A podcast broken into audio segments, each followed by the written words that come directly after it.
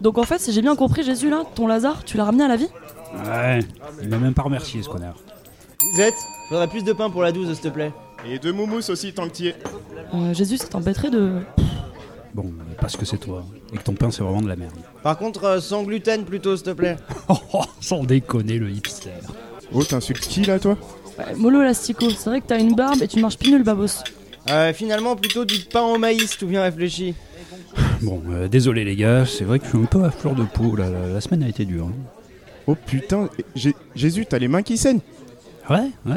Bah ils ont pas été avec le dos de la cuillère, c'est con. Bon, plus important, c'est de revenir. Hein les copains Revenir à poil, ouais. T'as pas froid comme ça? Quoi, poil, quoi C'est quoi qui te dérange Les piercings, ma toge En vrai, les, les deux ensemble. Ouais, je confirme, ouais. Bon, les enfants, tout doux, c'est vendredi soir là. Allez, vous avez gagné la fève, vous m'avez saoulé, je me barre. J'aurais jamais dû revenir ici, putain de bordel à queue de mon père. Allez, merci Louisette pour le vin, j'y vais. C'était de l'eau. Bon, allez, te froisse pas là. Reste un peu quoi.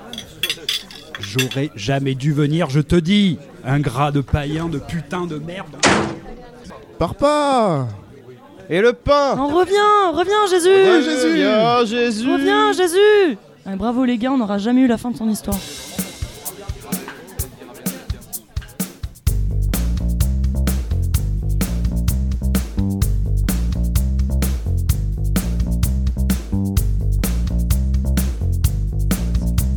Nous pourrons vaincre la mort. Réactiver le processus chimique du cerveau. Nous serons les premiers à avoir réussi l'impossible. Bienvenue dans le bar à Louisette, l'émission qu'on peut écouter tout nu dans son bain, dans son lit ou encore dans les bouchons. Aujourd'hui, on fait l'inauguration de notre taverne dans laquelle on rencontrera des personnages pop qui dépotent et on discutera de pop culture entre potes autour de quelques mousses. Avec nous, Gaët, Salut Louisette Steven Salut et Fred. Bonsoir Bah les gars, merci d'être là pour la toute première. Je sens que ça va être très très gouléant. Gouléant, carrément. Bon Louisette, moi j'ai très très soif pour la première là. Est-ce que tu nous expliques euh, ce qu'on va faire ce soir, ce qu'on va boire ce soir? Quel est le programme? Alors comme c'est vraiment la jeunesse de notre bar, on a essayé de parler résurrection même si Jésus n'est plus des nôtres. Donc déjà, on va entamer la discussion en parlant de qu'est-ce que la résurrection. Déjà, Une petite c'est définition. c'est quoi la résurrection? Euh, On fera pas du Wikipédia, ne vous inquiétez C'est pas. vrai Parle pour toi. Ensuite, s'il y a encore des forces, on verra son intérêt à l'intérieur de la fiction. Et pour Mhm. terminer, à l'extérieur de la fiction. Ok, à l'extérieur de la fiction. Bon, c'est un peu large, on verra ce qu'on met là-dedans. Et on aura quelques événements durant la, durant la soirée qui vont venir émailler un petit peu tout ça. Euh, on va avoir quoi? On va avoir une petite, euh, des petits quiz, des, petites, euh, des petits événements, un petit, euh, un petit truc sur Fast and Furious. Ah, la chronique rapide la chronique et rapide furieuse. furieuse de Présenté Gaëtan. par Furious Boy. Furious Boy. Et un quiz buccal, il me semble. Parfait. Quiz buccal. Et en Carrément. espagnol. Ok. On verra ça plus tard. Bonne petite soirée. On attaque. on aura aussi la chronique récurrente qui commencera l'émission, l'apéro tapas, dans lequel on présente un truc un peu en lien avec l'actualité, rapidement pour se chauffer un peu. Bon, j'espère que vous avez faim, parce qu'avant d'attaquer dans le dur, il va falloir qu'on passe par les apéros tapas. Je peux avoir deux bières? Dis donc, je m'en une bière aussi, s'il te plaît. Et une fraîche, si tu as. Et tu vas profiter pour changer de verre aussi. Euh, Steven, juste Ouais. une petite question. Ouais. Euh, pourquoi aller voir Parasite en noir et blanc? Voilà. Alors pourquoi aller voir Parasite en noir et blanc? C'est une bonne question, Louisette. En effet, ce film sorti, euh, je sais plus quand, euh, en 2019, fin Ouais, 2000 c'est ça. euh, milieu, Mhm. juin, ouais, il y a ça. une petite année. Et ouais, à peu près un an, et ressort euh, ce mois-ci en noir et blanc dans euh, deux ou trois salles en France. C'était compliqué de le voir. En fait, normalement, quand on avait, quand on avait préparé l'émission, on avait dit bon, on fera un truc apéro tapas. Tout le monde va voir Parasite en noir et blanc. Voilà, c'est. Qui allait le voir? Moi, il je suis allé le voir. Il y a eu Moi, je suis allé le voir 50% aussi. d'échecs. hein, Ouais, je fallait aller à. Dunkerque à 13h25 à l'UGC, donc euh, non. Ok. Voilà, Et nous, on est à Dunkerque. Voilà, on y allait en train. On a chopé le coronavirus, mais au moins on a vu le film. Moi, j'habite très loin dans le sud-ouest où il n'y a pas tout ça. Ok, bah super, super, vous avez pas fait vos devoirs, vous serez collés. En attendant Gaët, on est allé voir Parasite en noir et blanc, on était déjà allé le voir en couleur euh, Ouais. ensemble. Tout à fait. On l'avait trouvé extraordinaire. Parasite, c'est un film de Bong Joon-ho, qui est un excellent réalisateur sud-coréen, qui nous avait déjà sorti euh, euh, The Host, qui était, qui était très bien. qui avait Memories sorti- of Murders. Voilà. Euh, il est- il s'est fait connaître vraiment du grand public avec euh, le transpersonnage et avec euh, Okja, Ah qui était sorti sur Netflix. Ouais. Réalisateur assez éclectique et Parasite, c'était quand même extraordinaire. Ouais. Ouais, il a eu toutes les récompenses possibles. hein, euh, Mm. donc, euh, Ça Sans mérite. hein. violet d'enfant, ce qui est quand même plutôt pas mal. ce qui est original de nos jours, en tout cas, ouais, effectivement.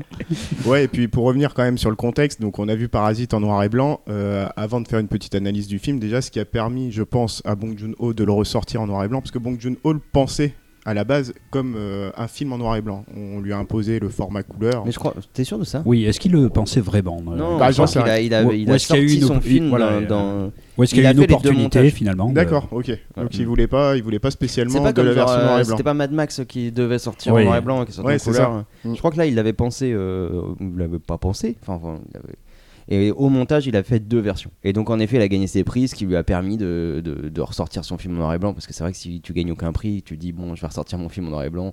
Je Ouais, pense c'est plus faire foutre. Là, on lui a dit, bah Mm. vas-y, fais ce que tu veux. Et euh, la question qu'on s'était posée, c'est à quoi ça sert? En gros, la question que Est-ce qu'il y a un véritable intérêt Avec un peu de voir, mépris. Pourquoi euh, dépenser 10 balles pour aller voir un film que j'ai déjà vu? Eh bien, Sans les couleurs. sans les couleurs. Il était même pas moins cher, tu vois. Je m'étais dit, bon, il n'y a pas les couleurs. Normalement, c'est moins cher. Voilà. Non. C'est moins cher. Euh, et ben moi, j'ai trouvé que c'était pas mal, en réalité. Ouais, c'est plutôt pas mal. Après, euh, le souci qu'on a, c'est que Parasite est un excellent film à la base. Vraiment un excellent film à la base. Et du coup, ouais, la question qui se pose, c'est quel est l'apport de ce noir et blanc en fait dans le film. Oui, car tout ce qui fait de, de ce film un excellent film n'a pas grand-chose à voir finalement avec euh, l'esthétique des couleurs. C'est plutôt dans les thématiques, plutôt ouais. dans la réalisation, les plans, les choses comme ça. caméra, ouais. Ouais. Et, euh, et également bon, toute la symbolique qu'il y, a qu'il y a derrière ça. Donc, est-ce que vraiment euh, cette absence de couleur permet de, de voir des niveaux de sens, des choses euh, différentes? Bah moi j'y allais et je savais pas trop à quoi m'attendre pour dire. J'étais un peu dans le rôle du sale con, tu vois, dire ouais pourquoi ils nous sortent un film en noir et blanc. euh, c'est bon, on l'a eu en couleur. Quel à la euh, main On eu Télérama, à mon avis, ce film en noir et blanc qui ressort, ils ont bombé. hein. Ouais, déjà, Ouais. ouais, ouais. c'était Ouais. déjà le bonhomme qui sourit. Et puis forcément, t'as de trucs suspects de dire euh, bon bah il a été primé, tout ça et compagnie. On nous ressort le film en Ah ouais. salle, donc euh, finalement est-ce qu'on veut pas un peu maximiser le profit du film? Enfin Grave, voilà, après, tu il sortira en rouge, après, il sortira en Ah, bleu. voilà, tu vois, ouais, c'est- voilà, ouais. Ouais, c'était un peu le truc. Sachant qu'ils veulent en faire une série également hein, Ouais, de, ouais, de ouais. ça. Mais non. Ouais, Oh, une c'est série sur Netflix, il me semble. Et en fait, trop. du coup, moi j'étais un peu, euh, je savais pas trop à quoi m'attendre. Je me dis bon ok, c'est un très bon film, j'ai envie de le revoir. Mais Mm. l'apport du noir et blanc, eh ben, je suis obligé d'avouer que c'était quand même très très très bien. Pourquoi c'était très très bien? Parce qu'en fait, il y a des choses que tu ne remarques pas en couleur et que tu remarques en noir et blanc. Notamment, il y a un truc euh, tout simple, c'est sur la façon dont sont habillés euh, les prolos. Les prolos, ceux qui vont venir euh, Ah, s'incruster ouais. dans la famille, Mhm. euh, dans la famille des bourgeois, et la façon dont les bourgeois s'habillent. Et il un l'odeur espèce- Est-ce qu'on sent plus l'odeur Non, l'odeur, la que- Il va le ressortir en odorama. En Et du 4D, coup, ouais. T'as un truc super intéressant sur, euh, sur le contraste entre les deux familles, la façon de s'habiller. Donc les bourgeois sont habillés de façon très blanche, de façon très claire, et euh, les prolétaires sont habillés de façon beaucoup plus sobre. La famille, qui, la famille est habillée de façon beaucoup plus sobre, donc t'as as une espèce de dualité qui joue par rapport à ça. Autre chose que je trouvais intéressant, et là, euh, Steven, toi, t'étais pas trop d'accord avec moi, c'est sur le jardin. Ouais. Le jardin, euh, le jardin. Donc euh, tu peux nous donner, toi, ton point de vue sur. euh, Non, ce c'est truc-là? qu'il y a, y a un- tout un truc dans, dans cette maison où le jardin est étincelant, très vert, etc. Mhm. Et il y a même un côté ouais, qui tranche un peu. Et cet espace, quand euh, dans les films en couleur, c'est vraiment une sorte d'espace euh, un peu paradisiaque ou Ouais. avec Ouais, des ouais. couleurs euh, éclatantes, etc. Et bah là, du coup, ça aplatit totalement cette, euh, cette dimension-là où le jardin, bah, c'est un jardin, quoi. Donc Ouais. oui, je vais pas trouver que le jardin, il était mieux en noir et blanc. Bah pour le coup, moi j'ai trouvé que le blanc ressortait vachement. Alors du coup, ça te, si tu veux, ça t'enlève vachement de subtilité dans le dans le jardin. Tu perçois pas tout, mais le truc il te pète à la tronche, littéralement. Quand il est en blanc, tu vois, et t'as presque l'impression que c'est paradis sur terre, quoi. Ouais, Vraiment. Et est-ce qu'il y a un contraste euh, très marqué du coup entre la maison des prolétaires et la maison des, des gens riches? Est-ce qu'il y a quelque chose là au niveau du euh, justement de, de l'absence de couleur qui fait ressortir quelque chose là-dedans? Et J'ai pas l'impression qu'au niveau de la- ouais, de l'architecture, ça fasse ressortir Ouais. vraiment un truc. Ouais. Moi, ce que j'ai trouvé vraiment intéressant, c'est c'est pas tant sur les effets de sens. En effet, il y a le truc où c'est plus sensible, le, le- les revêtements, etc. Mais c'est pas sur ces effets de sens-là, c'est sur la dimension que ça donne au film. Euh, Là, on, on dirait une sorte de truc presque un peu intemporel, euh, Ouais. euh, une sorte de narration qui, qui sort de nulle part. Ça lui donne, euh, ouais, ça lui donne vraiment on ce n'a déjà caractère pas de... date en fait. euh, on n'a pas de date en fait dans la ver- même la version On couleur. n'a quoi. pas de date, mais, non, c'est euh, contemporain. Ouais, il- voilà. voilà. Mais là, ça lui donne plutôt un côté vraiment intemporel, de, de- un côté mythique presque en fait. euh, Ouais, j'ai l'impression. Ouais, le côté noir et blanc, j'ai l'impression que si tu revois le film en couleur dans 20-25 ans, tu pourras dater le film. Mhm. Là, vraiment, si tu le revois en noir et blanc, tu pourras. Ouais, t'as raison, hein, le côté intemporel, il Mm. sera là. J'ai l'impression que c'est un film que tu pourras revoir dans 25 ans en noir et blanc sans aucun problème. Tu auras l'impression d'avoir vu un film qui est sorti hier. quoi. Ouais. Et tout Alors- le côté terreur, euh, la deuxième partie là, là où ils descendent, Ouais, euh, ils se rendent compte qu'en fait il y a un sous-sol et tout. Genre, On fait pas de spoiler sur le film. non, euh, est-ce que du coup ça, ça, ça dégage pas ce côté euh, terreur encore plus en fait? Est-ce que Bah, j'ai trouvé que oui, il était, il- la- la- cette deuxième partie du film est Ah ouais. beaucoup plus flippante. Euh, en noir et blanc, tout le truc, il y a, euh, voilà, pour ceux qui l'ont vu, il y a un truc avec le fantôme de, de l'enfant, ça, ça Mhm. marche à plein en noir et blanc. Déjà, en couleur, Ouais, ça ouais. marchait, mais en noir et blanc, ça marche hyper bien. Euh, en fait, moi je me suis dit, ça pourrait, ce qui pourrait être intéressant, c'est de voir genre la première partie du film en couleur et la deuxième en noir et blanc. Voilà. Oui, Mm. quand il y a un vrai changement du coup Ouais. de, Ah bah, de genre. Voilà, je qui, euh, conseille se ça à Bong Joon-ho s'il ouais. veut le ressortir. euh, voilà, il fait un tarif euh, moitié, Moitié, moitié. cher, moitié Ouais. moins cher, voilà. Eh, pour le coup, je suis en train de réfléchir au moment où tu parles et la deuxième partie, je suis pas vraiment d'accord parce que justement, en fait, c'est un film qui n'est pas très violent. Enfin, au- du moins, euh, la violence Eh ben, physique, elle faut, explose, elle explose littéralement dans les cinq dernières minutes. Ouais. Et en fait, Oui. l'apparition du rouge à l'écran, là, pour le coup, dans la version couleur, tu l'aperçois vraiment. Mhm. Et en version noir et blanc, du coup, t'as moins cette explosion de, de Mm. couleur. Donc, euh, juste à ce niveau-là, moi, je suis. s'il y a Il y a un moins élément de- qui est de- rouge, d'explosion de couleur en noir et blanc, tu veux dire. voilà, ouais, c'était ça l'idée. C'est vrai qu'il n'y a pas beaucoup de rouge dans le, dans le film. Si la petite culotte, elle est de quelle couleur là Celle qu'elle laisse sous Elle le. est rose dégueu. Elle est Ouais, rose. elle est ouais, pas, elle est pas non, rouge. elle est C'est vrai qu'il n'y a pas clairement beaucoup de rouge. euh, quand il pense. Avant que la pierre lui éclate le crâne euh, comme une grosse moussaka, quoi. Clac. Mais c'est vrai qu'il n'y a pas de rouge avant, quoi. Et Voilà. aussi, le fait que ça soit en noir et blanc, t'es plus euh, focalisé sur la mise en scène pure. Enfin, je- moi, c'est l'effet Ah ouais. que ça m'en c'est a la question que je me suis posée. Après, Ouais. il y avait peut-être un, il y a peut-être un effet subjectif qui est que euh, le film, je l'avais déjà vu. Oui, quand on l'a déjà vu, on, Et je on- me demandais on se si. euh, du coup, j'étais beaucoup plus en mode analyse. Ouais, Ouais, ouais, ouais, absolument. c'est vrai. Mm. C'est vrai. Le fait de l'avoir vu et le fait de le voir dans des conditions différentes où tu te dis, bon. Euh, Moi j'étais clairement là pour voir le noir et blanc, pas pour voir le film. Mm. Donc je sais Mm. pas si. euh, je sais pas en fait. En fait, j'en sais rien. Est-ce que ça vaut le coup? Mais euh, là, euh, ce qui, m'a- ce qui me paraît intéressant, c'est quand tu dis qu'il y a un aspect mythique qui ressort beaucoup Ouais. plus, un aspect mythique, mythologique euh, là-dedans, et euh, grâce au noir et blanc, et alors que c'est euh, justement une thématique euh, du film qui est assez importante, quoi, de pouvoir justement relier ce qui se passe de manière très contemporaine dans ce, dans ce film, en fait de la mythologie et de, Mm. même de la philosophie antique, hein, en fait, qui, qui vient là. Quoi. Donc c'est c'est un film qui est vraiment basé là-dessus, c'est-à-dire sur en fait bah, une, une famille qui va, alors désolé, là, je vais utiliser des termes techniques, nibris. Euh, c'est-à-dire vraiment quelque chose qui vient de la philosophie grecque, c'est-à-dire quelque chose, de- on n'est pas à sa place, on a une espèce de démesure de Ouais. ne pas être à notre place, et c'est à partir de là d'ailleurs qu'ils sont euh, totalement euh, punis par le ciel, littéralement, hein, puisque c'est là où il y a justement mais ce, Prométhée, ce déluge. euh, Alors il y a, il y a le- il y a un déluge en Ouais. fait hein, qui, qui se fait comme dans, euh, comme dans beaucoup de, de religions et de, et de mythes, et ils perdent tout ce qu'ils ont euh, après ce déluge parce que justement ils ont eu cette hybris de ne pas de ne pas être à leur place et de se croire autre que, que Mm. ce qu'ils sont. Et donc il y a- il y, a vraiment cet aspect philosophie antique euh, là-dedans et qui relie complètement à la mythologie et à toute, les- toute la mythologie grecque quasiment est basée sur ce, sur ce principe-là. Et donc que ça fasse ressortir cet aspect mythique, c'est quand même assez intéressant parce que peut-être que justement ça fait ressortir ce qui est essentiel euh, dans, le, dans le sens du film. Ouais, mais si tu le remets dans le contexte, là, l'eau qui tombe, euh, l'eau qui tombe justement quand espèce de déluge et qui envahit l'appartement du coup des pauvres. Mhm. euh, si tu relis un petit peu avec The Host, t'as toute la partie écologique, tu vois. Parce que les gens qui connaissent rien en philosophie antique, qui n'ont pas lu un bouquin, on dirait que faire le lien, tiens, c'est le déluge, c'est l'inondation, c'est euh, tu fais le pas 21e forcément, siècle. tu fais pas forcément le lien euh, directement avec ça, mais tu le ressens. C'est-à-dire Ouais. Tu, tu vois bien qu'il ouais. y a une famille qui se met pas à leur place, ils sont punis là-dessus. Tu vois bien qu'ils perdent tout par un déluge venu du ciel. Donc même si t'es pas dans l'analyse de ce qui se passe et dans le dans le Mais le lien, je l'ai pas fait au début, tu vois. Le lien au début, j'étais à- ah, ah, ah, c'est nul. C'est quand même Putain, ils de ont passé la pire soirée de leur vie et là, il y a de la flotte, quoi. Eh oui, oui, oui. Putain, je- c'est pas cool. C'est Mais- nul, en plus il pleut. Non, mais ouais, mais je te jure, j'ai pas fait le lien au début. euh, Puis en plus, tu vois que ça tombe chez eux, Mais ils vivent en oui, sous-sol euh, comme des cafards. Absolument, et justement, Ouais. ils vont de, de- des hauteurs jusqu'aux profondeurs, on les voit descendre, Ouais, descendre, ouais, mais ça rappelle un peu Miyazaki, le voyage de Oui, tu sais, quand elle descend les enfants, on fait pas un podcast. Euh, On fait le bilan de l'apéro tapas. Parasite. Est-ce que c'est un bon film ou c'est pas un bon film? Super film. bon film. super Un excellent film. Est-ce qu'il faut aller le voir en noir et blanc Je ne sais pas. Ouais, moi je dirais que si vous avez. Alors, le problème c'est toujours pareil. C'est-à-dire que 10 balles, euh, 10 balles pour euh, revoir en noir et blanc, euh, ça peut se faire. vous, vous Ouais. téléchargez le film et puis vous, vous changez votre écran. en noir et blanc, voilà. Alors, oui, Alors- justement, ça c'était un de mes questionnements parce que par exemple, donc, on avait fait le parallèle avant avec, Mad, avec euh, Mad Max qui est sorti en noir et blanc, mais dans Ouais. une version noir et blanc. Chromée, ils, hein, voilà, ils ouais, appelaient ouais. ça black and chrome, mais avec Donc une espèce de- d'étalonnage justement du noir et blanc qui est assez particulier. Est-ce que là, il y a un étalonnage noir et blanc très particulier ou est-ce qu'on a vraiment l'impression de juste voir un Ouais. truc sans les couleurs quoi? Ouais, euh, je crois que c'est un truc sans les couleurs. Ouais, faut- ouais. Ouais, je pense. Moi, ouais. je m'attendais, j'avoue, je m'attendais à un truc euh, avec un travail sur le, sur le Ouais. noir et blanc. J'ai Ouais. pas l'impression qu'il soit Ouais. là spécialement. Ouais, ouais. Bon, on, Donc, allez le voir en couleur Ouais. en fait. on recommande Bon. Parasite quoi qu'il en soit Ah aux oui, auditeurs. Allez voir Parasite, ça déchire quand même. Ouais. Et du Cobu 3.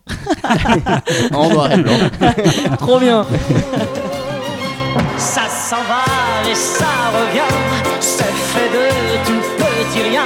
Ça se chante et ça se danse et ça revient, ça se retient comme une chanson populaire. Bon, les gars, on s'est bien régalé avec les apéro tapas. Du coup, je vous profite de rentrer dans le sujet. Assez tourné autour du pot. Euh, petite question, la grande question. Pour vous, c'est quoi la résurrection? Parce que mm, c'est tout et n'importe quoi. Ça peut être Frankenstein, ça peut être Jurassic Park, ça peut être Jésus. Donc, est-ce qu'on pourrait essayer de nous cadrer ou pas du tout? Est-ce que c'est Ah bah, possible? On peut essayer, voilà. On sait pas si on va y arriver, mais on peut essayer. va en tout falloir de- essayer. Ouais. De, de savoir de quoi on parle en fait en, en réalité. Mhm. Bon, est-ce qu'on est tous d'accord que déjà, pour qu'il y ait résurrection, il faut qu'il y ait une mort à un moment donné? Euh, Alors, oui. Ça me semble être la base. va être le- Mort Ouais, physique, corporelle. Une, oui, Oui. Et, ce qu'on appelle la mort. Vraiment le voilà. et l'âme meurt aussi. Ah, Ça, après, attends, c'est- attends, attends, attends, ça- Si tu sors du, cou- du couvent, Ouais, euh, machin, oui. Mais En gros, est-ce que c'est un. Pour, moi, c'est un reset. C'est-à-dire que la personne, elle meurt, Ouais. son âme meurt et elle réapparaît. Mais ça veut dire quoi son âme Oui, meurt, parce que là, euh, déjà- Ça a pas de sens. Mais parce que souvent, tu as une résurrection où tu as le corps qui. Voilà. La personne réapparaît, mais. euh, Genre un, un fantôme. voilà. Comme dans Charmed. Tu peux avoir. Léo. Ah non, lui, il est vivant. Ça va être compliqué, je sens, à cadrer. Euh, Léo, c'est compliqué. Léo, on le garde pour la suite, c'est C'est un être de lumière. Bah ouais, c'est chaud. Ouais. Euh, non, parce que tu vois, si c'est genre apparition, euh, euh, genre c'est un fantôme qui clignote, machin chose, Ouais. il n'y a pas de résurrection, il n'y a pas de retour à la vie. Il est dans un état Ouais. étrange de, de, de mort. euh, Enfin, la mort, elle est là, mais il y a il, est- apparition. il de- reste mort. Sauf Hmm. que dans l'organisation de la mort de l'au-delà, il y a la possibilité qu'il Ouais. il soit là. Ok. Donc je pense qu'effectivement, il faut qu'il y ait une mort. Ah, et donc pour vous, le fait qu'il même s'il interagit avec les gens, il. Bien sûr que oui. Ok. Ah oui, alors, Ghost, Pat- Patrick Swayze, Ouais. euh, machin, euh, il est mort. Mhm. Il interagit, il- c'est un fantôme, mais il est mort. Il n'y a pas de résurrection derrière. Je sais pas si vous avez vu le film Candyman. Le, le grand Non. méchant le grand méchant Black et il faut dire Candyman cinq fois devant le miroir Ah et ah oui, oui, oui. Candyman Candyman ouais. Candyman Ouais, ouais. donc pour vous Candyman c'est pas de la résurrection quand on le rappelle comme ça? Hmm, non, parce que ça reste. En fait, l'existence de, de celui qui va revenir, s'il y a résurrection, il revient dans le même type d'existence que ce qu'il était avant. Oui, dans ce plan d'existence. Tandis- que si c'est une apparition type fantomatique ou je sais pas quoi, Même euh, Freddy Krueger, hein, il est mort. Il apparaît dans les rêves, euh, c'est une, une espèce de force comme ça un petit peu fantomatique, mais lui en tant que tel, il, il est toujours mort. Euh, Donc les zombies, on zappe. alors les zombies, moi pour moi, on zappe les zombies de la résurrection, sauf cas particulier. Parce qu'il y a mort cérébrale en fait. bon attends, oh. attends, attends, on peut peut-être revenir d'abord sur. Non mais non mais les gars, quand on parle de zombies, le problème, une- non une non le mousse, là, problème, parce que là, il y a- Ouais, ouais. il y a un Non, souci. Non, quand on parle de zombies, c'est le bordel et il y a plein de zombies qui sont, il y a plein de zombies Oui. différents. Oui, Bon, je- juste euh, pour me la raconter vite fait, est-ce que je rappelle vite fait d'où ils viennent les zombies? Vas-y, raconte-la.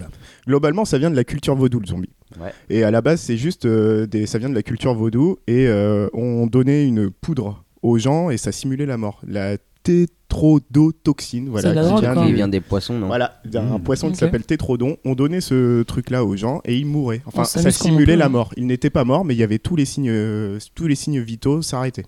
On enterrait les personnes, sauf qu'elles n'étaient pas vraiment mortes. Mais attends, mais pourquoi les tuer? Les gens Parce que c'est demandaient marrant. D'accord, ok, non, En fait, c'était une forme de justice populaire. C'était une forme de justice Ah populaire. d'accord, euh, on, les, voilà. on les enterrait vivants. Voilà, euh, exactement, les voilà, enterrer d'accord. vivants. Enfin, les enterrer vivants, mais en simulant la mort quand même. Ouais, ouais, tu vois. ouais. C'est comme si on te fait avaler du chalimar, tu vois. Ah, Quand tu regardes mourir. Et ce qui se passait derrière, c'est qu'on allait déterrer les gens, donc qui n'étaient pas vraiment morts, mais on continuait à leur donner du poison. Et, et ce poison-là leur permettait d'être en gros sous forme de zombies. Quoi. On faisait ce qu'on veut avec, elle- avec eux. On pouvait leur donner des, des ordres, ils Ouais, étaient passifs, enfin, tout le ça. de l'esclavage. euh, Ouais, Ouais. voilà, ça devenait des esclaves. Exactement. Et l'idée, c'était de réduire en esclavage. C'était ça, en ce sens où il y avait sanction populaire, c'était que en fait, tu devenais un esclave. Ok. Voilà. Donc là, il n'y a pas vraiment de mort, donc a priori, on peut pas dire, on peut pas vraiment parler de résurrection. Bah, euh, sauf dans un sens euh, métaphorique, mais même pas, Ouais. parce que celui qui revient, c'est cet esclave chelou. D'accord. Il, Ouais, ouais, il ouais. revient en tant que pur corps en fait. Ok. Oui, il, est, il est pas mort, de toute façon. Voilà. Enfin, moi, je pense qu'il faut Il vraiment faut que le cœur s'arrête. Une vraie mort et un retour d'une manière ou d'une autre. Mm. Après, euh, du coup, la figure du zombie, elle a quand même été reprise dans le cinéma américain et notamment par Romero. Bon, Romero, en gros, le gars. Ouais, vas-y. Il va critiquer le capitalisme, il va critiquer l'homme. En Ouais. gros, Ouais. son, son truc, c'est de dire bon, bah, l'homme est déjà mort, de toute façon, parce que l'homme est aliéné, l'homme. euh, en, tout cas, la société occidentale. Voilà, la Ouais. société occidentale est aliénée. En fait, en- c'est pour ça que j'ai envie de dire qu'il y a quand même résurrection, au moins dans le sens de Romero, dans le sens où Romero, c'est un peu le cauchemar en miroir. Tu vois C'est de dire, bah, finalement, peut-être qu'on n'est rien de plus que des zombies. Déjà, nous, Oui. on est des zombies. Mais alors, Tu Oh vois là là oui, oui, là, alors, ça- sur le sens qu'il donne absolument à, à toute, euh, toute son œuvre autour des zombies, mais la résurrection qu'il y a, c'est en fait le retour qu'il y a, c'est un retour d'une espèce de forme, euh, un esprit de ruche, quoi. C'est-à-dire que la, la personne qui revient n'a aucune, euh, aucune, aucun aspect de sa personnalité Ouais. qui est resté, et il va revenir un peu, bah oui, comme une sorte d'esprit de ruche euh, au niveau des zombies qui veulent juste tuer les vivants euh, ou se nourrir de leur cerveau, des choses comme ça. Mais il n'y a plus une personnalité qui est là, une personnalité qui peut être un petit peu changée évidemment par la résurrection ou autre, mais là il n'y a plus de personnalité du tout. Ouais. C'est-à-dire entre un zombie et un autre zombie, euh, il n'y a aucune différence, il, est, il a la, la- la même optique, le même but, etc. Donc je, Ouais. Il faut que Ouais, la personne soit que- caractérisée en fait. Que ce Mais soit en fait, une il faut que ce soit personne. sa même existence qui Oui. revienne. là, c'est. il perd son, invi- son individualité quoi en fait en tant que Ouais, zombie. c'est ça. Le fantôme, il y a que, il y a que l'esprit qui revient. Le zombie, il y a que le corps qui revient. Ouais. Je pense que pour qu'il y ait résurrection, si on fait cette distinction entre l'âme et, et le corps, eh ben, il faut que les deux reviennent. Sinon, c'est pas une résurrection, c'est un autre plan d'exis- d'existence. C'est, Hmm. euh, c'est presque pas du tout la même chose. C'est vrai que quand c'est pas utile pour l'histoire, c'est un groupe, comme les zombies, quoi, par exemple. Ouais. Alors après, Romero, il commence à mettre des phases de de, de retour de la personnalité dans son Ouais. troisième film. Ouais, c'est presque pas un retour Bon. de la personnalité, c'est presque une nouvelle. Ah si Bah, Non, c'est presque une nouvelle personnalité qui émerge en fait. Tu penses au jour des morts vivants, c'est ça? Bah ouais, euh, je sais Ouais. pas si c'est une nouvelle personnalité parce que c'est un ancien militaire, il salue, etc. Ouais, ouais. Donc il y a peut-être, mais en tout cas, il met des jalons d'un truc qui, qui va pas Bah, exploiter jusqu'au bout. Dans Land of the Dead, en fait, on voit que les zombies ont tendance à se réhumaniser en fait quelque part et ils deviennent presque plus humains et ont presque plus de sensibilité Mhm. que les hommes qui eux deviennent des, Ouais. des sauvages en fait en quelque sorte. Mais je pense que là, on est genre aux marges complètes de, de, de ce truc-là. Ouais, ouais. On n'est plus dans. Y a on n'est pas dans l'imagerie euh, du zombie euh, classique. euh, Ouais, c'est ça. Et là aussi, ça a été repopularisé encore par, par Walking Dead, autant la- le comics que la, que la série.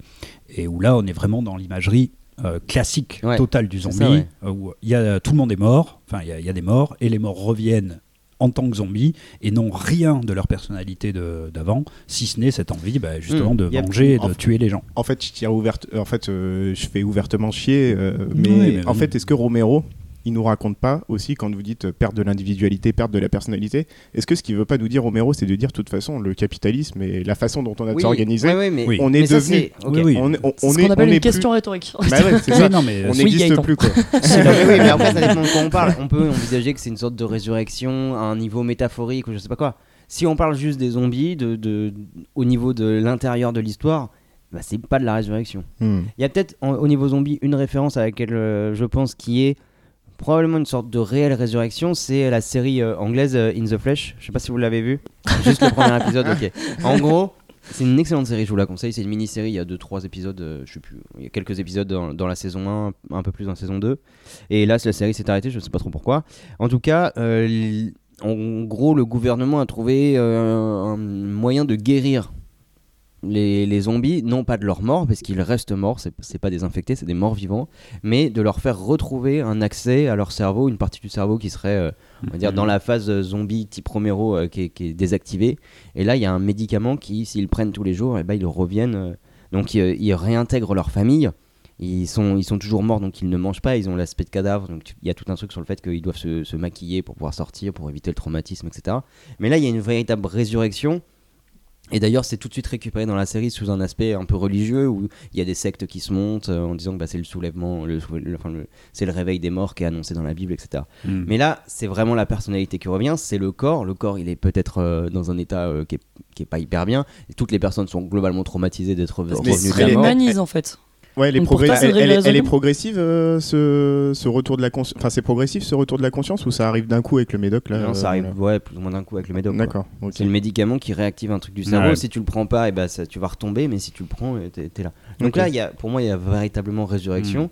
parce qu'il y a, y, a, y a le retour Oui, il y de a la un retour de la personnalité. Il y a- et Mhm. du coup, eh ben, tu, tu partages ton quotidien avec ta famille comme, euh, comme avant, etc. T'imagines cet état, ça t'améliore en fait? T'imagines, tu deviens un zombie, tu vois, en fait Ah, t'es mieux qu'avant. Il y a un peu toute cette question Genre Michel Drucker, il se dit, ah en fait c'était c'était bien, c'est bien comme ça. Il y a un peu toute cette question-là aussi dans, dans la série, mais enfin, ouais, c'était pas spécialement pour développer euh, là euh, sur ça, mais c'est ça qui change des, des zombies classiques qu'on peut avoir, où euh, il y a Mais toujours ce truc d'ailleurs dans toutes les séries type The Walking Dead ou dans tous les films de la personne qui se fait attaquer par un zombie qui est un ancien membre de sa famille Ouais, et quelqu'un qui lui dit ce n'est plus, ce n'est plus Ouais. cette Ouais. personne.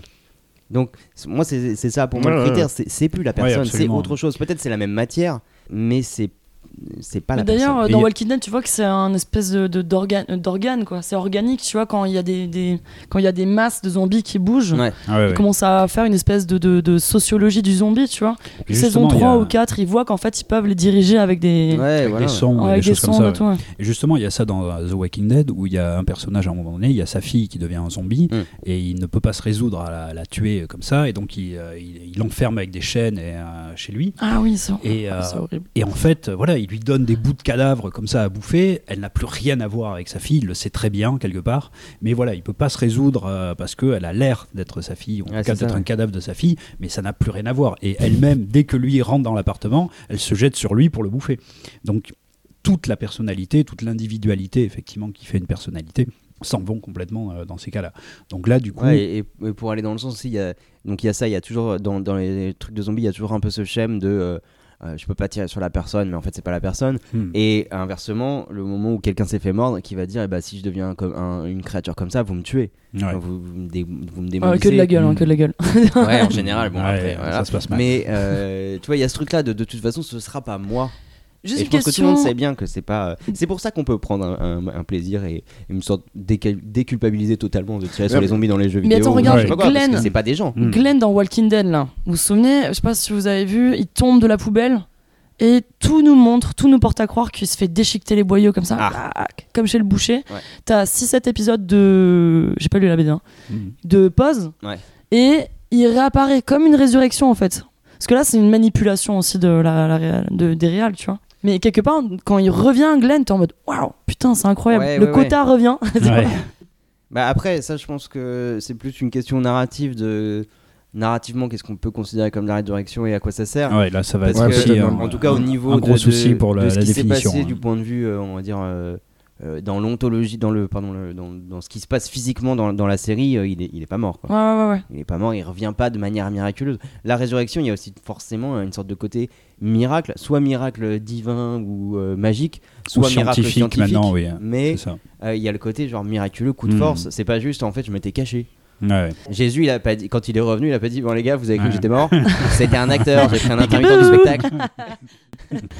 Accroche-toi, maman, ça va aller. Merci, je tenais à te le dire, Sean. Pourquoi? Pour ça, pour une mère sublime. C'était une bien étrange journée, chérie. Non, non, non, non, non, je t'en prie, maman, maman, arrête, arrête. Arrête, maman, je t'en prie, ne t'en vas pas, maman.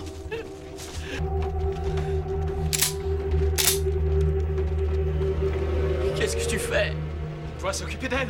David Bon sang, David, arrête Elle va revenir. Elle est partie nulle part. Mais elle va changer. C'est ma mère, bordel. C'est un zombie. Ne dis pas ça. Mets-toi sur le côté. Je vais compter jusqu'à trois. Une, deux, trois. Alors pour vous, ce qui fait qu'il n'y a pas résurrection, en gros, il y a une euh, disparition de la personnalité, une disparition de l'individualité. Dans le Ok. zombie, En- ouais. en l'occurrence, Ok, dans le zombie. ouais. Si on prend l'exemple du vampire, est-ce qu'à ce moment-là, bon, le vampire, lui, pourrait être considéré plus ou moins. Est-ce que ça peut être un exemple de résurrection? Parce que là, il y a certes une modification d'ordre physique, c'est-à-dire qu'il va Ouais. devoir. Mais la personnalité, l'identité, a priori, est encore là. Sauf, Il y a une que- partie, oui, qui est oui, il encore y, a là. une- il y a une grosse partie de l'identité ouais. qui est encore là. Donc est-ce que là. On pourrait quand même parler de résurrection, on peut pas La parler de résurrection. la petite bête, quoi. Ouais, qu'est-ce qui, et qu'est-ce qui se passe là? Ouais. Tiens, le vampire. Moi, je dirais non. Ah, le vampire, oui, c'est euh, là aussi, ça dépend comment on le traite. Il y a le, le vampire justement dans euh, Une nuit en enfer de, de Tarantino, Ah mais, oui.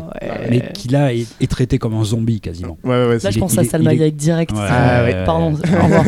on pense tous à Salma Hayek et au pied de Salma Hayek. Et, euh, mais oui, oui, absolument. C'est-à-dire que là, il est vraiment traité comme un zombie. C'est-à-dire que vraiment, dès que dès qu'il devient un vampire, il n'a plus rien, il n'a plus aucune, euh, il n'a presque plus de traits de personnalité. Tout ce, tout ce à quoi il pense, c'est tuer les autres. Et puis le vampire, euh, de manière un peu plus romantique, où là, bah, effectivement, il y a une espèce de prolongement de la vie, de prolongement de la personnalité aussi, mais avec quand même euh, des, des changements assez drastiques, hein, euh, ne serait-ce que dans le, le truc de, de base hein, de, de Bram Stoker, où, euh, alors je crois que c'est Lucie, euh, la, la jeune amie de, de, Win- Win- de Mi- Willem, euh, comment elle s'appelle? Jean-Jacques. Non, la meuf de, de Dracula. quoi. Ouais, mais je sais plus. Bon, bref. Euh, Ça et- peut s'appeler Jean-Jacques. Oui, elle peut s'appeler Michel Jean-Jacques. Drucker. Et Euh, elle, a eu, elle une jeune amie euh, qui, euh, qui se fait donc euh, mordre par, par Dracula et qui se met finalement à, à- à ramener des bébés euh, pour, les, pour le- les vider de leur sang. Donc même s'il y a une bribe de personnalité bouffer, qui hein. reste, oui, il faut bien Mmh, bouffer, je suis d'accord. oui, Entre un veau, un agneau et un bébé, euh, voilà. Et, euh, et au final, qu'est-ce qui reste réellement de sa personnalité? Parce que sa personnalité humaine n'aurait jamais été vidée un bébé de son sang. Non, elle est Ouais, mais réduite on à sent- sa... ouais, mais on sent quand même- à sa condition et à son corps, quoi, à son Mm. besoin de sang. Oui, il y a le besoin de sang, donc ça, ça Comme ça, les ça- zombies. oui, ça- oui, mais ça, ça modifie la personne, mais on Ben sent oui. qu'il reste une bribe de personnalité. Tu Ouais. vois, l'identité, elle n'a pas disparu chez le vampire. Ouais, oui. Chez le vampire. Ouais, je pense que Et ça- pareil- le vampire, c'est vraiment un cas limite. où, Ouais, c'est un cas euh, limite. Mm. Et- Et, et le est-ce qu'il y a vraiment une mort d'ailleurs Ouais, Ouais, c'est ouais. ça Mais aussi. il meurt jamais, c'est immortel normalement. Et le vampire est mort. Hein. Le, vamp- Le bah, vampire ah, est mort. Il est entre les deux, oui, voilà. mais, Mais euh, Spike, euh, dans euh, Normalement, Buffy. c'est en non vivant. Alors dans. Ah dans ouais, Buffy, typiquement, ils sont, ils sont morts. euh, et, et oui, ils reviennent sous une forme un peu chelou. Et il y a toujours la possibilité d'ailleurs d'aller récupérer son âme, comme le fait Angel, comme va le faire Spike euh, dans la saison 6 ou 7. Euh, bon. euh, Il y a, y une racheter certaine son forme, âme, c'est ça? Ouais, il y a une certaine forme Ouais. de, de résurrection euh, parce que c'est des morts. Et dans, dans Bram Stoker et dans, toutes les, dans tous les trucs qui suivent immédiatement dans le cinéma, il dort dans un cercueil, etc. Ouais. Il y a vraiment l'idée qu'il est mort. Mais c'est euh, peut-être si on voulait faire la, la distinction, euh, ça devient aussi une sorte plutôt de non-mort. Oui, c'est ça. C'est euh, les vampires sont considérés comme des non-vivants et des non-morts, absolument. Il n'y a, il y a pas le concept de mort. Mm. Donc en fait, il est dans un état, on peut dire qu'en un sens, il est mort, mais il est dans un état chelou de la mort, qui est Oui, l'état vampirique de la mort. Il dort dans son il- cercueil, etc. ouais. Ils sont pas du- dans le monde des vivants, mais ils n'ont pas accès justement à la mort. C'est-à-dire la mort est Ouais. refu- leur est refusée, hein, même comme euh, une espèce de cadeau Ouais, qu'on ouais, leur refuse. d'accord, ouais, punition. mais d'accord, Ouais. les gars, mais ils sont sur Terre et ils interagissent avec Ouais, les vivants quand du même. coup, ils- du coup, c'est qu'ils ne sont pas morts. Ils sont dans une sorte de purgatoire sur Terre. Oui, Je absolument. pense pourrait- si on voulait tracer vraiment une frontière, Ouais. moi, je me Ok. mettrais du côté, c'est pas de la résurrection. Ouais, ok. Non, Parce parce qu'il n'y a plus, pas hein. une vraie mort et il n'y a pas de vie non plus Ouais. euh, là-dessus. Il Ouais, n'y a pas de re- renaissance. c'est pour ça qu'ils deviennent immortels. C'est pas, c'est pas une résurrection au sens où, euh, je- c'est pas en fait le, le truc de, de, de crédit bonus. La résurrection, il y a un Ouais. petit côté genre crédit Ouais, ouais. bonus. vous n'êtes pas allé au bout de votre quête. Si vous avez 2 euros voilà. et t'as un crédit. appuyé Non. sur start d'ici Ouais. 10 secondes et puis c'est bon, vous repartez quoi. Et là, non. euh, Là, non, il y a un truc genre euh, c'est chiant, j'aimerais bien quitter le jeu, mais tu peux pas. Oui, exactement. C'est Ouais, quelque chose on d'ailleurs. t'enchaîne au jeu, tu ne Donc peux pas en gros, quitter ça. les zombies out, Ouais. les vampires out. Bah ouais, moi je suis pas d'accord. mais je c'est trouve que c'est limite. c'est- limite. Donc les loups-garous, on est d'accord, c'est pareil que les vampires Les loups Mais bah, est-ce qu'ils meurent, les ils loups-garous ils ils meurent c'est juste des gros Bah, chiens. ils- Si on ils parle de ils Twilight, je me ils- casse. Il y a un moment donné où ils se font déchiqueter par le loup-garou quand même. hein. Bah, ils se font mordre quoi, Ah, oui, quand ils tu sont- te fais ils mordre par un chien. Sauf que c'est un chien un peu vénère qui a la rage. Ouais. Ah, ok, d'accord, donc il meurt pas. Ah non, il meurt pas. Il y a Non, rien non, qui nous le dit les loup-garou, je sais plus, je sais Non, plus si dans le mythe des euh, loups-garous, euh, t'as une mort à un moment on va dire que non. Non. Ok, d'accord, très bien. se transforment. Sujet Ouais. un peu plus polémique. Vous Allez, je le lance. si Vas-y, jamais lance. euh, Est-ce que vous êtes prêts Oui. Polanski Le clonage.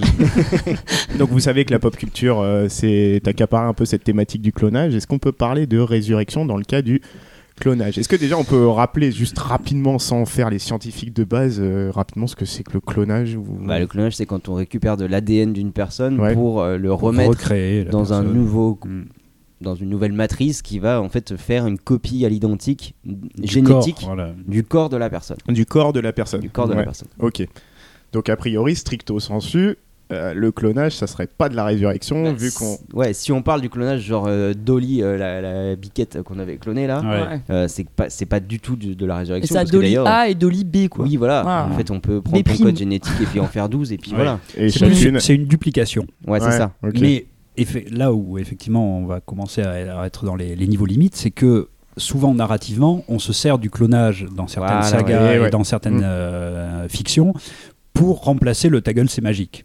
C'est-à-dire que là où Ouais, avant c'était d'un coup de baguette magique, on va te, euh, on va faire une résurrection. Ben là on va dire bon euh, oui alors il est mort, il est mort, comment on va faire, on va le faire revenir? Ben, on n'a qu'à dire qu'il y a un clonage. Et donc Bah, le prestige. alors, c'est c'est vraiment, c'est-à-dire dans, le, dans les faits, non, le clonage n'est pas une résurrection, c'est une duplication. Dans la narration, elle peut devenir un succès d'année à la, à la résurrection. Ouais, ce que j'allais dire, souvent dans la pop culture, en fait, t'as cette idée que t'as le trans... enfin, t'as le- une, euh, une copie du corps, mais t'as aussi un transfert de la conscience et de la personnalité dans ce Alors corps-là. là, il y a encore, euh, encore autre chose. là. Mm. Enfin, parfois, en tout cas. Ouais, mais Tu peux parler de Star Wars 9 Ouais, par exemple. Ah, Arrêtez, je l'ai pas eu. le téléchargement de l'esprit, parce que ça c'est Ouais. aussi un vrai truc hein, Ouais. en, ouais. philosophie transhumaniste. Il y a plein de gens qui essaient de faire du, téléchargement de l'esprit. Ça a relancé d'ailleurs euh, toute la philosophie de l'esprit euh, pour savoir si on a un esprit matériel, etc. Mhm. Ça c'est intéressant actuellement. Mais le téléchargement de l'esprit, je dirais que c'est pas lié que au clonage, parce que le clonage du coup ça devient simplement euh, tu vois, une, une manière d'avoir le même corps qu'avant. Mais à la limite, si tu as téléchargement de l'esprit, tu t'en fous un peu. Si vraiment, imaginons qu'il y ait la possibilité de télécharger notre esprit dans un autre corps, peut-être on va payer pour en avoir un mieux. Enfin, je sais pas. Moi, Mais là, moi, aussi, donc tu parles de téléchargement complet, c'est-à-dire on enlève l'esprit de notre corps Ouais, pour voilà, le mettre ouais. ailleurs. C'est pas Ouais. une duplication. Non, c'est pas une duplication. Là, l'idée, l'espoir, c'est c'est Mm. de, de survivre à la mort en téléchargeant notre Ouais. esprit au moment de la mort dans un nouveau truc. Et c'est pas Ouais, le dupliquer. ouais. T'as t'as un épisode qui est vachement bien de Black Mirror, Black Museum, qui est vachement bien par rapport à ça parce qu'il te montre à quel point on peut aller euh, vers les limites comme ça. Puis euh, évidemment, tout est possible, tu vois, c'est Ouais. Black Mirror. Et t'as euh, donc une nana qui a un accident de voiture. En gros, elle se fait percuter par une camionnette en prenant en photo ses gamins. Ambiance. Donc son mari, euh, elle est dans le coma, il sait pas quoi faire. Et t'as un mec qui arrive, tu vois, un espèce de, de scientifique un peu fou. Il fait Ah, il y a possibilité de mettre la conscience de votre femme dans votre tête. Et le gars, qu'est-ce qu'il fait? Il dit Bah ouais. Et C'est-à-dire que la nana peut. peut- Qui n'en a pas Ah, envie? et dans sa tête, Moi, donc, dans elle, voit, elle voit ce qu'il fait. Elle peut, elle a juste euh, deux boutons, donc un euh, smiley euh, content, un smiley pas content, tu vois. Et elle peut juste interagir comme ça. Et lui, il parle avec sa femme, quoi. À coup de smiley, je vous laisse euh, content, deviner, mais pas ouais, content. voilà. Ah oui. Voilà. Donc, pas vu celui-là. et euh, Il n'y a pas un moment où le mec il dit on peut pas mettre le- l'esprit de ma Oui, femme on dans pose. une autre femme. il y a bien un moment où il s'engueule, tu vois. Genre, il va pisser, il se lave pas les mains, elle fait c'est dégueulasse, tu vois. Euh, puis à un moment bah, où il a besoin de, de, de câlins. Mhm. Elle est morte, donc enfin, elle est plus Mm. là, elle est plus là physiquement. Donc qu'est-ce qu'il va faire? Il va avoir une autre femme et il demande à changer, euh, à mettre sa femme dans une peluche. Ah, ah, dans une peluche. Dans une Ah oui, peluche. Et la peluche, elle va rester dans le salon et puis. euh, Oui, mais ce qui sera Donc, plus voilà. pratique quand même. Parce que Ouais, ouais, c'est mieux. Oui. c'est mieux. si tu te fais engueuler déjà pour tout ça. Non, il est, il est assez fun. Black Museum, il est vraiment super fun, vraiment. Ok, mais je sais pas, là pour le coup, je pense qu'on est ouais, aux limites de la. de- Ouais, mais son corps n'est plus. Ouais, mais ouais, ouais. en termes de duplication, euh, Mais là aussi, c'est vraiment son non, du esprit. coup, c'est un ou- transfert. Non, c'est une duplication de son esprit. non, du coup, non, c'est elle. C'est elle. Après, ils ne. Genre ils ils prennent l'esprit dans son corps, son corps on le met à la poubelle et ils le mettent ailleurs. Mais Voilà. comment, comment il le Ok. justifie scientifiquement Parce que Black Mirror, c'est mais- plutôt euh, quand même scientifique. Euh, non non non ils disent euh, on peut transférer la conscience bam bim bam boum euh, tutti de- quanti Ouais. on y va quoi hmm. Ouais. Et ça me fait penser à un autre truc. T'as un autre épisode euh, où euh, globalement t'as une femme qui, qui perd son mari et globalement elle assume pas la perte Ah de oui. son mari du tout. Oui. Et en fait elle commence, à, elle télécharge une- un truc, euh, elle reçoit le corps, un corps, un corps qui ressemble au corps de son mari. Ouais, ça commence avec une application Ouais, où ça. en fait on, il récupère toutes ces, données internet et tous ces, toutes ces discussions, tous ces. MS, SMS et tout ça pour refaire sa personnalité. Ouais. Et, là ils vont en faire d'abord une application avec laquelle elle discute et ensuite un, un corps euh, robotique dans lequel ils, ils implémentent euh, ce truc là. Mais pareil là on est... Et il y a un truc super intéressant quand elle reçoit le corps, c'est qu'en fait le corps il continue d'apprendre en fonction de ce qu'elle lui fait comme Ouais. remarque. Et du coup on peut se demander si effectivement c'est de la résurrection. Enfin, si- Moi, je pense que ce serait pas du tout de la Ouais, résurrection, ouais, c'est simplement Mm. un, un Android avec une intelligence artificielle Mm. où on implémente des données. Ouais. c'est pas vraiment c'est pas la lui même- c'est une la personne. reconstruction tout de à lui fait. en et, en fait plus, ouais. et en plus, c'est presque une construction de comment elle, elle fantasme son mari. Ah oui. C'est-à-dire qu'en fait, elle sait même pas comment il aurait réagi en temps normal, et c'est plus elle l'image qu'elle se fait de son mari. et- En fait, le, le critère, ça pourrait être celui-là. C'est si on te dit aujourd'hui, bah, euh, on- ok, on va te tirer dessus, tu vas, tu vas mourir, mais on aura un, un ordinateur qui, qui répliquera tes pensées. Toi, en tant que sujet doté d'une conscience, tu t'en Tu es tu t'en fous. Tu passes Ouais, c'est pas toi, ce sera autre chose. Mm. quoi. Le- là, il y a résurrection quand c'est toi, quand tu as une continuité de ta conscience où tu vas pouvoir te dire oui, bon bah c'est bon, c'est pas grave si je meurs en fait parce que je vais y revenir. Ouais. Ouais, ouais. C'est vraiment ce truc du, du- du jeu vidéo où tu as extra, extra à vie quoi. Un petit bonus de- d'allongement. Là, si on me dit bah on te transforme ta conscience, maintenant tu seras un ordinateur, mais, mais en fait ce sera pas toi parce que tu n'auras pas la subjectivité nécessaire, bah je. Bon, du coup, la un peu, résurrection en jeu vidéo, on y est, on est en plein dedans, quoi. Genre Lara Croft, elle euh, se fait euh, niquer par un singe. Non, là Hop. c'était là Alors, c'était plus une analogie en fait. Oui, parce que euh, on, on va déjà essayer de, de bien euh, synthétiser ce qu'est la résurrection de manière globale, Ouais, parce là- que c'est vrai que dans les jeux vidéo, c'est encore euh, un peu philosophiquement une autre, euh, un autre aspect, il me semble. Ouais, parce que là j'utilisais le jeu vidéo vraiment comme une analogie de ta vie, de juste t'as une, t'as une extra vie. Ouais. Mm. Après, euh, ouais, jeu vidéo c'est plus compliqué. Oui. Mais avant de passer à des trucs vraiment compliqués, genre jeux vidéo, est-ce qu'on a des trucs euh, plus, plus simples pour essayer de délimiter? De voir ce qui rentrerait, ce qui rentrerait pas euh, Gaët, est-ce que tu as des trucs où tu vas encore nous casser les couilles pour savoir si c'est de, la- de la résurrection Alors que non. Mm. Eh ben vas-y, donne-moi moi des exemples. Ah euh, donne-moi des exemples de résurrection du coup. Tu cries, tu, Des- tu- ah, euh, t'es négatif depuis tout à l'heure et Non, tu vas non, pas non, attends, un seul exemple de t'ai donné résurrection. In the Flesh. Je t'ai donné c'est vrai. Bu- Buffy contre le vampire, même si j'ai dit que c'était pas le cas. Ouais. Euh, bah, le modèle, euh, l'archétype de la résurrection pour, euh, pour les, les cultures euh, occidentales, c'est Jésus. C'est Jésus qui, euh, Mm. soit qui, fait, qui ressuscite Lazare, ou euh, il y a Ouais. plusieurs résurrections dans la Bible, mais euh, c'est la résurrection du Christ qui revient, il est mort, il revient, truc magique. Enfin, Ouais, magique, et, et je pense que c'est vraiment le, le point, euh, le point de départ un peu euh, au niveau de la culture occidentale, justement, de, de, toute cette, de toutes ces résurrections qu'on peut avoir dans nos, dans nos fictions. Euh, à mon avis, ça vient vraiment de, de ça. C'est-à-dire qu'à partir du moment où justement on est dans une civilisation, disons, euh, d'inspiration chrétienne, qui déjà, euh, qui déjà quand même nous dit que euh, la, le, le mythe essentiel, le, le personnage essentiel qui est, qui est Jésus, euh, a déjà une résurrection obtient une résurrection et que toute, son, euh, toute sa divinité est basée là-dessus, que nous-mêmes, euh, en tant que, euh, enfin en tout cas les chrétiens, euh, attendent la résurrection du corps également. C'est-à-dire c'est pour ça qu'on enterre les gens en terre, hein. c'est pour Mm. qu'ils puissent revenir euh, avec, avec le corps le jour du jugement dernier. Donc on est quand même sur une civilisation justement qui met la résurrection au centre quand même de, le- de leur mythe. Euh, là aussi, pour, euh, pour reprendre euh, ce qu'on disait, euh, enfin ce que, ce que je disais avant au niveau de, de l'Antiquité, euh, il me semble que justement la, la religion, la mythologie grecque est basée exactement sur l'inverse, c'est-à-dire sur Ouais. l'impossibilité de la résurrection, sur le fait qu'il faut accepter justement le fait d'être mortel. C'est tout le sens de, de, de l'Odyssée d'Ulysse. C'est Ouais, euh, du mythe d'Orphée. ou- Absolument. voilà. Euh, le mythe d'Orphée est absolument basé là-dessus. Et même si on va jusque euh, avant l'Antiquité grecque, on a le mythe de, de- de Gilgamesh avec Enkidu qui, qui, Enkidu. qui parle exactement de ça également. C'est-à-dire accepte ta mortalité, accepte que l'autre est mortel également. Et c'est là où tu vas pouvoir commencer à avoir une vie qui est utile. Et tout est basé là-dessus, sauf que nous, on arrive avec euh, notre, euh, notre civilisation chrétienne, où justement tout est basé non seulement Ouais, sur sur- la résurrection du personnage principal, mais sur l'espoir de notre propre résurrection Mm. plus tard. Ouais. Donc c'est Et sur, quasi... ouais, sur l'espoir et qui est pas un espoir vain, qui est, qui est une Ah attente non, non, aussi. ce qui est une attente absolument euh, normale de, de tout chrétien.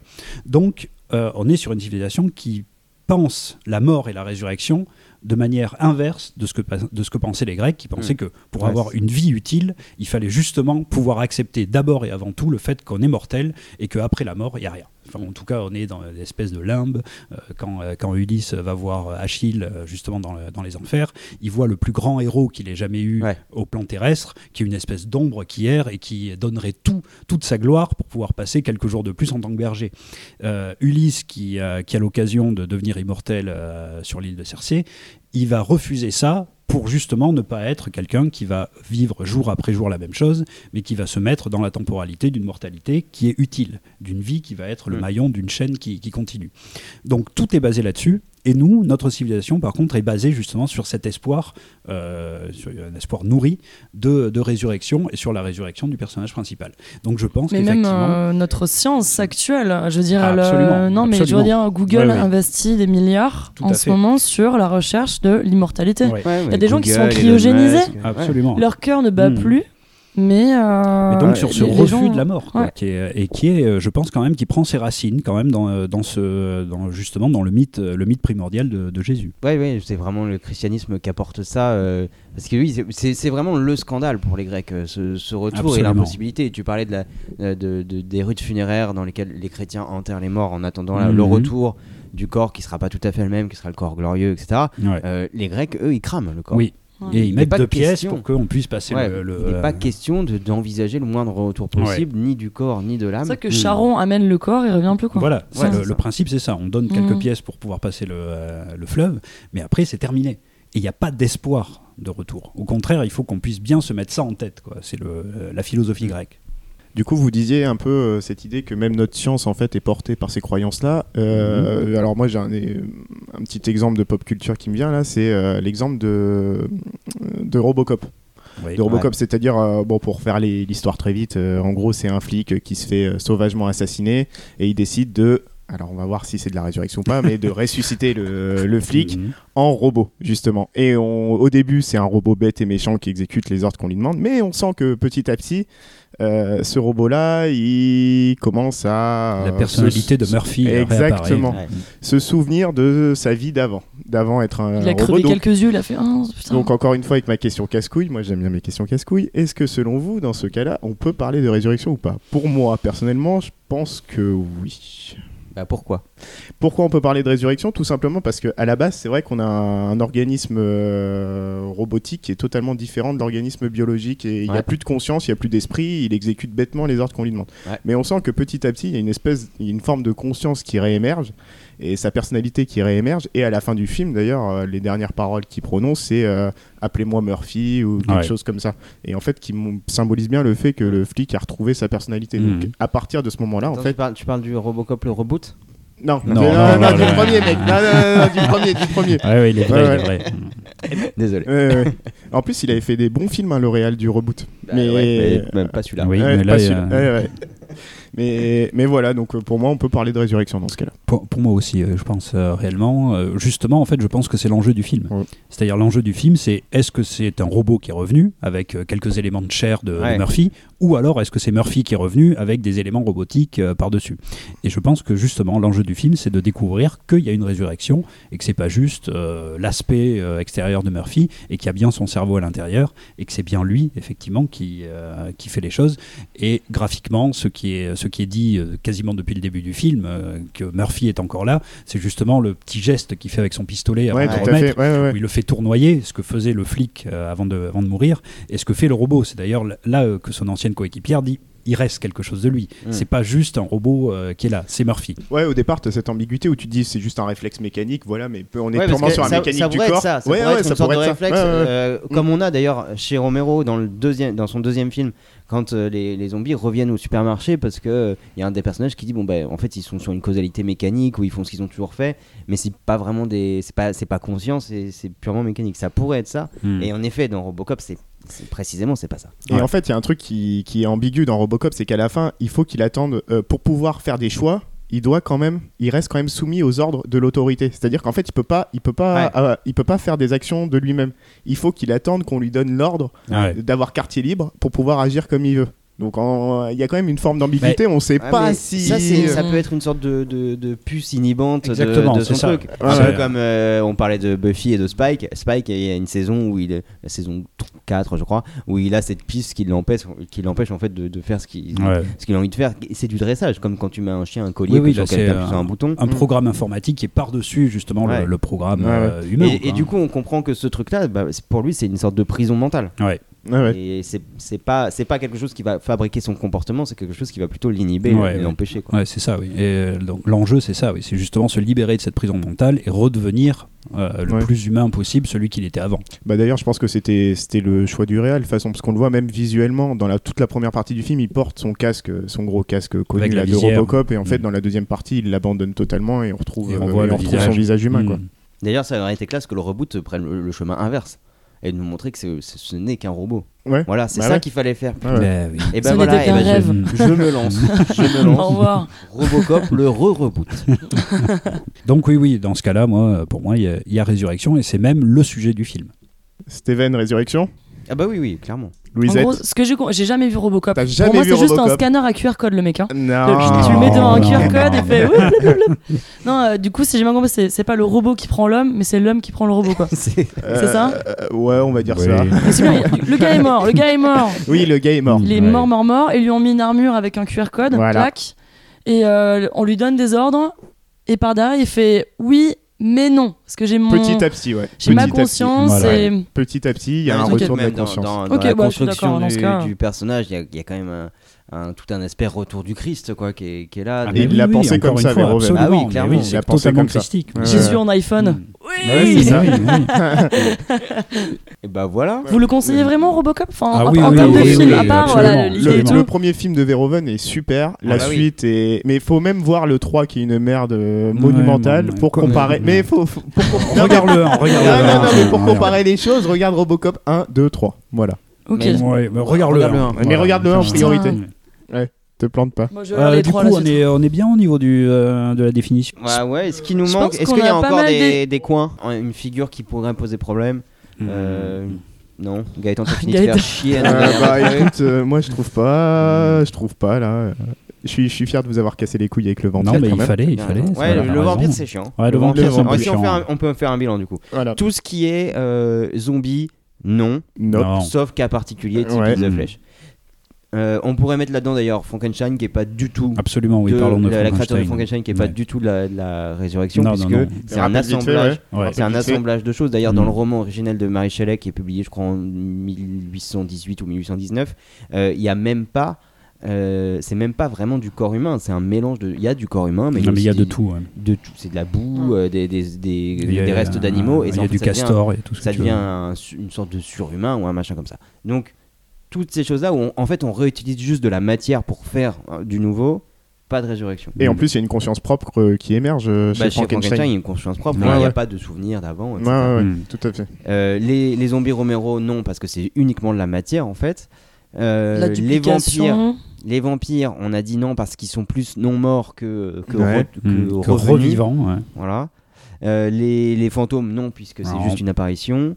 Et Robocop. Robocop, oui. Oui, Oui. Plutôt. Et Jésus, oui. Et Jésus, Jésus, oui, oui. et puis on peut mettre euh, le plein premier trucs, Michel Drucker. euh, dont on va parler plus, plus profondément dans, le côté fictionnel. Euh, Gandalf, c'est de la résurrection. Bien sûr. Euh, Harry Potter à la fin, c'est de la résurrection. Oui. Enfin, bref, on a, on- voilà, quand il y a vraiment retour du personnage en lui-même, D'accord. c'est la résurrection. Bah, Donc, du coup, Tout ça Mort. pour ça, bah Cimer. Mort et retour de la conscience, très Voilà. bien. On en a fini pour notre première partie, les copains Ouais, mais du coup, ce qui pourrait être vachement intéressant, c'est du coup de voir l'intérêt de la résurrection. Parce qu'on a vu Oui, parce que maintenant qu'on qu'est-ce sait ce que c'était, on a délimité ce que, à peu près ce que c'était pour nous. Quoi. Ouais. Ouais, c'est pas mal. Donc, euh, du coup, quel est l'intérêt? Où ça se place dans la narration? Voilà. Est-ce que avant de s'emmerder à réfléchir, on ferait pas un une petite galéjade? Avec un Une petite roulade. Euh, je vous propose un quiz. Oui. Euh, Allez, quiz. Serre-nous des bières, fais-nous ton quiz, on Un y va. petit quiz. Pas vrai Si C'est vrai C'est pas possible C'est incroyable ça ce qui... Viens voir, regarde, une, deux, trois. Il a les trois télés Il a les trois télés Oh, Télé, les- regarde, regarde. Mais non, il n'y a pas de trois télé. euh, Si, si, si, il y a les trois télés. Trois télés. Bah. Ah tiens, je vous serre la main, tiens. Ah ouais, tiens. Allez, c'est bon. Hey, champagne pour tout le Ah, monde. Bon, euh, Louisette, là, moi j'ai soif, donc qu'est-ce que tu nous proposes T'as Ouais, tout le patronne, temps on a soif, soif, là. Vous avez tout le temps soif, c'est Ouais, insupportable. Envoie une C'est pour tournée. ça qu'on est là. Hein. Ah, du coup, On je vous pas propose le cul à parler de euh, résurrection. faire une pause sans la pause avec un petit happy hour. Je vous explique. C'est un quiz. Un Ah. quiz qui va se diviser en deux parties. Ok. La première partie, on va avoir cinq chansons que je vais chanter avec la bouche. Ok, Voilà, très avec bien, notre bien. organe le plus Ouais. noble. Ok, Ah, vous connaissez le, le concept de shitty fluted? Pas du tout. C'est des mecs qui reprennent Eh ben, des on chansons peut- connues. On peut écouter maintenant.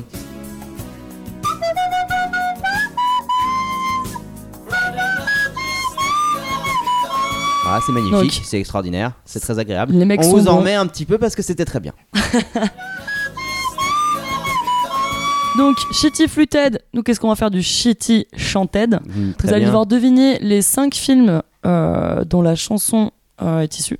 D'accord Ok, donc tu nous fais la bande originale et puis nous on Voilà, doit dire faut ce que dire le film avec précision. Putain, c'est c'est une saga vu, de euh, 19 films. parfois tes références euh, cinématographiques, Oui, j'ai je, un peu je peur, pense que le même si tu nous donnais le nom du film, on trouverait pas le nom. Tu vois. Je suis inquiet. J'ai j'ai essayé d'être sympa, mais on verra bien quoi. Est-ce qu'il y a Gladiator euh, dans le. Ouais, je dirais pas, je dirais pas. Et la deuxième partie, c'est du shitty euh, expliqued, mais en espagnol. Donc du Chitos Explicos. Ouais, Chitos explicos amigos. Euh, vu que vous avez tous fait LV2 allemand, Ah, moi j'ai fait le Ouais. V2 espagnol un petit peu, pendant à peu près peux- deux heures. en Moi, gros, ça j'ai va. j'ai fait LV2 espagnol aussi, mais j'avais deux de moyenne. Donc je, Ok, c'est pas- Je génial. que j'ai eu Et trois c'est- au bac. Alors pour le coup, moi je n'ai jamais fait d'espagnol, donc si je perds, euh, c'est Claro compréhensible. que sí, estoy de.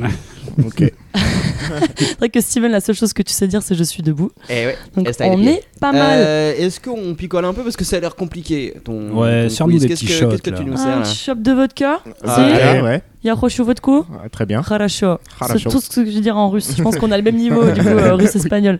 C'est quoi qu'on boit comme vodka? Moi, je vous ai ramené une petite euh, vodka de Russie. Alors, je suis incapable de vous dire quel type de vodka c'est, tout simplement parce que je ne sais pas lire le cyrillique. C'est à la ah, patate? Super. Voilà. C'est à la patate. Oui, un alcool de patate. Elle est goulayante. Ouais. Très goulayante. Comme ce qui suit. Du coup, vous êtes chaud ou pas? Ouais. Ouais, on est chaud. Du coup, Vous je note les points. C'est de la rapidité? Euh, ouais, c'est la rapidité. Ok. On gueule dans les micros donc. Euh, soyez indulgents parce que je vais mal chanter, mais c'est fait exprès. D'accord? Bah oui. Allez, c'est chaud.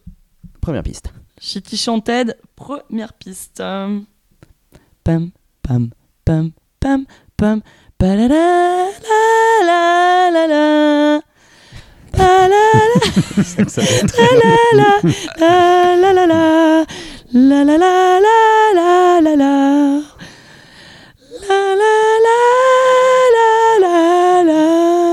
je l'ai pas. Ah, mais pas du tout, j'ai rien. Tout, tout, tout.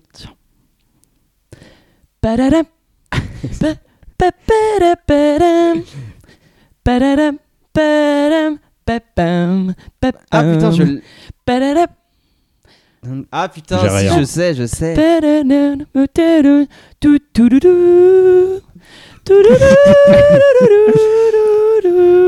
Ça va être long ce quiz. Ouais. Ouais, je pense qu'on vient de perdre euh, les trois auditeurs qu'on avait.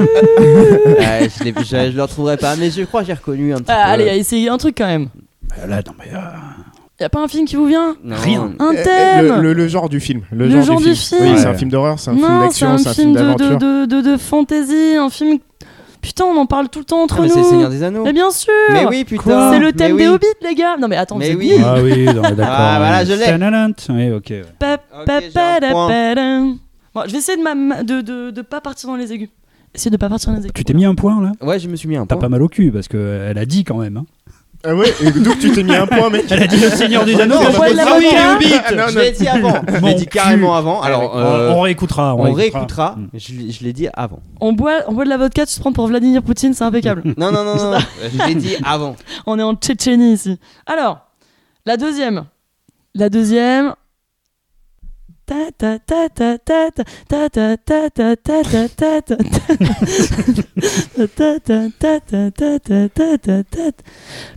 Padadam, padadam. Padadam, padadam. Padadam, padadam. C'est fatigant. Pirates des Caraïbes. Padadam, padadam. Padadam, padadam. Ça fait français. Padadam, padadam. Amélie Amélie Poulain. Poulain. Padadam. Putain, ouais, il a dit en première. Euh, Allez, un point pour Frédéric. J'ai travaillé, hein. Ah ouais, travaillé. bah ouais, t'as Ouais, bien fait ouais, de pas J'ai euh, raté The ouais. Voice, mais à, à, à trois années près, quoi. Ouais, Oh. bosse un peu plus. hein. Alors, le- ce qui suit, c'est un peu dur. Alors, je vous donne un petit. Que après, là, les deux premiers, euh, C'était ah, facile. c'est bon.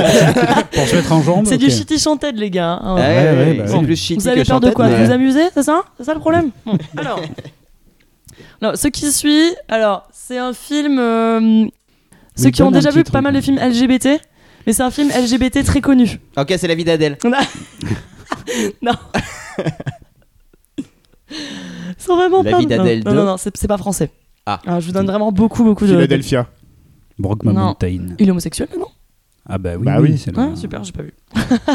bon alors, vous êtes prêts? Hmm, non.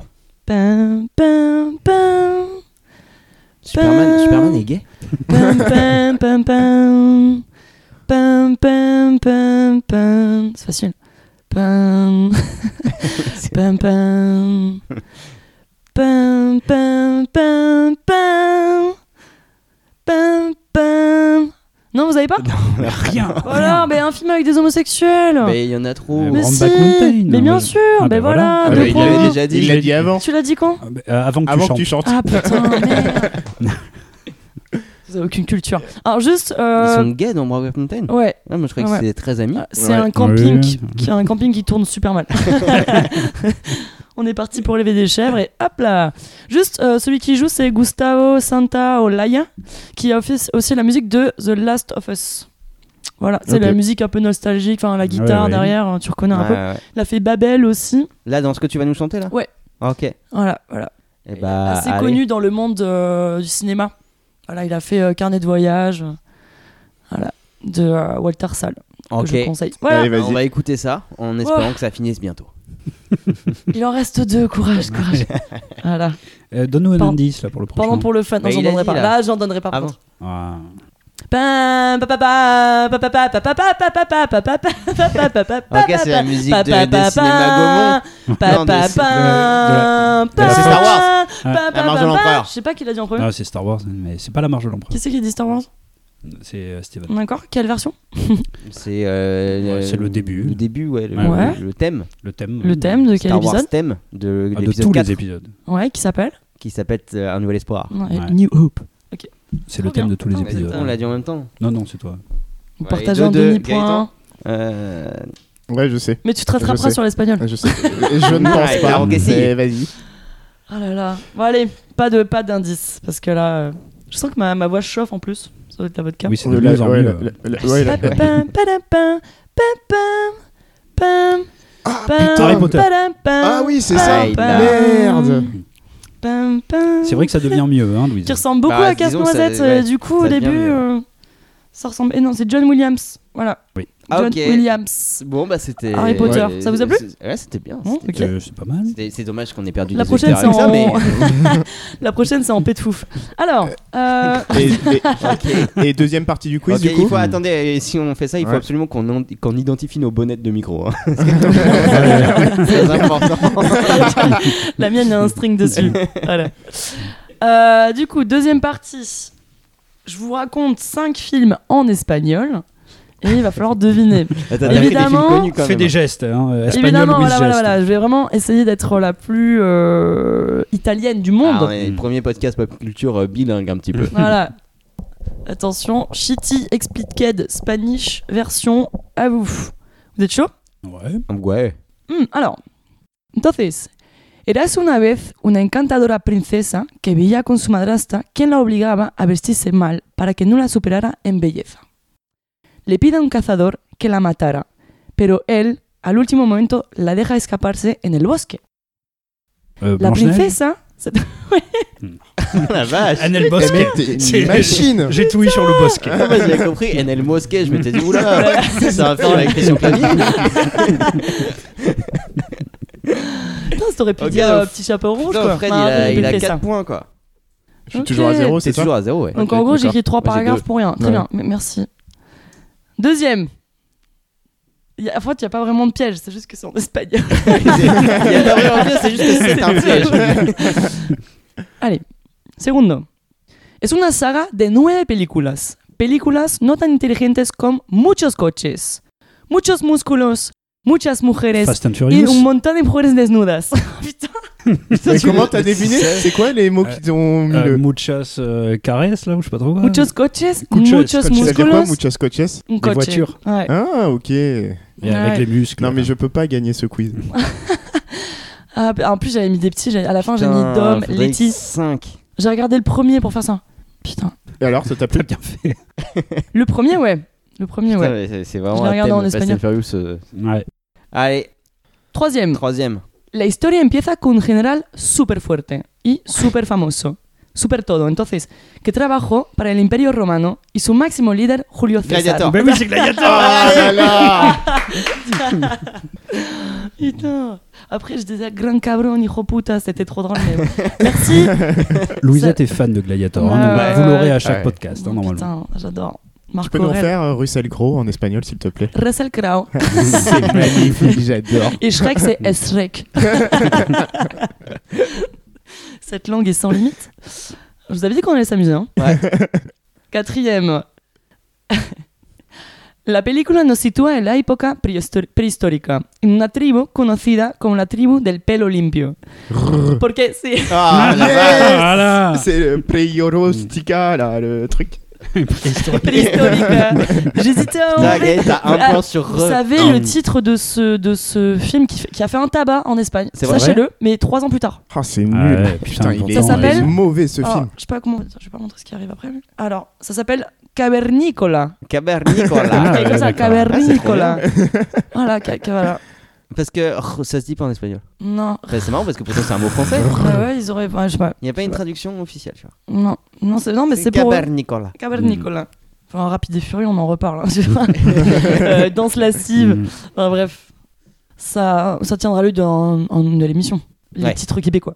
Oui, oui, oui. Euh, de ton émission parallèle. Mon spin-off. Si vous voulez, la- faire des pets de fouf en espagnol. on est sur Iré Chanson, c'est foutu.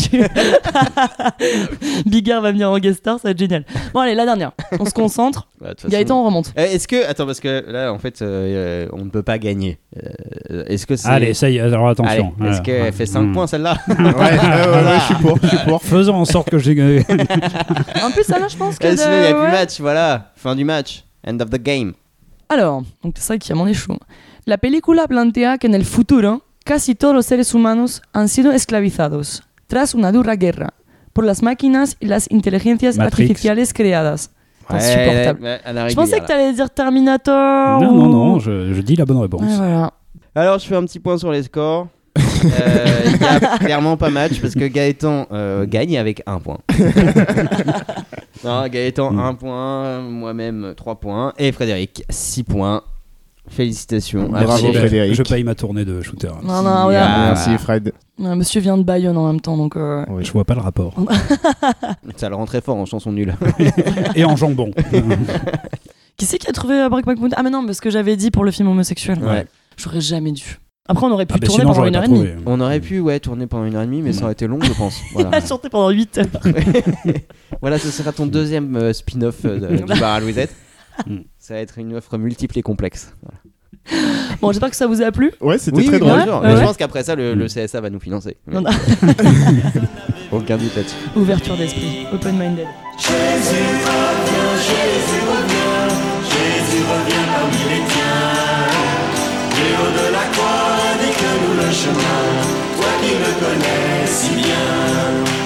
Euh, bon, maintenant qu'on est très très chaud, qu'on est lancé, faut qu'on s'attaque au noyau du problème. Parce qu'on a délimité ce qu'était la résurrection. Ouais. D'accord. Vampire ou pas vampire. pas vampire. Ah, on, va pas y Maintenant- revenir, on va pas y revenir. Revenir sur euh, la résurrection dans l'histoire. C'est-à-dire à quel moment elle se place, blablabla. Et surtout, ouais. quel est son sens. Dans la fiction. Dans la fiction, à quoi ça sert? Est-ce que c'est utile ou pas? Est-ce que c'est juste pour faire Pourquoi c'est là? voilà. Voilà. Euh, comment on commence ça? Est-ce que, est-ce que on peut faire des typologies? Est-ce que vous avez Jésus. un truc? On commence avec Jésus? Ouais, Ça va être compliqué. Ça, Bah, Jésus, Mais ça euh, part d'une on- structure, On peut faire en fait. des, des parallèles quoi, avec Jésus. Ouais. En tout cas, dans les, dans les grandes sagas, justement, on a cité avant le, le Seigneur des Anneaux ou, euh, ou Harry Potter. Euh, je pense que justement, là, il y a des résurrections qui Mm. sont clairement euh, des parallèles avec la résurrection euh, chrétienne. Euh, Gandalf en particulier. Ouais, Gandalf. euh, Gandalf, c'est vraiment le, le truc. Gandalf, bah, c'est ce personnage. En fait, déjà, Gandalf, à la base, c'est déjà le personnage un peu le guide. Oui. C'est, le guide comme, comme, comme Le. Jésus. Et euh, il va mourir, donc c'est un peu triste. Tout le monde est euh, genre ah, Gandalf, tout ça, ça Bah va oui, très bien. bah oui. Et hop, il revient euh, en version plus fort. Ouais. Il revient en version optimisée, absolument. Ouais, mais du coup, maintenant que je repense à Gandalf, Ouais. il meurt Mm. pas vraiment. Mais si. Bah, Bah, si. Non, parce qu'il il est contre Balgor- Balrog. Il tombe. Ouais. Il tombe. Euh, il Et en fait, il y avait un toboggan, c'est ça que tu veux nous dire a- Il y avait un toboggan, on a lavé ses vêtements et il est. Il y a rien qui nous montre qu'il est mort. C'est comme si, Glenn si, dans si, Walking si. Dead. Si, si, alors, euh, euh, bon, dans les livres c'est clair, mais même dans les films, hein, il le dit bien, euh, voilà, qu'il s'est senti partir, qu'il était dans un environnement tout blanc, tout lumineux, etc. La drogue. Et qu'on l'a renvoyé. On il dit bien, j'ai été renvoyé sur Terre parce que bah, il doit quand même accomplir euh, sa tâche, qui est euh, Gandalf, c'est vraiment l'ennemi de Sauron. hein. C'est, lui hein, qui, met tout en branle euh, pour entraîner la défaite de Sauron. Et, et oui, il dit bien très clairement, j'ai été renvoyé sur Terre. Et il est renvoyé sur Terre, et effectivement dans une version un petit peu optimisée, puisque. Même lui au début ne se rappelle pas exactement qui il est. Euh, il se rappelle même pas son, Mm. son nom. Il revient en tant que Gandalf le blanc et non pas Gandalf le gris, donc euh, dans, dans la version disons la, la plus puissante qui, euh, qui peut qui peut avoir sur la Terre du Milieu. Parce que tu sous-entends que les plus puissants, c'est les blancs Euh, dans la mythologie euh, de Tolkien, euh, en tout cas dans la mythologie des Istari de Tolkien, oui, justement, hein, il y a le blanc qui est Saruman, qui est le chef de l'ordre, euh, le gris qui est Gandalf, qui, qui est en dessous, disons, et ensuite il y a des mages bleus, des mages, et un, mage, un mage brun qui est Radagast. Et donc, disons que Gandalf c'est le deuxième dans l'ordre des mages, et quand il revient, ben, il revient en tant que premier. Celui qui porte le blanc et celui qui est plus puissant. Et donc, oui, là, pour moi, on a vraiment euh, complètement la résurrection chrétienne. En plus, il est renvoyé sur Terre par les dieux, hein, par les Bah dieux, ouais, de- ouais. les, les Valar de, de Tolkien. Donc, euh, c'est c'est totalement ça. C'est-à-dire, il est renvoyé sur Terre pour, en plus, euh, accomplir euh, Ouais, quelque pour chose. accomplir la mission, Mm. etc. Ouais, Faire et vaincre triompher le bien, mal, en fait. ouais. Absolument, c'est ça. Vaincre le mal, euh, faire triompher le bien. Bon, et du coup, euh, alors moi, tant pis, je vais passer pour le mauvais élève, mais ça fait très longtemps que j'ai pas revu les Seigneurs des Anneaux, je les Mhm. ai jamais lus. Et quelle sensation on a quand euh, Gandalf il meurt? Est-ce que nous on le vit comme euh, quelque chose de tragique? Moi, je ris, que, en fait, ri. en fait déjà, Ouais, ouais, bah, non mais pourquoi Fini les vieux là-dedans, maintenant c'est Ah. bon. pour- à votre avis, pourquoi on nous le fait mourir et pourquoi on nous le fait revenir, euh, que ça soit le lecteur ou pour le spectateur, euh. Alors, Gandalf Justement, c'est, y a, on peut trouver sur internet euh, facilement une, euh, une interview de George Martin, l'auteur du Trône de Fer, qui, Ouais. qui explique que lui, quand il a lu ça, quand il avait euh, une dizaine d'années, euh, il, a, il a été hyper choqué par la mort de Gandalf parce que c'est le personnage qu'on suit, c'est, Ouais, la figure paternelle en fait qui disparaît. Hmm. Euh, et puis voilà, c'est, le guide qui disparaît. Et bon, euh, Martin il a dit que ce qui l'a, ce qui l'a traumatisé, euh, lui, et puis on le voit dans, dans, son- dans sa saga, c'est le fait qu'il fasse revenir et qu'il a trouvé que c'était à chier. Oui, alors que, que- lui, il fait revenir tout le monde. hein. Enfin, pas tout le monde, non. Qui Il- ça il- euh, Martin. Il, Martin. Fait, il fait revenir énormément de gens. C'est vrai qu'on n'en a pas parlé. Ils reviennent pas trop. En même temps, Alors, il en, il en tue 30, il il va en faire ressuscite. venir deux. genre. Ouais. Oui, oui, non, euh, t'as tout à fait raison. Quand j'ai dit il fait revenir tout le monde, Ouais, c'est largement fait- exagéré. Il en fait revenir dans les bouquins, il en fait revenir trois. Ben oui, mais donc il fait quand même de la résurrection. Ouais, mais c'est de la résurrection qui est pas de la résurrection. euh, on pourrait discuter hein, la résurrection chez Martin. Ben justement, alors. Et bah euh, discutons la résurrection chez Ouais. Martin. C'est un épicycle. Voilà, vous mettez. vous- Attends, tu vas repartir sur le truc. Est-ce que c'est de la résurrection ou est-ce que c'est pas de la résurrection? Exactement. Ah, voilà, voilà. ok, d'accord. Parce qu'en fait, ce sont des vampires. Non, mais oui, est-ce que les gens reviennent chez euh, Martin Mm, Moi, je pense pas, parce que euh, qui revient chez Martin Il y a Kathleen qui revient en tant Alors, que Lady Cœur de Prière. Tout à fait. C'est plus le même personnage. Oui, mais alors là, c'est expliqué que justement son cerveau était trop endommagé, que Voilà. justement quand ils la font revivre, bon ben voilà. Mais Qui euh, revient d'autre? Tauros de Myre, qui est celui qui euh, Ouais, ok. que, le, euh, que le prêtre rouge fait revenir euh, beaucoup Ouais. de fois, je sais plus combien de fois Oui. il le fait revenir. Lui, il reste quand même lui-même parce qu'il le fait revenir Mais immédiatement. C'est le seul personnage qui revient véritablement. Et en fait, il est, il est présenté. Jo- Jon Snow? Jon Snow, alors c'est pas Martin qui a fait ça, pour commencer. C'est HBO qui fait. Euh, oui, mais euh, normalement là, dans le bouquin de Martin, euh, Jon Snow va revenir Ah, également. on verra. on ouais, verra. ça va. Et, et pour le coup, Martin, il fait revenir. Donc, il fait revenir euh, Jon Snow pour une raison narrative. Oui. Parce que ça le libère de son serment Et- auprès de la garde de nuit. Oui, absolument. Mais il fait pas revenir tous ces personnages et surtout les personnages où le personnage mythique genre Ned Stark, il reviendra pas. Ned Bien sûr. Oui, ah non, Et non, mais je dis Stark, pas. c'est un peu l'équivalent de parce que tu as dit il fait tout- il fait revenir Non, tout le non, monde et tout. oui, c'était Ah, il l'exagération. fait revenir deux trois personnages. C'était il, en- hyperbolique. il fait un génocide et puis il a dit il y en a non, deux non. qui reviennent. Il y a- Mm. Mais il Donc- utilise la résurrection, c'était ça que Voilà. je voulais dire. Mais alors pour revenir sur l'exemple de Gandalf et quand donc- euh, Martin il nous dit euh, bon bah finalement c'est nul à chier quand on nous le fait revenir. Donc est-ce qu'il n'y a pas quelque chose dans la résurrection de dire bon bah on fait mourir quelqu'un Ouais, voilà. mais on ça. fait Ah mourir oui. un personnage central mais on l'assume Oui, pas il tellement. peut y avoir une que- facilité. C'est ça que Martin reproche. Euh, pas assumer euh, la bataille de Fort-le-Corps, il est là, ouais, non, c'est super assumé là, le retour de Gandalf. Non, Non, mais on non, n'assume non, pas, mais on on n'assume n'assume pas, pas la la mort. mort et la disparition dans le Ah et ouais. de En dire fait, ce tu personnage-là profites, tu profites du choc parce que narrativement, faire mourir ton personnage principal ou un de tes personnages euh, iconiques, Mhm. c'est quand même un choc. Genre la mort de Gandalf, c'est un choc. La mort de Ned Stark dans Game of Thrones, c'est un, c'est un petit traumatisme où Oui, normalement ton fort personnage, encore. personnage, il Mhm. meurt pas. Enfin, il est Ah pas oui, censé c'est mourir. c'est le personnage principal. Et donc, il y a l'idée que la résurrection, bah, ça, te fait, ça, te fait, ça te fait profiter d'une petite tension dramatique où tu dis, oulala, euh, oh, je suis triste, mais en fait, il revient. Et en donc fait, non, je vous ai bien eu. euh, Voilà, euh, tu- vous avez été triste pour rien. C'est, Mm. c'est- mon- moi, je pense que ça se discute vraiment sur le Seigneur des Anneaux. En revanche, sur Harry Potter, ça se discute pas. C'est, c'est clairement ça. Et il, il meurt. Oh là là, c'est, est-ce qu'il va vraiment mourir? En plus, c'est la fin, donc tu dis peut-être qu'il va vraiment mourir. En fait, non, parce qu'il y a un happy end qui est, qui est nécessaire. Et s'il était mort, ce serait chiant. En fait, c'est comme si finalement on voulait nous procurer un double plaisir en tant que spectateur ou en oui, tant que oui, lecteur, oui. c'est-à-dire Ouais. euh, la, tra- enfin la tragédie, c'est pas du plaisir immédiat, mais tu vis une émotion Ouais. et Ouais, en fait ça. tu vas revivre émotion. une deuxième ouais, émotion au moment où il va revenir. Alors, et du coup, est-ce que à force de le faire, ce truc-là, au final, on va pas annihiler le côté euh, tragique euh, de la résurrection ou nous dire de toute façon, on va nous le faire revenir à un moment ou Bah un ça, autre ça arrive dans certains trucs. euh, Mm. là, par exemple, dans une série à la con, genre. euh, enfin, à la con. euh, une série un peu euh, euh, habituelle, genre Stargate ou Charmed, on a parlé de Charmed tout à l'heure, euh, les personnages, il y en a un sur deux où ils vont mourir.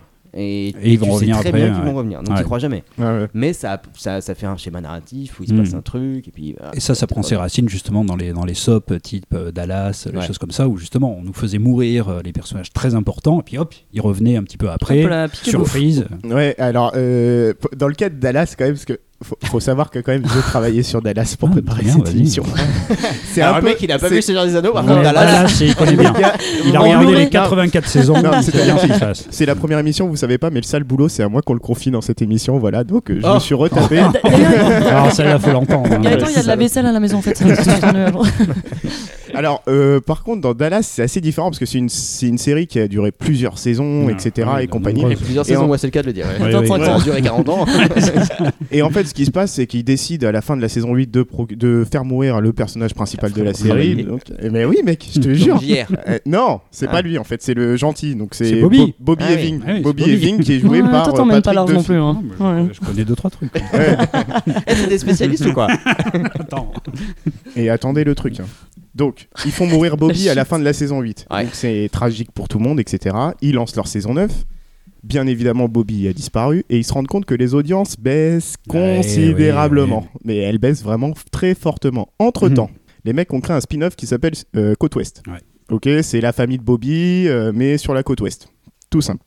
Et le truc, c'est qu'ils constatent que globalement, les audiences, elles sont descendues en flèche. Et donc, à la fin de la saison 9, ils décident de cette pirouette narrative superbe. Ils décident que euh, finalement, toute la saison 9 que vous venez de voir, donc soit C'était 31 un rêve. épisodes, j'ai regardé de 45 minutes, on décide que tout ce qui s'est passé dans la saison 9 est un rêve. Ah, Tout mais à c'est fait. tellement classique. Voilà, donc vous venez de vous passer. Vous, de- David de- Copperfield. euh, vous venez de vous taper 30 épisodes de 45 minutes et à la fin on vous dit mais en fait c'était un rêve. Et il faut voir la réapparition de Moi, Bobby je quand casse même, ma c'est télé. magnifique. Tu casses ta tête. Ah oui, oui. Si on nous prend pour des. on- on- nous sachons. Ouais. Nous sachons Mais- tout. mais là, non, je pense que qu'on tu, est- tu te dis Bobby va revenir, il est pas mort. Et Ouais. là, tu te dis oui, cool.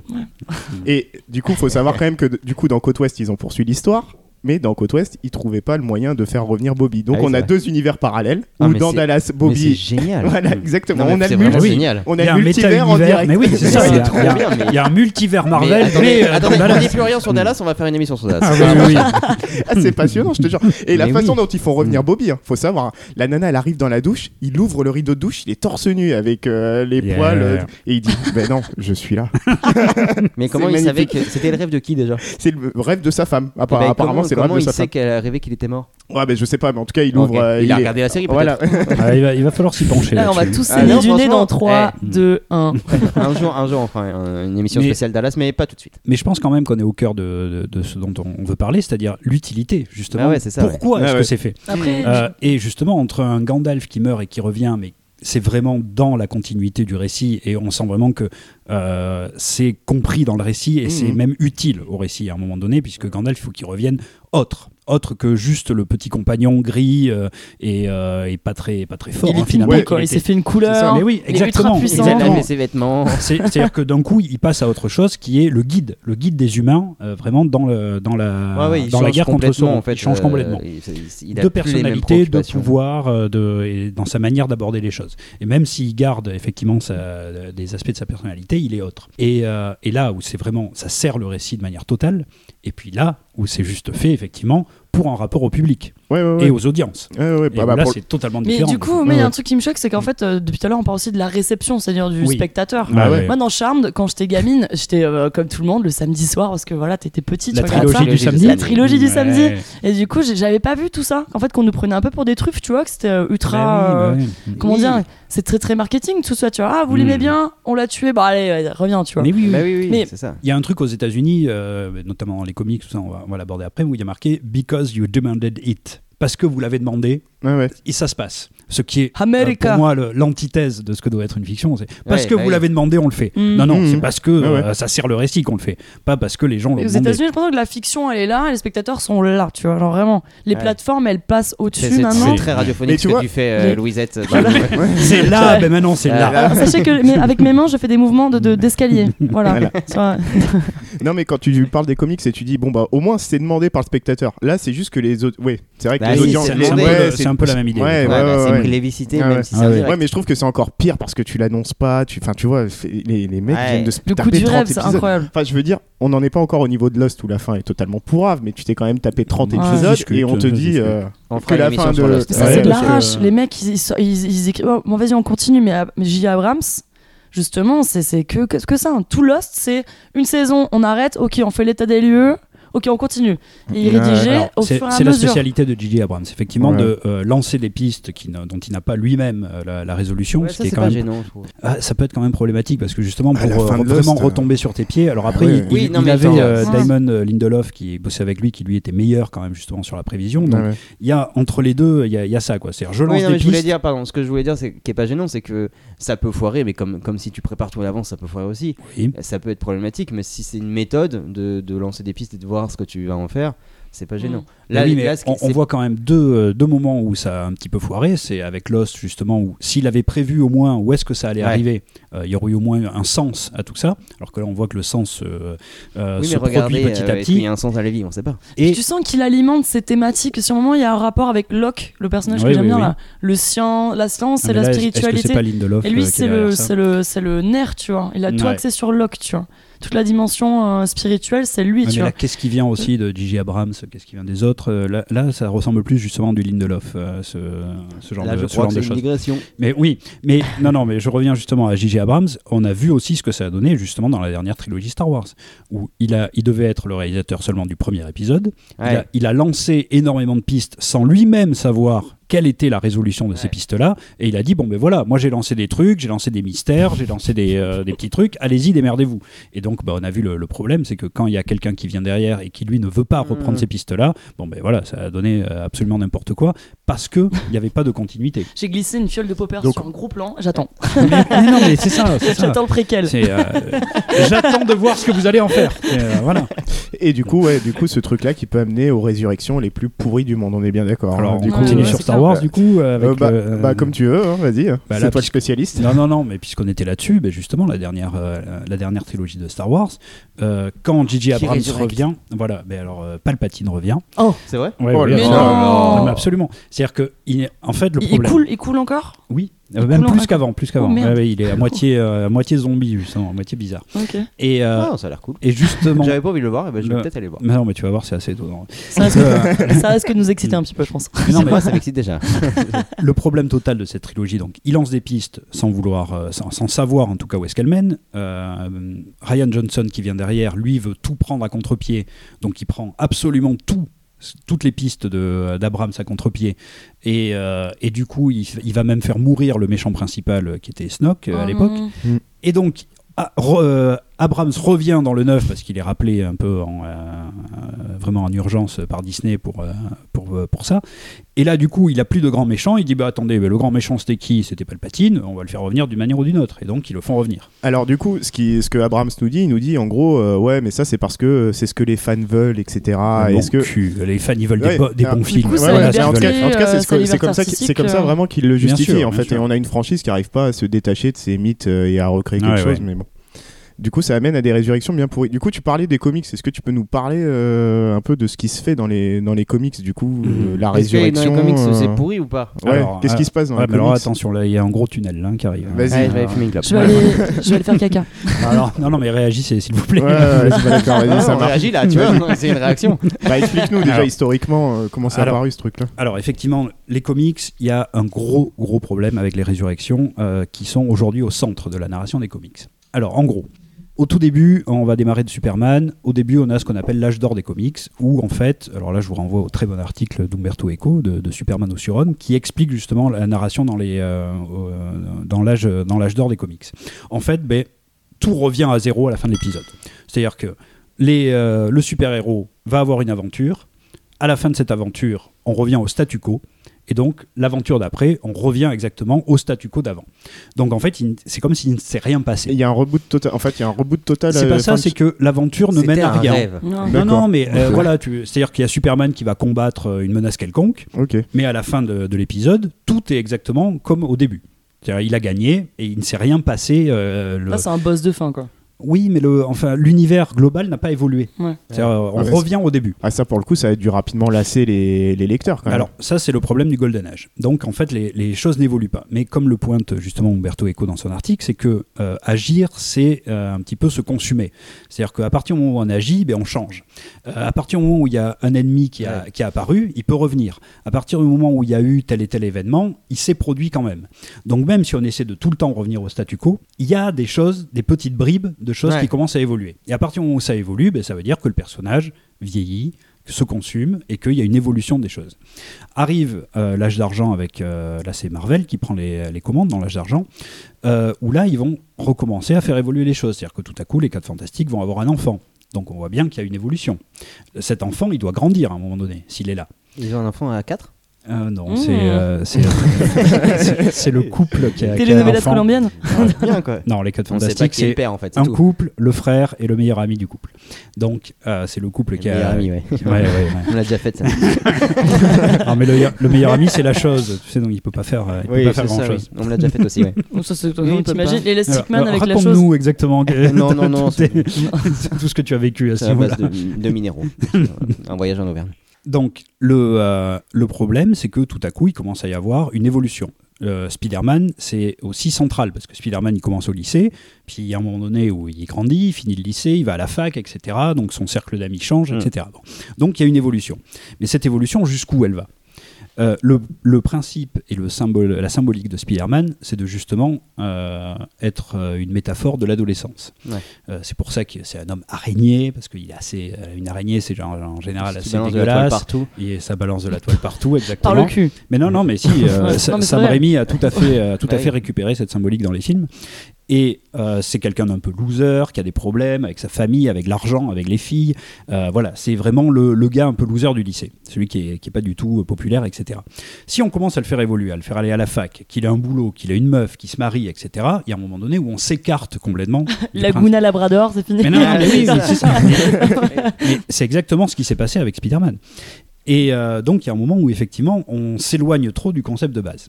Et là, euh, on a ce qui va terminer l'âge d'argent euh, des comics, c'est justement la mort de la petite amie de Spider-Man, qui s'appelle Gwen Stacy à l'époque, qui est vraiment l'amour de, euh, de sa vie pour, euh, pour Peter Parker et qui, Elle est, qui elle est va bretonne mourir. Gwen, c'est breton C'est Gwen Ah, la, première, la, première, Gwendoline. la première petite copine de Spider-Man, c'est pas Mary Jane. Non, c'est la- elle, c'est vraiment euh, le, le plan B. en fait. D'accord, ok. Ah non, non, mais réellement. Paye c'est- ton plan B, hein. ouais. Ouais, c'est pas mal. Euh, Je préfère Oui, tant de moi, je prendrais le plan, le plan C ou D du coup. mais, euh, Gwen Stacy est très très bien. Et, et, euh, Oui, effectivement, elle est morte. Oui, et elle, est, elle est très très populaire euh, au- auprès des lecteurs. Euh, Spider-Man, c'est vraiment son l'amour de sa vie, et donc elle va mourir. Elle, elle meurt en plus. Ah, ça y est, je viens de me souvenir du thème de l'émission. La résurrection. Et elle meurt en plus à cause de Spider-Man. Mais bon, ça c'est encore autre chose. Euh, donc là, on arrive à un moment où effectivement les choses changent énormément dans les comics, où, où les gens peuvent mourir, y compris des, euh, des personnages qui sont quand même très euh, très très populaires, et euh, même si c'est du, du personnage secondaire, qui sont très importants. Et là, on va arriver à ce qu'on va appeler l'effet Jean Grey, disons, euh, l'effet Phoenix. C'est-à-dire que dans les X-Men, on a un personnage qui s'appelle Jean Grey, qui euh, là aussi est très très populaire auprès des lecteurs, euh, qui va à un moment donné se transformer, euh, enfin en tout cas elle va évoluer, elle va, elle va avoir l'identité de Phénix, elle a des pouvoirs cosmiques assez importants. Et elle va pas contrôler ces pouvoirs-là, elle va détruire un système solaire, bon bref. Tout ça va amener à, Pas la faire chier, quoi. à- ouais, à des gros imbroglios, et finalement elle va mourir dans un combat spatial sur la Lune. Là, c'est beaucoup plus que pour Gwendoline Stacy, c'est un des personnages centraux des, des X-Men qui va mourir. Donc euh, vraiment un des, euh, un des personnages qui, qui fait la franchise. Euh, gros gros truc auprès des lecteurs, auprès de, de tout même le, le monde du comics, où on a un personnage central qui meurt. Mhm. Mais comment c'est, Mhm. comment c'est, euh, du coup, comment c'est reçu ça par les, par les lecteurs de comics à l'époque? Est-ce que c'est bien perçu? Est-ce que c'est mal perçu? Est-ce que finalement le choc est tel que, en, fait, est-ce qu'ils l'acceptent cette Non. mort-là? Et non, il, il accepte pas, mais euh, comme euh, personne n'accepte la mort de, de quelqu'un qu'il Ah ouais. aime. Mais quelque part, ça peut faire partie aussi d'une fiction euh, très bien réussie, de pouvoir justement générer cette émotion. Ah, Palpatine, les, j'ai euh, pleuré, hein, j'ai pleuré, j'ai écrit. tu sais, j'ai écrit à l'approche, c'est merde les gars, putain, normal, Palpatine. c'est normal. Et là, c'est exactement ça. C'est-à-dire que euh, les, euh, les lecteurs, effectivement, n'acceptent pas évidemment la, la mort d'un personnage qui- qu'ils aiment à ce point-là. Euh, mais quelque part, il, faut, comme on disait avant avec les, les mythes grecs et les choses comme ça, c'est que pouvoir accepter la mortalité d'un personnage, c'est aussi accepter sa propre mortalité, c'est aussi accepter euh, ce qui fait de nous des êtres, des êtres humains, etc. Donc, au contraire, ça rapprochait ces personnages de fiction, qui étaient totalement en dehors du temps dans le, durant l'âge d'or, de, euh, de personnages qui sont des êtres humains. Mais est-ce qu'ils n'ont pas tué Jean Grey par, euh, par, parce qu'elle a une espèce, de, comme tu disais tout à l'heure, genre l'ubris, justement? Absolument. Ils l'ont Il- tuée parce qu'elle Oui, était oui. euh, à Ils- son apogée de puissance et qu'il fallait la. Mais la- ils l'ont la- tué parce que oui, une héroïne qui, euh, qui ne maîtrise plus ses pouvoirs, qui va détruire tout un système solaire, ne peut pas après revenir. Euh, T'es fatigante maintenant non mais arrête. oui voilà, Ouais. ne peut pas après revenir dans son statut euh, de base. Elle a- Comics à l'échelle de la galaxie, tu vois. Ben, oui, oui, ça c'est pourrait ça. être classe, ça. Ah ouais. Et euh, elle a, euh, à partir de là, donc euh, effectivement, ils l'ont, ils l'ont tué pour ça parce que euh, moralement, on pouvait plus en faire une héroïne euh, classique une fois qu'elle a tué euh, tout un système. Et donc Et donc, Après. Du coup, et donc du coup, le problème, c'est que à partir de là, comme euh, les lecteurs, bon, ben, ils ont beaucoup souffert de ça, ils n'étaient pas contents, etc. Mais bon, ça a duré plusieurs années. Et il y a eu un moment donné où ils l'ont fait revenir. Et c'est là où vraiment, Pa, pa, pa. ouais, là, il y a vraiment une énorme bascule dans l'histoire des comics. C'est que à partir du moment où on a investi de l'émotion dans un personnage, de l'émotion parce qu'on l'aimait, de l'émotion parce qu'elle est morte, de l'émotion parce qu'on l'a pleuré. À partir du moment où on la fait revenir, ben on vous nie rétrospectivement cette émotion. Donc pas que c'était un rêve. Euh, non, non, c'était euh, c'était pas un rêve. Alors ils la font revenir euh, d'une manière un peu un peu particulière, Euh, mais ça on va on va en reparler aussi justement de la manière dont ils dont ils font revenir les, les personnages.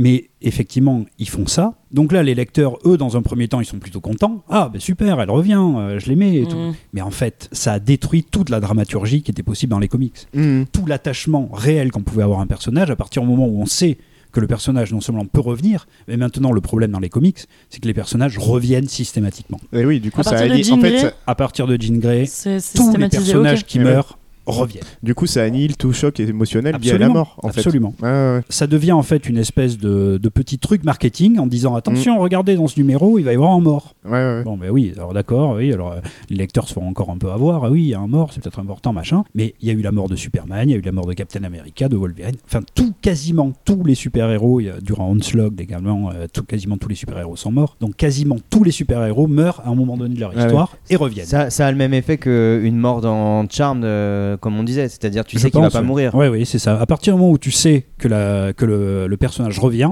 tu ne peux plus t'impliquer ni dans sa vie, ni dans sa mort. Ouais. C'est-à-dire tu ne peux plus t'attacher à un personnage, ça devient une coquille vide. Et ça fait partie du schéma narratif du coup maintenant. Aujourd'hui, Ça, oui, C'est une nouvelle mais- construction. Mais qui est un schéma narratif qui est... euh, Mais qui, ça fonctionne pas. qui du coup. voilà, Bah oui, ça- Normalement, ça une ne histoire, fonctionne t'as pas. trois phases dans l'histoire. Du coup, là, tu vas avoir la mort qui va se caler euh, milieu. Mais ouais, mais tu, fin. tu, tu- t'y Et- crois, plus à cette mort-là. Ouais, mais du Tu coup, ils s'en foutent de la réception, on a bien compris. Ils sont, Mais- ils sont- Comme ça, il fallait bien expliquer euh, cette mort de Jean Grey, donc à fur et à mesure, tiens, ça marche bien, on recommence, tu vois. Oui, oui, C'est mais ça. vendeur. C'est Oui, exactement ça. je comprends. C'est parce que ça, ça a marché et que c'était vendeur et que le retour de Jean Grey était un grand événement. Ouais. Bah, que du coup, on se dit alors on va faire mourir Superman. Et puis alors ça a été un grand événement. Je me rappelle même à l'époque, on en parlait dans les journaux de euh, TF1, etc. Parce qu'ils connaissaient pas justement le fait qu'il allait Ah revenir en fait le truc. Euh, Captain America pareil, etc. Ça devient des espèces d'événements médiatiques, mais en fait pour le lecteur de comics, on sait très bien que le personnage va revenir de manière systématique.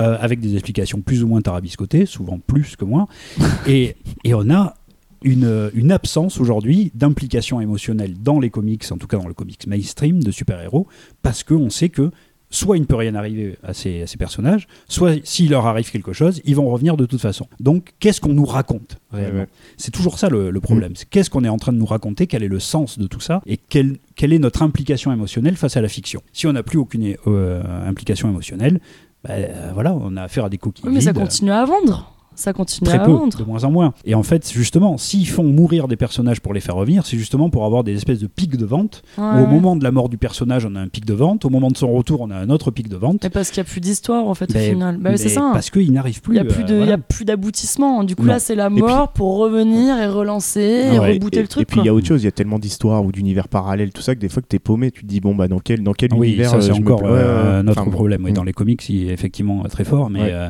là, là, du coup, je pense qu'effectivement, ils l'ont fait comme on le disait avant, because you demanded it, parce que le public le demande, parce que machin. Mais en fait, c'est aller à l'encontre du, euh, du vrai besoin du public, qui est un vrai attachement à ces personnages. Ouais, ouais. Euh, Il y a toujours le, le problème hein, entre le moi qui commande et le moi véritable. Euh, le moi qui commande, il va dire non, non, non, moi je veux pas qu'il meure, je veux qu'elle revienne. Mais en fait, ce dont on a besoin, c'est de se nourrir aussi de gens euh, et de, de personnages de fiction qui meurent pour justement se nourrir de notre propre mortalité et qui ait euh, un sens à tout ça. Game of Thrones, du coup, ce qui a changé, c'est qu'au début, moi, j'avais jamais vu de personnages principaux qui Oui. partaient comme ça, Ouais, euh, genre les noces Ouais, euh, pourpres. Les noces pourpres. ouais. Euh, j'étais, c'est la première fois de ma vie que je Ah bah là, voyais fort, 10 ouais. personnes se faire niquer dans une salle, quoi. Enfin, tuer. Et du coup, il les a pas fait revenir, quoi. Non. Dans cette salle-là, Sinon, Kathleen, Kathleen, dans, voilà. les, dans les Mais c'est pas vraiment elle, quoi. Ah ouais, ouais. Voilà, non, donc, pas euh, vraiment elle. Du coup, là, moi, je m'attendais vraiment à. C'est fini. Tu vois, j'avais pas Ouais. le schéma Marvel Ouais, dans la tête, ouais. tu vois. là, Hmm. C'est mort, c'est fini, Oui, quoi. oui, mais là c'est le cas. Alors, juste pour, euh, pour terminer sur, euh, sur les comics, là du coup, euh, on a donc du coup ce, vrai problème hein, de, dramaturgie, d'implication euh, du, lecteur euh, face, à, face à ces personnages. Et alors du coup aujourd'hui, on a des, essais de, de rendre cette euh, mort et résurrection constante dans les comics, de, la rendre narrative, c'est-à-dire de, la mettre dans l'univers même des comics. Donc là, à l'heure où, on enregistre ce podcast, les, les séries X-Men sont, sont écrites par un gars qui s'appelle Jonathan Hickman, qui a complètement transformé, mais alors vraiment de, A à Z, tout l'univers des X-Men. Il a, les X-Men, normalement, c'est des gens un peu à la, Malte- à la Martin Luther King, qui veulent une coexistence pacifique entre les mutants et les humains. Et là, donc, il en fait des espèces d'activistes, au contraire, qui ont leur pays, euh, qui décident de leurs lois, qui font ce qu'ils veulent, et puis en gros, ben voilà, vous nous avez persécutés. euh, Donc Malcolm X, plus co. alors, plutôt. alors le plus coup. Malcolm X qui était le, c'est le, le personnage euh, symbole de, de Magneto. Si on veut quand même vraiment voir, parce qu'ils créent leur pays, leur île, etc., on est plutôt face euh, en fait aux, euh, aux actions des, juifs euh, après, après la guerre et, à l'établissement d'Israël. Avec le, même côté on est surarmé attention maintenant c'est nous qui décidons de, tout. Vous nous avez persécutés maintenant on va, on va aller on va être proactif dans ce, dans ce truc là et sur cette île eh ben, ils ont un moyen de ressusciter les personnages donc en fait, c'est plusieurs mutants qui se mettent, euh, grâce à leur pouvoir, ils peuvent ressusciter un corps, le faire revivre, etc. Mais alors avec un gros problème qui pour l'instant euh, n'est pas résolu, qui est que en fait leur conscience, en fait, c'est leur esprit est téléchargé dans une espèce de cérébro là qu'on voit dans les films euh, avec le professeur Xavier, et ils retéléchargent cet esprit, une fois que le corps est mort, il le retélécharge dans ce nouveau corps. Mais donc là, en fait, on a exactement du clonage. On a du clonage avec une duplication de l'esprit. Ouais, donc du coup, c'est pas vraiment la même personne qui revient, c'est un même. état antérieur, c'est une sauvegarde quoi. Ouais, exactement. C'est une sauvegarde et il y a même des effets de. Ils disent, bah, euh, on va pas, on va pas télécharger la dernière sauvegarde parce Ah, qu'il ouais, a, ok. il a déconné. Oh, c'est on, encore on- mieux. ouais, on va mettre des sauvegardes antérieures, euh, comme ça, voilà. Là où Parce t'es que- moins con. Mais oui, c'est c'est exactement ça. oui.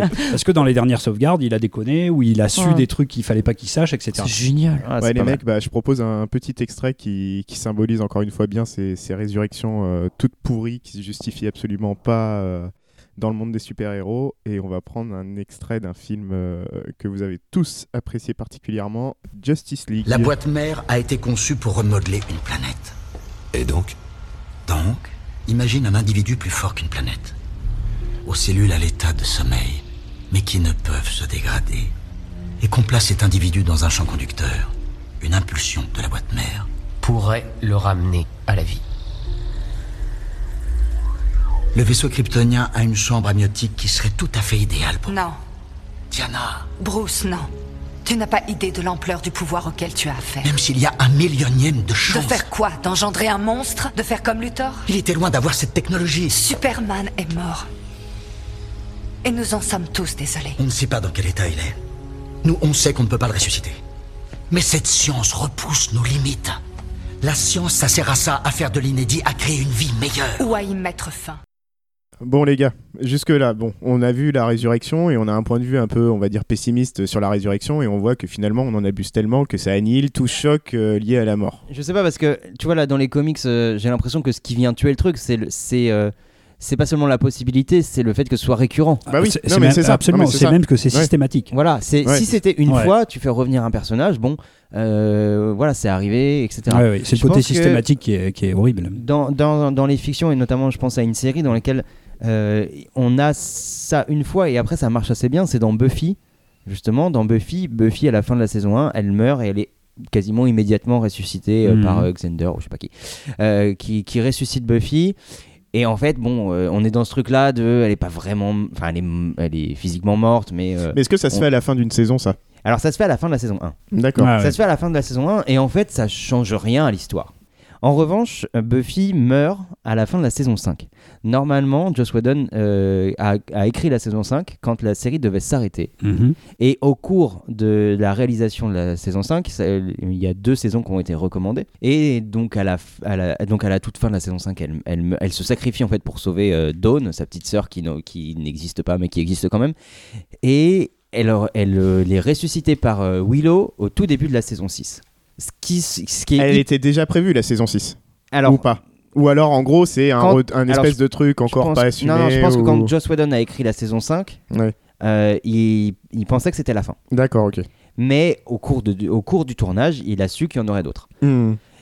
Ce qui, est, ce qui est, je trouve intéressant dans cette euh, résurrection de Buffy euh, au début de la saison 6, c'est qu'en fait, ça va marquer l'intégralité de la saison 6. Toute la saison 6 est construite sur cette résurrection de Buffy parce qu'en fait, euh, elle, déjà, elle a beaucoup de mal à se réadapter au monde. Elle a Mhm. énormément de mal à se. C'est pas, c'est pas, euh, pour le coup, c'est pas une sauvegarde où elle revient. euh, euh, c'est pas l'extra vie de- du jeu vidéo. Ouais. Ça va marquer vraiment son- la, la construction de son personnage et surtout on apprend. euh, alors, elle vient remercier ses amis de l'avoir ressuscité. En gros, pour leur faire plaisir, elle leur dit oui, j'étais en enfer, donc merci de, de m'avoir ressuscité. Sympa. Mais elle va confier à Spike qu'en réalité, elle était au paradis et que elle vit sa résurrection comme comme une chute en enfer. Ah ouais. L'enfer, c'est euh, bah, c'est le retour à Sunnydale où elle, est re la tueuse, etc. Ouais. Et donc, moi, je trouve que cette résurrection-là, elle est vraiment euh, très intéressante dans Buffy parce que déjà, Buffy, elle, est, elle résurrecte pas en, en permanence. Euh, ça, voilà, ça arrive deux fois. Bon, Mhm. Sur cette saison, c'est c'est quand même Ouais, beaucoup, mais. ouais, c'est euh, pas chez les hindouistes justement où la réincarnation. Alors, la euh, réincarnation, on aurait pu en parler, c'est pas de la résurrection. Ouais, ouais, Ouais. mais là, quelque part, de revenir là où elle est, pour elle, c'est revenir au purgatoire, quoi. Revenir à ce qu'elle faisait. ouais, là il y a un truc, là il y a un truc vraiment de une sorte de punition ou ou- voilà. Là je trouve que dans cette saison 6 de Buffy, c'est vraiment très bien Attends, il faut, très cre- il utile faut en aller fait. jusqu'à la saison 6, quoi.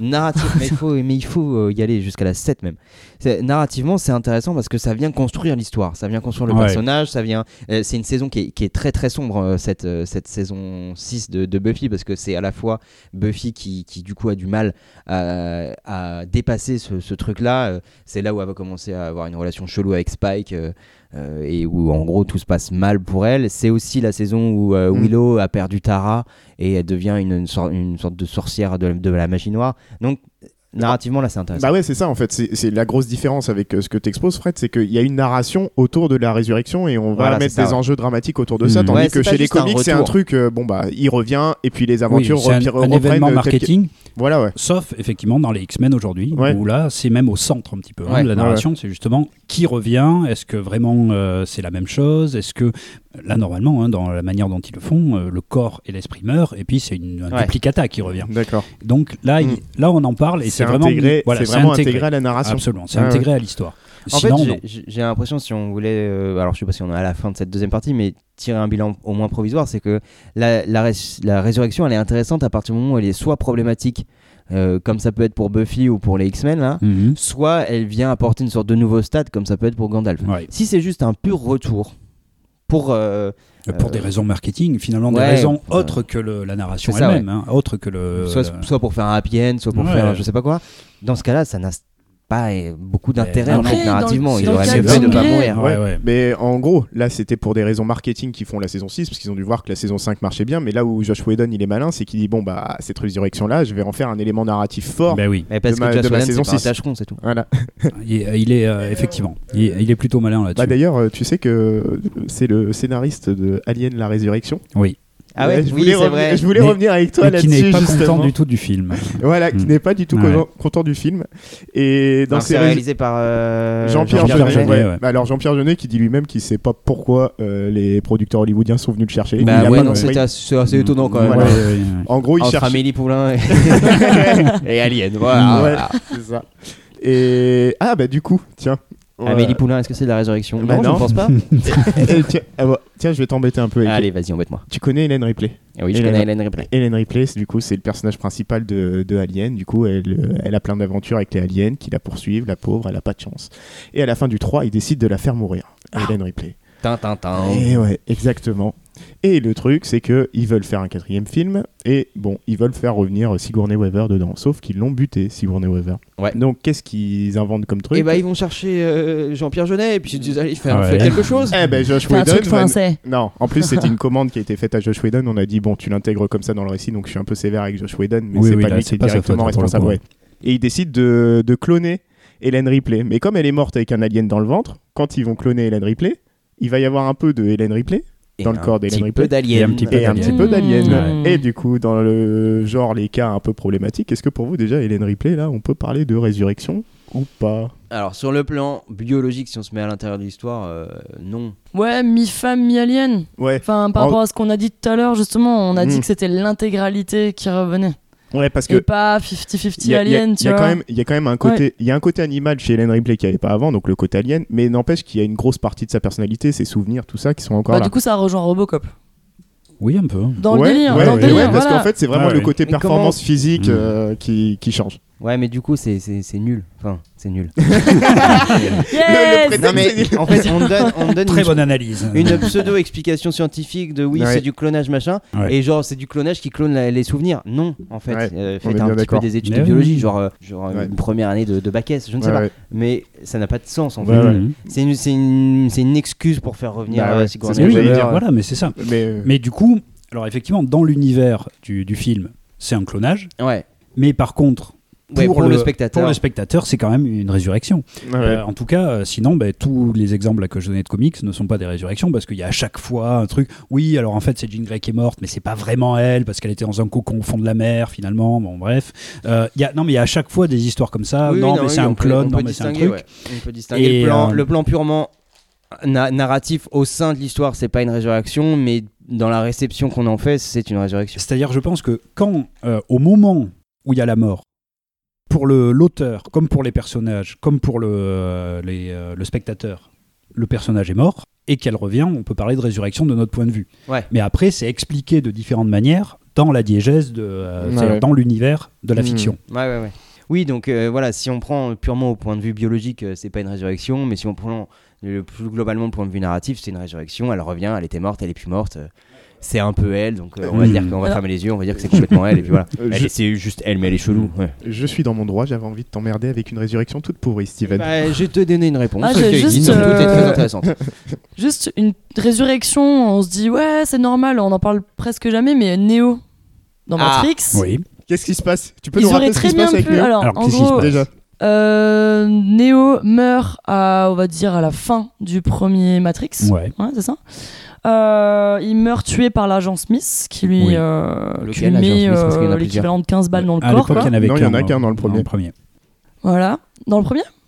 Premier, il y en a Oui, oui, après il y a les deux sbires qui le suivent, quoi. Ouais. Mm. Voilà. Qui... Et du coup, il lui tire 5 balles dans le corps, il tombe. En même temps, t'as espèce de grand, euh, on appelle ça une espèce de grande pieuvre qui attaque le Nabucodonosor, là, le, le vaisseau euh, Mhm. qui, qui les transporte. Nebuchadnezzar. Né- Ouais, bon, ouais, oh, Ouais. Joue, joue pas avec les mots. Donc du coup, qu'est-ce qui se passe? Ben, On voit qu'il est mort, il est physiquement mort, le, tout s'arrête. Et Trinity arrive, lui dit, non, l'oracle m'a dit que j'allais tomber amoureuse, je t'aime, bisous sur la bouche. Il se relève, il comprend que la matrice est une supercherie, que son esprit est plus fort que ça. Il rentre dans l'agence Smith, il fait éclater. Voilà. Ouais. Donc là, ils auraient très bien pu Ouais. trouver un autre truc. Tu vois, pourquoi est-ce qu'ils l'ont fait mourir pour ensuite qu'il se relève? Moi, je pense que c'est juste pour montrer qu'il prend conscience que il est au-delà de la matrice, tu vois. Ouais, puis là, on est- Une sorte de révélation, tu vois. Mais vraiment, il, il le tue. Il le tue. Bah, oui. Ah Ouais, oui, oui. Mais pour moi, pour le coup, là, de Matrix, je trouve que c'est une forme de résurrection qui se justifie pleinement du point de vue de la, de la narration. Enfin, Ah qui a oui, tout son sens. En tout cas, Ouais, en ouais. plus, on est à l'intérieur du même film, donc on Mm. peut pas dire c'est tu sais, la résurrection un peu prétexte. Ah Parce non, que c'est ultra messianique aussi. Absolument. En plus, Ah c'est oui, la oui, fin. C'est Voilà, je- c'est- ouais, c'est ouais. Jésus, le gars. C'est. Absolument. Moi, je pense Ouais. que c'est vraiment justement euh, une résurrection. Alors, euh, les Wachowski hein, euh, ont été piochés dans toutes les mythologies et dans toutes les, euh, les philosophies du, du monde pour. euh, Vas-y, hein, fais, des, fais, fais des tests micro pendant ce temps-là.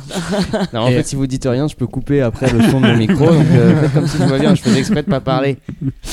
Et, euh, et effectivement, là, on est clairement dans l'aspect messianique, l'aspect Jésus, l'aspect Gandalf. C'est exactement ça. C'est-à-dire, je meurs euh, face à une adversité qui était trop forte pour moi. Et je reviens en, étant en- au contrôle finalement de cet Qui univers-là. l'embrasse, c'est la Trinité. Ouais. La Trinité qui en fait c'est l'alliance de Morpheus, Neo, c'est Trinité qui l'embrasse, qui le, qui le, qui le ramène Hmm. à la vie quoi. Ah oui, oui, absolument. Et attendez, Ouais, j'ai vu un truc de ouf. Ouais. Le, la première chambre dans laquelle on voit Trinity au tout début là, c'est la chambre 303. 3, 3, Trinité. La chambre où il arrive, où il se fait buter, 3, 0, 3. En fait, du coup, c'est vraiment le moment où vraiment il est ressuscité. Ouais, quoi. ouais.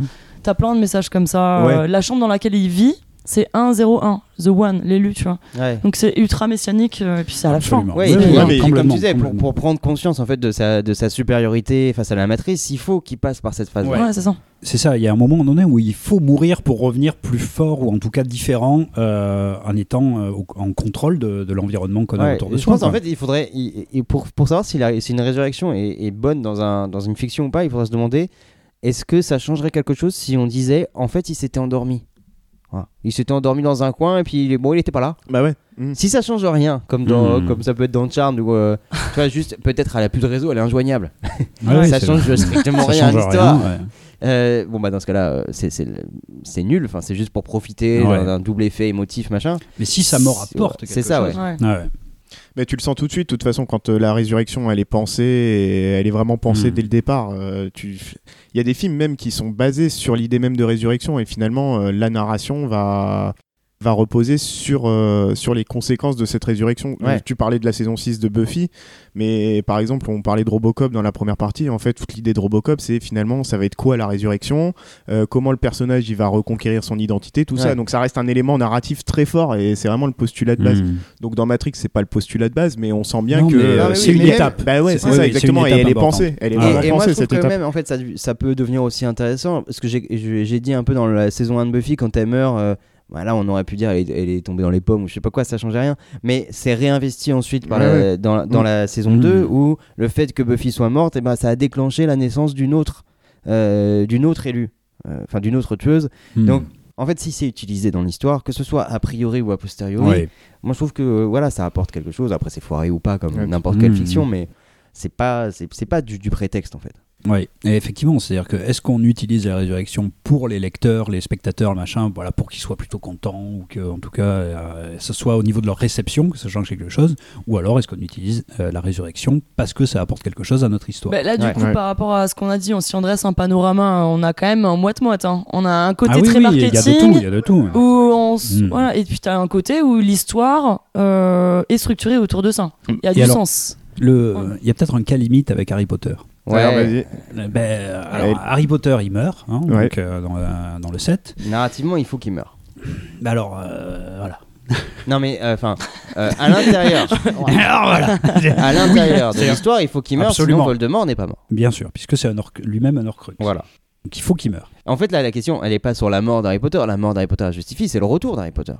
Exactement, c'est Est-ce ça. qui justifie ce retour Et- Est-ce que euh, il avait besoin de ressusciter? Bah je pense pas en fait.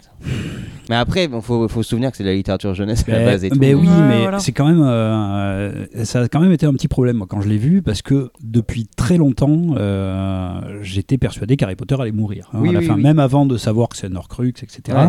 Pour moi, c'était vraiment le, justement la conclusion logique de son, euh, de son apprentissage et même le fait que ben, lui-même ne participe pas, par exemple, à ce qu'on va appeler une compétition sexuelle. Hein, C'est-à-dire qu'il y a c'est Ron et Hermione hein, qui finissent Ouais. ensemble. Tout ça fait que quand même, c'est l'élu et- qui est, Ouais, euh, qui est- est ouais. élevé pour mourir et quelque part il va vers ça. C'est-à-dire Mm. qu'on a vraiment l'impression que toute la saga va vers ça. Il fallait pas que le roux soit célibataire. hein, que Est-ce que, est-ce que, la, est-ce que la fin d'Harry Potter aurait été plus belle si il était mort? Oui parce que Ben, moi, c'est- je pense. t'as cette fin qui, qui est hyper décevante et qui vient foutre tout à plat d'Harry Potter qui emmène ses enfants à l'école de la magie. Enfin, Mm. Ouais. c'est tout ça pour ça mec. Ouais, ouais. Tout ça pour venir Mm. avec ton labrador et ton mais monospace c'est emmener ça, tes oui, enfants à euh, l'école. ouais, pour avoir une vie banale. euh, Mais c'est ça. En fait, c'est rien, comme si c'était rien passé, il- quoi. Il doit se taper une psychanalyse de Mais l'enfer. absolument. C'est Mais sûr. bien sûr. Il- même pour lui, il mieux qu'il mutuelle. Mais je pense que c'est vraiment le sens euh, justement de- du, du Seigneur des Anneaux, du Retour du Roi à la fin, où euh, quand euh, Frodon doit quitter la Terre du Milieu pour, Ouais. pour mourir, pour partir au pays éternel, ça a un sens mythologiquement Mm. et même psychologiquement. C'est-à-dire qu'effectivement, avec tout ce qu'il a vécu, toutes les horreurs, toutes les tragédies, il ne peut plus bah, justement avoir un labrador euh, être, Ouais, euh, et avoir une vie normale. Non, l'histoire a été tellement forte, l'aventure a été tellement euh, forte que ça l'a profondément changé et que soit il doit mourir, soit être totalement quelqu'un d'autre. Et donc, Tolkien utilise une espèce de mort métaphorique. Il part pour le pays éternel, bon, il part pour le, pour, euh, le paradis hein, de, euh, de la Terre du Milieu. Et là, ça a un sens. Mm. Et là, il va au bout, justement, de cette logique.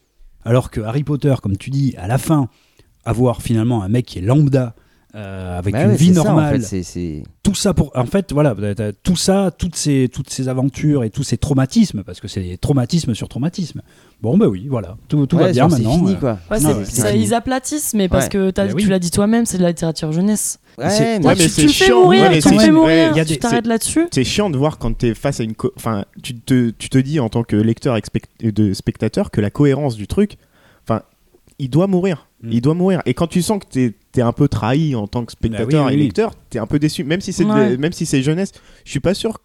En fait, ça renvoie un peu à ce que tu disais en premier, le- le- l'idée de non-acceptation de la mort. mais tu oui, vois mais Ouais, oui, c'est ça. et à C'est toute une éducation qu'on donne aux gens sur on parle pas de la mort, la mort c'est tabou, Ouais. tout ça. Et comme c'est les jeunes, bah faut surtout pas parler non de la non mort. il quoi. revient non.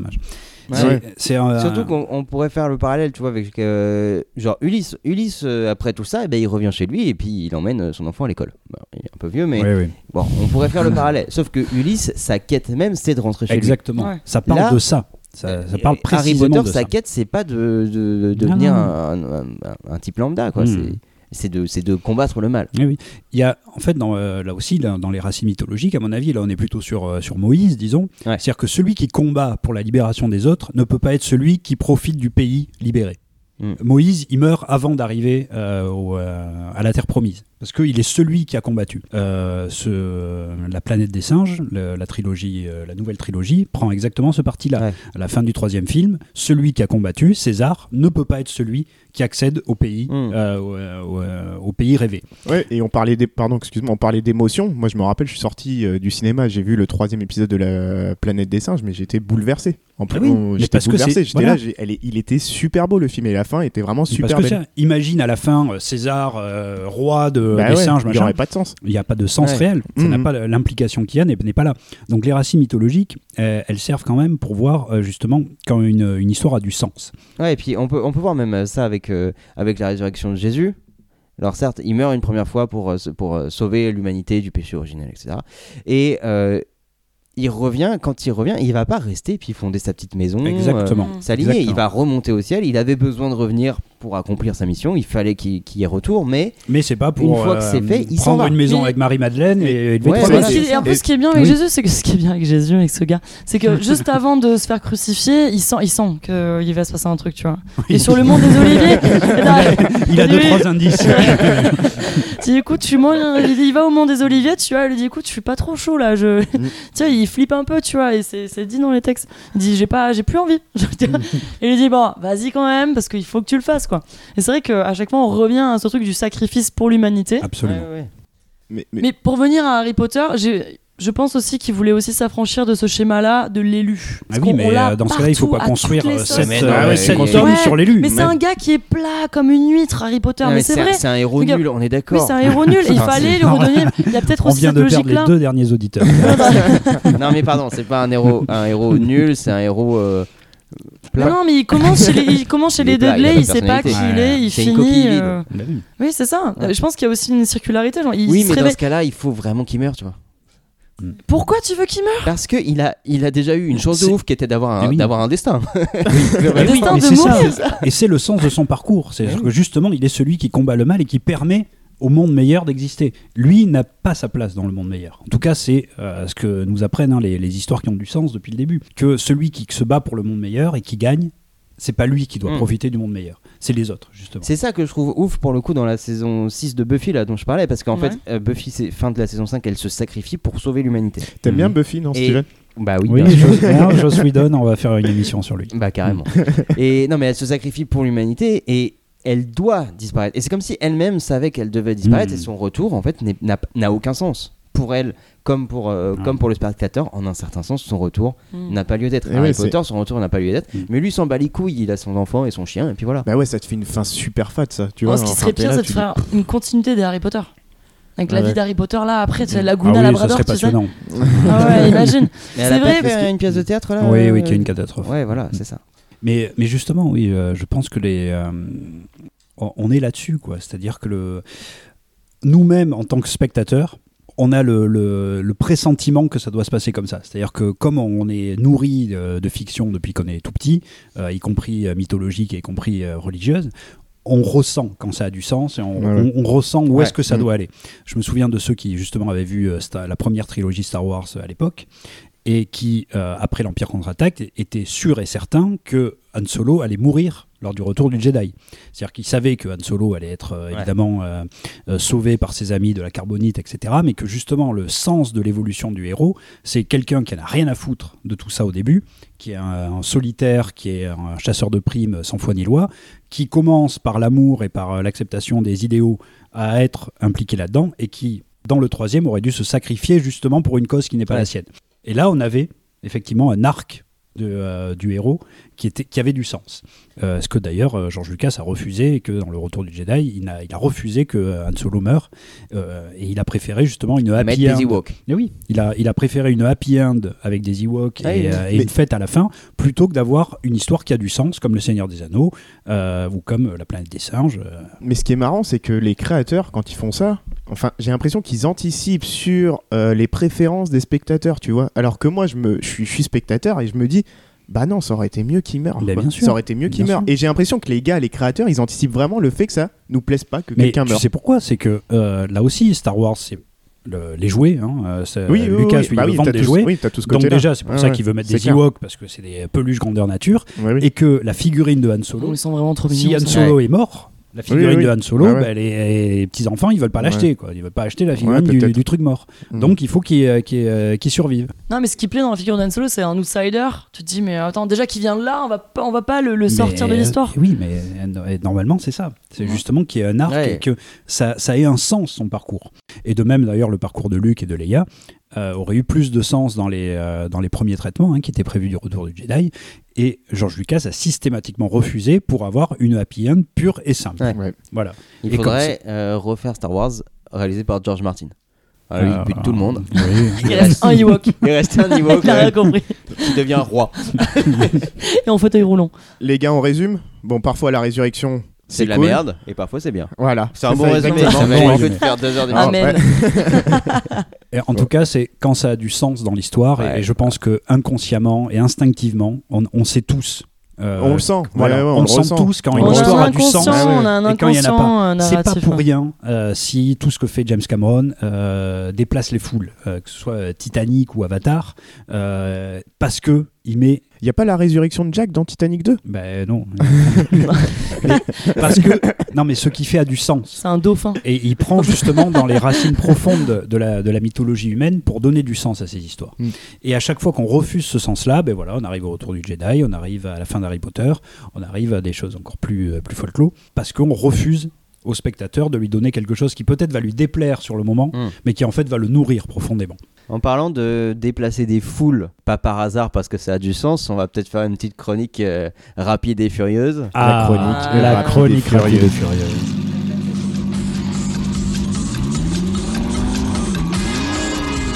C'est la chronique rapide et la chronique furieuse, présentée par Furious Boy.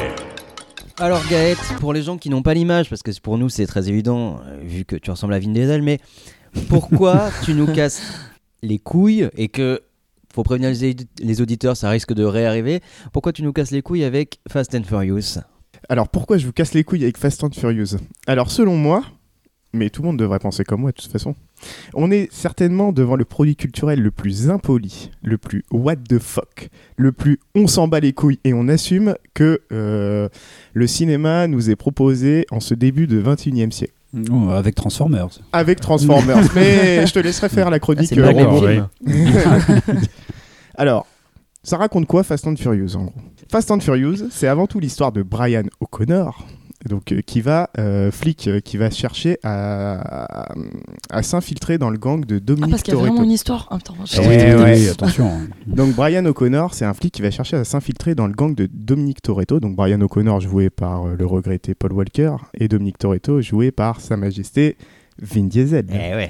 Que Je personne ne regrette.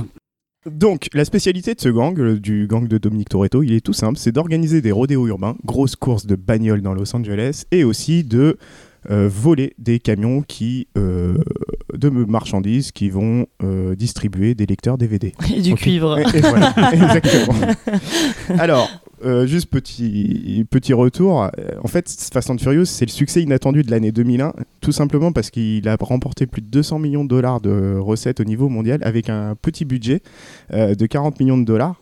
C'est pour ça que Frédéric disait que c'est pas un hasard si les films font beaucoup de. Voilà, il y a quand même une raison euh, narrative, c'est c'est de la qualité. Attends, Bien ils sûr, avaient c'est 40 de la millions, ils ont gagné 200 millions. Putain, Ouais, on va faire avec- ça. ouais. Vas-y. C'était un tout petit Prends film ta à la base. R5, on va sur le parking. Et du coup, en fait, Universal, ils sentent, ils sentent le truc euh, très rapidement et ils vont transformer ce petit film en suite de blockbusters, donc des films avec beaucoup plus d'argent. Et euh, les sorties des films vont être réglées comme des horloges. Si vous regardez bien, tous les deux ans depuis 15 ans, même depuis plus de 15 ans maintenant, on a Il y le a un droit. Spider-Man. Eh, Ah non, c'est pas ça. eh non. on a le droit à notre euh, Fast and Furious. Sauf qu'il y a eu un petit problème. Le succès a commencé à descendre un peu, euh, surtout à partir du troisième épisode. Donc les scénaristes ont eu une idée somme toute très brillante, c'est euh, de faire mourir et de ressusciter tout ou quasiment tous les protagonistes. Ils y passent tous, les Ah, ils uns y sont après- tous passés Pas tous, mais on va voir. il y en Même a- la multipla. Ouais. Elle- on va voir. La grande spécialité de Fast and Furious, c'est de faire mourir et de faire revenir euh, les protagonistes. Petit retour en arrière. Donc, Fast and Furious 4. Nous avons Letty. Letty, la petite copine de Vin Diesel, Attends, c'est Euh, Michel Rodriguez. qui est voilà, qui est Ah, ok. par Michel. Rodriguez. Donc, Letty a infiltré un gang particulièrement dangereux de narcotrafiquants de Los Angeles. Sauf qu'elle est repérée et va être sauvagement assassinée. Il n'en fallait pas plus pour que Dom lâche le barbecue, reprenne le volant et les armes avec son ami Brian et parte se venger. Sauf que on apprendra en fait à la fin de Fast and Furious 5 que Letty n'est pas vraiment morte, mais a subi un accident qui l'a rendue amnésique.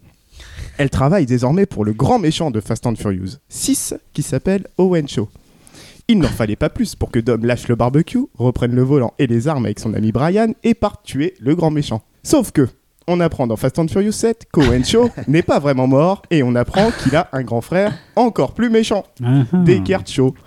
Interprété par le roi de la tatane, s'il vous plaît, donc le grand Jason Statham. Ce grand méchant, du coup, décide d'aller se venger et va tuer Anne Liu, ou Anne Liu, je sais pas comment on dit d'ailleurs, un des amis de Dominique Toretto. Anne mourra tragiquement dans Fast and Furious Tokyo Drift, donc Fast and Furious 3, qui est chronologiquement situé entre Fast and Furious 6 et Fast and Furious 7. Si vous ne comprenez pas, on s'en fout. vous l'aurez compris, il n'en fallait pas plus pour énerver Dom qui lâche le barbecue, reprend le volant et les armes et part se venger avec son ami Brian. Sauf que Anne n'est pas vraiment mort. Il revient dans la bande-annonce de Fast and Furious 9 C'est pénible. pour aider Dom qui s'est découvert entre-temps un frère caché diabolique. Bref, vous n'avez certainement rien compris à ce que je viens de raconter. Bah, et si, si, c'est- c'est c'est la chronologie de Shakespeare. Bon, bah, Oui. voilà. C'est basé là-dessus. Vous n'avez certainement rien compris à ce que je viens de raconter et c'est parfaitement normal. Le plaisir procuré par un Fast and Furious ne se mesure pas au niveau de crédibilité de l'histoire, mais c'est avant tout parce qu'on renonce à suivre une histoire cohérente et crédible que l'on prend du plaisir à regarder Fast and Furious.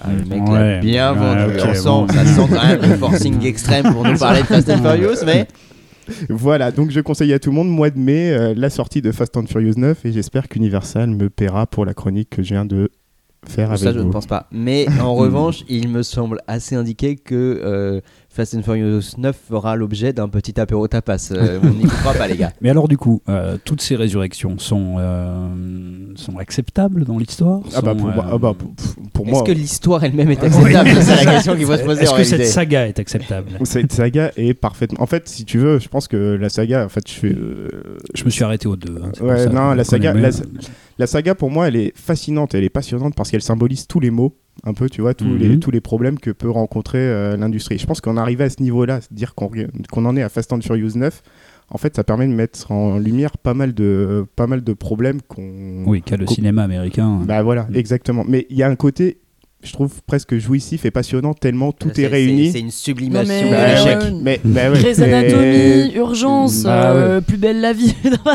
non mais tu vois, c'est le même délire, tu vois. Et, C'est ça- Dallas en fait. Non. Bah, Dallas avec des voitures. Bah oui, oui. Bah, exactement, en fait, on, on se retrouve devant. oui. Il a une moustache, Dallas? De quoi? Il a une moustache, Dallas? Dallas, Dallas. Dallas, c'est Enfin, une série. C'est Ouais, oui, oui. c'est une ville. hein. D'accord. C'est une ville. Ah, le mec s'appelle pas Dallas Non, non, Mais non, non. C'est incroyable C'est c'est une ville des États-Unis. Non, non, non, non. Donc Dallas n'a pas de moustache. C'est assez rare que les villes aient des moustaches en réalité. Vas-y, on, on, on écrit une série qui s'appelle Blois. Voilà, juste Blois. Voilà, par exemple. Euh, Louisette, il va falloir faire une émission sur Dallas, que tu te remettes. euh, Oui, t'es- t'es t'es pas à jour là-dessus. Et du coup, le dernier, euh, le dernier spin-off là, qui est Hobbs and Shaw. Ouais. Donc en fait, c'est le gentil et le méchant qui, qui font, euh, En font fait, équipe. et on y reviendra peut-être. J'ai prévu de faire une prochaine chronique là-dessus sur euh, j'ai hâte. exactement sur la transformation du méchant en gentil dans Fast and Ah. Furious parce que c'est exact, c'est également une grande spécialité de la franchise. D'accord. Ok, bah on va garder. euh, par contre, on va prévenir les auditeurs, enfin l'auditeur qui nous écoute, à savoir ma mère, euh, que euh, ce sera mienne. pas tout de suite euh, le Fast and Furious, la chronique Fast and Furious. Tout à On va fait. faire une chronique euh, biannuelle à peu près. sur Fast and Furious. Je peux attendre le 12, Au tu vois. maximum. Attends, mec, j'ai écrit 12 chroniques déjà. T'es en train de me dire qu'il y aura pas, il y aura pas de chronique Fast and Furious Si, bah, t'en as pour non, 24 faut- ans. faut- non, faut que les auditeurs savent, enfin, sachent que je fais partie de ce podcast en partie parce qu'on m'a promis une chronique rapide et furieuse à chaque émission.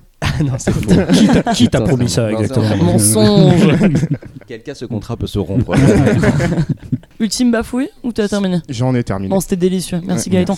Bon, du coup, on a défini ce qu'était à peu près la résurrection pour nous. On a travaillé sur euh, la, résur- la résurrection dans la fiction et son intérêt. Mais là, on va terminer par euh, à l'extérieur de la fiction.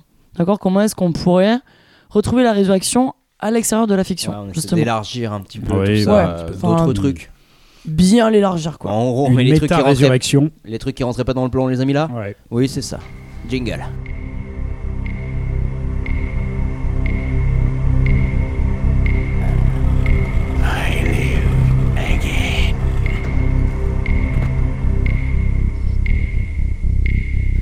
Du coup, cette résurrection en dehors de la fiction, moi par exemple, j'ai envie de parler d'un truc, je sais pas si vous avez vu, mais James Dean, il serait question de refaire un film avec lui, mais mort. Mais en fait, non, euh, résurrectionné. Euh, Ah, L'idée c'est Fast and Furious c'est. 9, non Comment C'est Fast and Furious 9. Je crois, ouais. Avec La James fureur de revivre. Ouais. James Dean dans une multiplate dorée, t'as- ils vont pouvoir faire ça. J'ai trop de fantasmes de cinéma.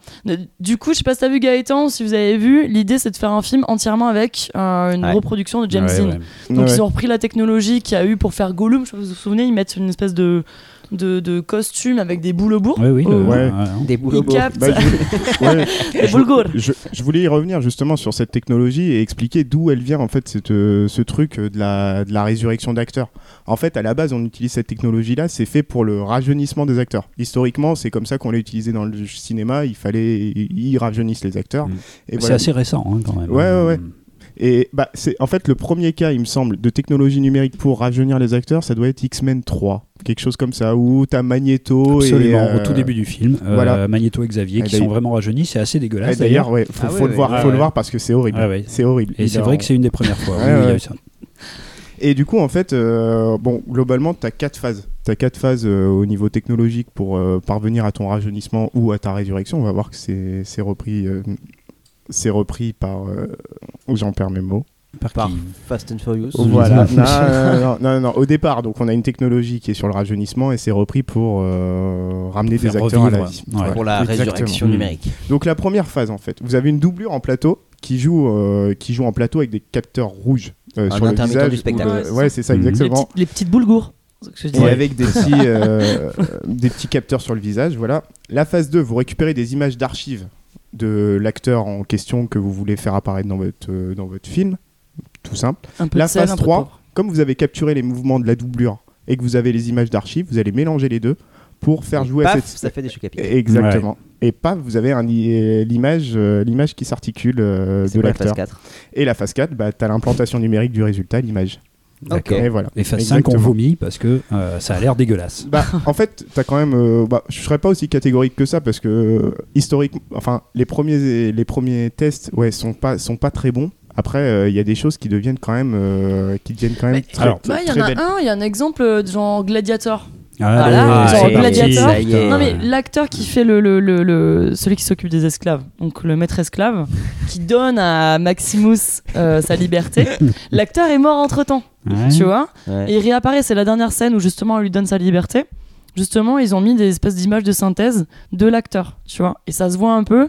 Ils ont fait jouer la lumière. En fait, ils ont baissé la lumière de façon à Oui, ce qu'on d'accord, que ça se s'attarde pas, sur les Ouais. détails, tu vois, Ouais, du ouais, visage. Il- C'est dans le noir en Mmh. fait. Ouais. Voilà, et ça c'est l'entend. 2003, hein, 2003, C'est lui. 2004 je crois, Gladiator. Euh, Mais c'est 2003, début 2000, année ouais. 2000, hein, c'est Ouais. sûr. Gladiator. Ouais. On, on vous ferait un Et- jour une émission euh, euh, Ah Gladiator et Furieux. Ouais, euh, voilà, Ça on vous laissera tous les deux. Ce sera les. En gros, il y aura plein de de dans Gladiator. Ce sera très bien. Et du coup, historiquement, du coup, il faut des doublures. En fait, vous avez besoin d'une doublure Ouais. en plateau pour faire les mouvements de, du visage. Ouais. Sauf que maintenant, pour les rajeunissements, euh, par exemple, vous avez le cas de Samuel L. Jackson dans Captain Marvel où il est dans la moitié du film complètement et il pouvait pas le faire avec une doublure. Du coup, ils l'ont fait jouer lui-même Hmm. et ils ont Et ils l'ont rajeuni après. et ils l'ont rajeuni après. Sauf que ce truc-là, euh, globalement, ça peut donner des résultats qui sont pas terribles. Et du coup, dans The Irishman, globalement, c'est Ouais. les acteurs qui jouent Ouais. et ensuite on, les, on leur remet euh, leur euh, un, un, aspect visage, rajeuni. oui, euh, c'est un aspect rajeuni. Ouais. euh, Et ils ressemblent- le problème, c'est qu'ils ne ressemblent pas à eux-mêmes jeunes. Ouais, mais s'ils ressemblent à leur personnage, à la rigueur, tu vois. Oui, Ça, c'est pas très. Moi, dans, moi, dans Ouais. The, The Irishman, je n'ai jamais vu Pacino, par exemple. Hmm. Pacino, j'avais du mal à le reconnaître. Ouais, ouais. Mais réellement, je me demandais euh, au début même si c'était lui. Euh, ouais. Parce que ben, Pacino, on l'a connu jeune, on a vu des films de lui jeune, et sauf que ben, il ressemble pas à ça, exactement Ouais, à ouais. ça. Et bon, De Niro également, euh, il y a quand même des, des- des soucis avec ça. C'est-à-dire que là, pour l'instant, et je pense que c'est une technologie qui va évidemment euh, se développer et qui va être à un moment donné très très bonne. Et euh, effectivement, il y a un moment donné où on ne verra plus la différence. Mais aujourd'hui, je trouve qu'on est en plein dans ce qu'on appelle l'uncanny valley, c'est-à-dire la vallée de l'étrange, qui est en fait euh, une notion, je pense que vous la connaissez, qui est que euh, quand on a une- Père Oui.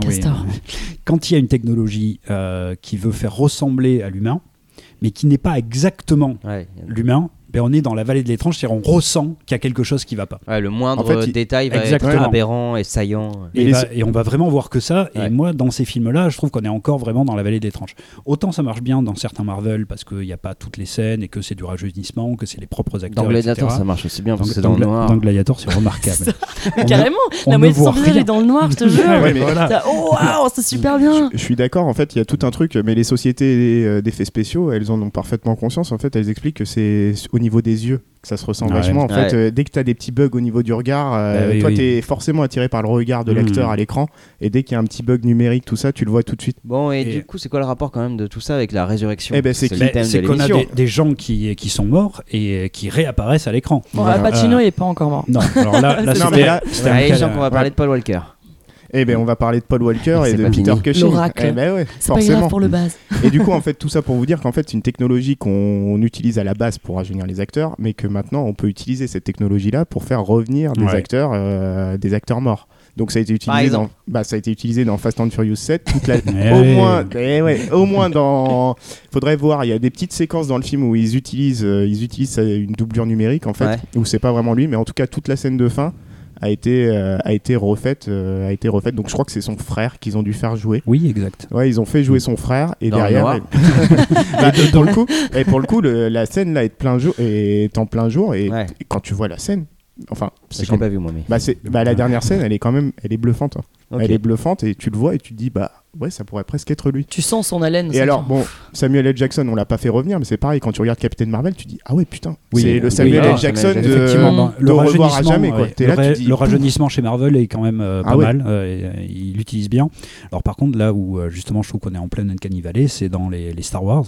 Ouais. Euh, la première fois que je l'ai vu dans un Star Wars, c'était dans, Dans euh, Rogue Rogue One, ouais, absolument. Où là, non seulement bon, ils, ils font rajeunir la princesse Leia, Oh là là. mais ils font Elle est pas revivre. jolie, hein. Non. Non. Et ils font revivre Ouais, c'est- le, c'est tout ça, le, le grand Moff Tarkin, euh, dont l'acteur était mort. Et alors là, enfin, on a l'impression d'être dans un Pixar en fait, Ouais. avec des gens autour qui sont vrais. Hmm. Et lui, ben, on voit bien que c'est, ouais. euh, il y a quelque chose de Mhm. numérique derrière ça. Et alors, on est dans un mélange entre un film d'animation, un film en 3D, euh, un, ré- un film en, euh, en prise de vue réelle. Et là, effectivement, on sent bien qu'il y a quelque chose qui va pas. quoi. Mm. Et ça fait quand même un petit peu sortir. Et alors, quand on voit le, pareil, hein, le visage de Leia, euh, toute jeune, euh, là, c'est pareil, on dirait une cinématique de jeu vidéo presque. Euh, Il y a quand même un petit souci, quoi. Euh, on est, on est dans un film, mais on sent bien qu'il y a quelque chose qui va pas. Et ce qui va pas, c'est qu'on est devant des gens qui sont morts. Ouais, Par ouais. contre, le général Calamar, là, vous voyez ou pas? Le général Calamar, celui qui a les gros yeux, là. Oui, qui- oui, euh, Par Ouais, contre, tu mets que des personnages comme ça, c'est l'amiral- Akbar. Il est mort, il L'amiral Akbar. L'amiral Akbar. Il est, il est mort L'acteur qui joue l'amiral Akbar. à l'intérieur. Le masque en plastique était mort. Non mais la solution, moi j'ai pas de thune dans un film, je mets que des calamars, tu vois. L'amiral Akbar dans tous les Ça sens. va être bien le film. Mais On j'ai me déjà vu un chier. film comme ça avec que des calamars. Enfin, ouais. L'amiral Akbar est mort dans le dans l'épisode 8. Non. Ouais. Ah si, il se fait meurt, exploser. euh, ouais, en même temps que Leia, mais qui Ouais. elle Qui, elle, revient euh, parce qu'elle est Supergirl dans l'épisode 8. Donc ça, c'est Comme encore autre Jésus, chose. en fait. Mais Oui, il, a, il a oui, tenu une hein, pour un espèce. calamar, il, est- il s'est accroché à son slip, Oui, quoi, oui. vraiment. Il a tenu Mais- longtemps. Mais en fait, pour en revenir euh, à ton côté euh, manque de réalisme, tout ça, en fait, ça va, ça va faire que s'améliorer tout simplement sûr. parce que là, en fait, ils sont obligés d'aller puiser dans des images d'archives Hmm. et de Oui, recomposer le truc à leur sauce. Et il faut savoir que ce qui se passe en ce moment, c'est qu'ils sont en train de scanner numériquement euh, tous les grandes stars hollywoodiennes Ouais, Ouais. à différents euh, âges de leur vie. Donc ça, c'est Lola VFX, donc qui est un grand spécialiste des rajeunissements numériques, qui est en train de faire ça. Elle est en train de, de tous les tous les 3-4 ans, leur projet, c'est de faire passer euh, les, les acteurs à la Hmm. flash UI. En fait, c'est des espèces d'énormes structures rotatives où les acteurs sont pris en photo dans tous les sens, en train de faire euh, diffère- diverses expressions sur, euh, sur leur visage. Et ils expliquent qu'en fait, à partir du moment où ils ont cette base, cette Ouais. base de- d'image-là, qui est beaucoup plus complète et beaucoup plus, euh, beaucoup plus impressionnante, quoi, eh ben, le, le résultat à l'écran, euh, il s'en ressent. Ah, j'ai Oui, peur je pense que que les ça- ça futurs être films qu'on ait, ce soit ça. hein. Oui, Enfin, ça- c'est- absolument. Tiens, ça tu va vas ça. ressortir Ça des, ça. euh, des Ouais, tu vois. Donc, Et tu vas pouvoir mettre des acteurs de générations différentes, à des moments Ouais. différents de Bah, leur c'est vie, ça. euh, leur faire faire tout ce Ouais. que tu veux. Fast Bande de- and Furious 15 avec Charlie Chaplin. Tu ouais. Ctrl C, Ctrl V, hop là. Ça va être trop bien. Franchement, j'irai le voir. Ouais. Tu veux faire un film avec le Vin Diesel de 30 ans, tu peux. Tu veux faire un film avec le Vin Diesel de 40 ans, tu peux. Ah, putain, mais il y Euh, aura plus que des intermittents du spectacle. ouais. Mais euh, il y a un moment donné où qui effectivement on ça va être des prix, euh, putain ça, ça va être problématique là de- Ah, tout- Polanski. dès, dès qu'on- dès qu'il y en a un prix à on remettre, on c'est à va plus se faire chier, c'est de trouver des prétextes, on va juste remettre des prix aux pédophiles. Mm. Voilà. Ça, ouais. mais, mais effectivement, c'est quand même assez, assez problématique. Et justement, là, je, je rebondis sur ce que je disais sur le comics avant. C'est-à-dire que dans l'univers cinématographique, tant qu'ils ont encore des besoins d'acteurs, Ouais, mais ils sont obligés de mettre de la dramaturgie. C'est-à-dire qu'aujourd'hui, ils ont fait mourir Iron Man, Robert Mm. Downey Jr. parce que justement, le gars vieillissait, que ça faisait plus de 10 ans qu'il faisait ça et que euh, voilà, il n'allait pas être euh, Iron Man à 70 balais. Donc, ils ont été obligés de le faire mourir et donc de faire évoluer leur univers, ce que ne fait pas l'univers comics en bande Ouais. dessinée. Euh, donc là, il y a un- une vraie différence justement entre une vraie dramaturgie au cinéma, euh, elle est limitée, mais en tout cas, les héros peuvent mourir Hmm. et ne pas revenir, et une absence de dramaturgie dans le comics. Mais à partir du moment où il n'y a plus besoin d'acteurs, mais il y a plus, on peut arriver à cette même, euh, à cette même aberration qu'il y a dans les comics, c'est-à-dire de, de, de faire revenir Ouais, en permanence. ouais, mais même du Après- coup, sans mettre un, pardon, un aspect euh, d'évaluation, Hmm. euh, il est évident que ce genre de technologie, ça a modifié intégralement oui, la manière de faire Bien du sûr. cinéma et de, Ah de- oui, oui, de oui, concevoir alors, ce ah, qu'est Est-ce que vous iriez voir là, le film avec James euh, Dean. Ouais, Là, moi là, j'irais voir. Ah oui, moi Un j'irais film voir. qu'avec Ouais, ouais. un espèce de d'hologramme en fait. Ouais, c'est ça, hein, qu'il sorte en noir et blanc. Non, mais c'est-à-dire qu'en fait, Le t'arrives podcast dans 10 ans, tu vas voir. t'arrives à des frontières. En fait, pour moi, je- Enfin, je le- est-ce que c'est forcément une mauvaise chose? J'en suis pas certain. En fait, t'arrives à une espèce de frontière entre cinéma d'animation et mais de toute façon, ce, ce mélange des. Enfin, on sait plus trop ce qu'on fait. Est-ce qu'on regarde un film d'animation? Est-ce qu'on regarde un film, Ouais, un vrai ouais. film Tu Bien vois? sûr, de toute façon, C'est dès juste qu'il un y a une, mélange. oui, oui, dès Ouais. qu'il y a- une scène d'action euh, assez grosse, de toute façon, ce Bah voilà. que du CGI. Bah voilà, c'est ça. de toute En fait, façon, tu on regardes aura- un film On d'animation. regarde un tu film d'animation, Ouais, et absolument. puis Ouais. tu mets, tu mets Gollum ou je sais pas quoi dans un film, euh, c'est pareil. Ouais, oui. Gollum, c'est pas un vrai acteur.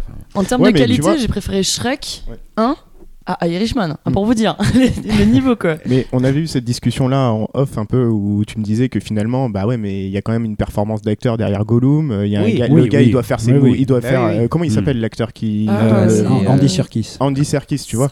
Et Andy Serkis, on peut pas dire que c'est pas un acteur. Donc c'est Oui. une façon différente de faire Oui, du cinéma. clairement, ouais. Après, ils ont pris lui dès qu'il y avait besoin de faire des, euh, des, bouches, des machins. C'est lui qui fait King Kong. C'est lui qui fait Snoke aussi Mm. dans, dans Star Wars. Il a joué une fougère, je crois, dans la vie d'Adèle. et c'est lui qui fait César également dans la planète des singes. Ouais, ouais. Euh, Il est vraiment spécialisé là-dedans. Si, Ouais, a, parce y a que un pour le rôle où moment, il a tu vois, pas a- de. C'est un, des rôles euh, assez rares. Ouais. Après, quand t'auras plus que des y a- acteurs comme voilà, ça, c'est ça. Il y aura plus que ça. il va y avoir un, un travail où même les, les écoles de- d'acteurs vont obligées de se exactement. Mais tout ça, modifier. oui. Ça dépend si on va au cinéma pour le voir ou pas. Ça dépend de nous aussi. Non, Oui, ça dépend Sinon, si on refuse d'aller mais- voir euh, des morts Ouais, au mais moi, je cinéma. le- Mais on Ouais, mais je le- pas. Je, je le- je le refuse pas forcément. En fait, je le refuse pas forcément, euh, tu vois, euh, catégoriquement ce truc-là. Enfin, je veux dire, si le produit à la fin est bon, que tu as vu un bon film, bah c'est tout à fait, enfin c'est tout à fait possible. Même si, même si l'image n'est pas réelle en face de toi. De toute façon, moi, je vais voir un film, donc par définition, ce que je vais voir, c'est pas réel. Donc Un film d'horreur, imagine. Imagine un film d'horreur qu'avec euh, des, des- On peut voilà. le faire maintenant. mais... Mais- il faut que ce soit parfait, il faut que Ah oui, les expressions ah bah oui, faciales bah soient oui. Ah oui, oui, oui, je dis- Disons que cette technologie euh, Ouais. devient parfaite, Ouais, ce qui ouais. va Ouais. arriver. hein, Mais moi, à partir du moment où j'y crois, où je crois à ce que je vois, je m'en fiche de savoir Ouais, en fait quelque part est-ce que l'acteur est mort, est-ce que l'acteur n'est pas mort, tout ça. Après, ce qui m'embêterait, c'est si ça a des euh, des conséquences sur la dramaturgie. Hmm. Qu'en fait, Bah, finalement, ça on dise. quel type de conséquences. Oui, Ouais. c'est ça. Non, mais qu'on dise, euh, en gros, euh, en gros, on va nous, on va nous refaire venir le personnage à chaque fois parce qu'on sait qu'on peut le remettre de toute façon dans toutes les histoires et il vieillira oui, pas. et- tant qu'il est populaire, on le fait revenir. Là, ça Ouais. me poserait Euh, problème. Là aussi, hein, le- pour les spectateurs, euh, je peux vous dire que Disney, ils n'avaient pas envie de se passer de Robert Downey Jr. Mhm. C'est Mm. lui qui est le, le lead vraiment euh, au niveau populaire. Donc euh, ils l'ont fait à regret. Mais si et justement on pouvait se passer de Robert Downey Jr. parce qu'on l'a flashouillé dans tous les sens, euh, jamais il aurait fait mourir. Et là justement, on arrive à la même situation que les comics, c'est-à-dire euh, on fait ça pour le, le- côté remet. populaire et on fait revenir, Et on, on fait remet. revenir. Ouais, mais dans le, dans le cas d'Avengers, je pense que ils ont quand même leur ils ont quand même conscience de ça, Marvel, et ils, ont sent- ils sentaient qu'ils arrivaient à la fin d'un truc quand même, tu vois. Et qu'il fallait qu'ils relancent toute une catégorie de super-héros, que les Avengers c'était bien, mais que là on en était à Thor Euh, 3. Ils vont bientôt faire oui, des bébés, non, mais euh, ça a été, euh, ça a quand même été forcé. hein. C'est-à-dire que Robert Downey Jr. eux, ils voulaient absolument le garder. Ah, d'accord, Euh, alors ok. là, c'est, euh, je te dis, hein, dès qu'il apparaît dans un film, euh, les, Mhm. les ventes augmentent. Donc euh, c'est lui qui, qui a démarré la franchise. C'est lui le plus populaire. Euh, non, non, il voulait absolument pas s'en passer. C'est lui qui a dit stop. Euh, donc à partir du moment où euh, on plus que des multinationales qui pourront dire, bah non, non, c'est bon. euh, James Dean on l'a, Robert Downey Jr. on l'a. euh, on met Jean Gabin en crossover et puis voilà, on fait un truc. Ouais. Ça ouvre quand même des possibilités. Ça ouvre des possibilités, mais bien sûr. Ça ouvre tout un tas de possibilités. Mais effectivement, euh, comme on disait, ça fait euh, repenser le cinéma totalement. Ouais. Et euh, comme art du- d'une représentation du réel, là, alors le cinéma, c'est aussi un art forain, c'est aussi un art qui est basé justement sur euh, ce qui n'est pas réel. Ouais, Mais- c'est ça aussi. Ah, bien sûr. Bah, c'est ça, l'origine, ouais, à la base, l'origine ouais, du cinéma, c'est ça, absolument, Méliès, etc. Mais du coup, euh, où est la réalité dans, euh, Enfin, euh, où, va être la, la frontière de la réalité dans, ce qu'on va regarder Ça va être de plus en plus problématique. Ouais, après, je sais pas. Franchement, ce truc de la frontière de la réalité dans une fiction, j'ai l'impression que depuis l'Antiquité, depuis Platon, il y a le truc du reproche à, la fiction de brouiller les frontières avec le réel. Et en fait, j'ai l'impression qu'à chaque fois qu'on fait un nouveau truc, on, on ressort Platon et tout en, tout en condamnant Platon par ailleurs, qui nous dit Mhm. oui, euh, il a pas compris la fiction. Et on fait la même chose. Le jeu vidéo, ça devient problématique parce que les gamins ne font plus la différence avec la Oui, réalité. non, mais là, je- c'est- Enfin, tu c'était vois- pas d'un point de vue moral hein, que, que, que je disais ça. Mais après, on peut dire aussi que ça fait revenir aux bases du métier d'acteur, qui, c'était- qui était de se mettre en masque et de Ouais, euh, ouais. finalement faire des gestes Ouais, pour vrai. euh, voilà, donner une personnification d'une- d'un Bah, tu sentiment ou d'une dans ce ou d'une cinéma, dans situation. un théâtre, tu fais le choix d'accepter cette fiction-là. Après, moi, je vais toujours être là. Ok, ce gars-là est mort. Alors, James je pense- Dean, Ouais, je ouais, l'ai même ouais, pas ouais, connu ouais, mais. Louise, Louise, Tu regardes, tu regardes un dessin animé, tu regardes un film d'animation, je sais pas moi, par exemple vice versa. Tu vois des choses qui sont absolument pas réelles devant tes yeux. Oui, mais pourtant, je pense que Ouais, là, ce que tu dis, c'est un problème plus, plus profond au niveau moralité de d'avoir l'image de quelqu'un qui est mort. Et là, c'est son image en tant qu'individu. Ouais, Euh, ouais. Puis là, pour le, non, vraiment, pour moi, ça va être vraiment dur de me dire là, il y a vraiment, il y a, je vais dans une salle de cinéma pour voir des gens qui sont morts et je le sais, tu vois, il y a ce truc à l'intérieur de toi qui dit ces gens-là ne jouent pas, tu vois. Ouais, peut-être. Et Ouais, euh, ouais. du coup, tu dis ce sera pas authentique, tu vois, t'as des acteurs qui vont se saigner pour avoir le- l'expression euh, parfaite, le, le, le, le, le, le- le cri parfait, il y a, il y a Comme tout tu un boulot disais, derrière. ça, ça va- c'est le public hein, qui, va, qui va décider justement s'il reçoit ça et si ça lui donne les émotions qu'il veut. Là, euh, on s'écarte un tout petit peu du sujet, mais il y a aujourd'hui une, une chanteuse virtuelle qui fait des concerts. Ah, Euh, au qui- Japon, c'est ça Oui, non, Et les fait gens, des ils concerts applaudissent partout. comme ça. Non, mais c'est même Ah. pas qu'au Japon, c'est partout. Et il y a eu des concerts en France, etc. euh, Ouais, d'une, ouais. euh, euh, voilà, d'une, idole qui n'existe pas, qui fait des concerts en hologramme et que les gens adorent euh, en, Putain, c'est Black Mirror. en tant que tel. Quoi. Ouais, mais est-ce que euh, la vraie question, est-ce que ce truc-là c'est problématique ou pas?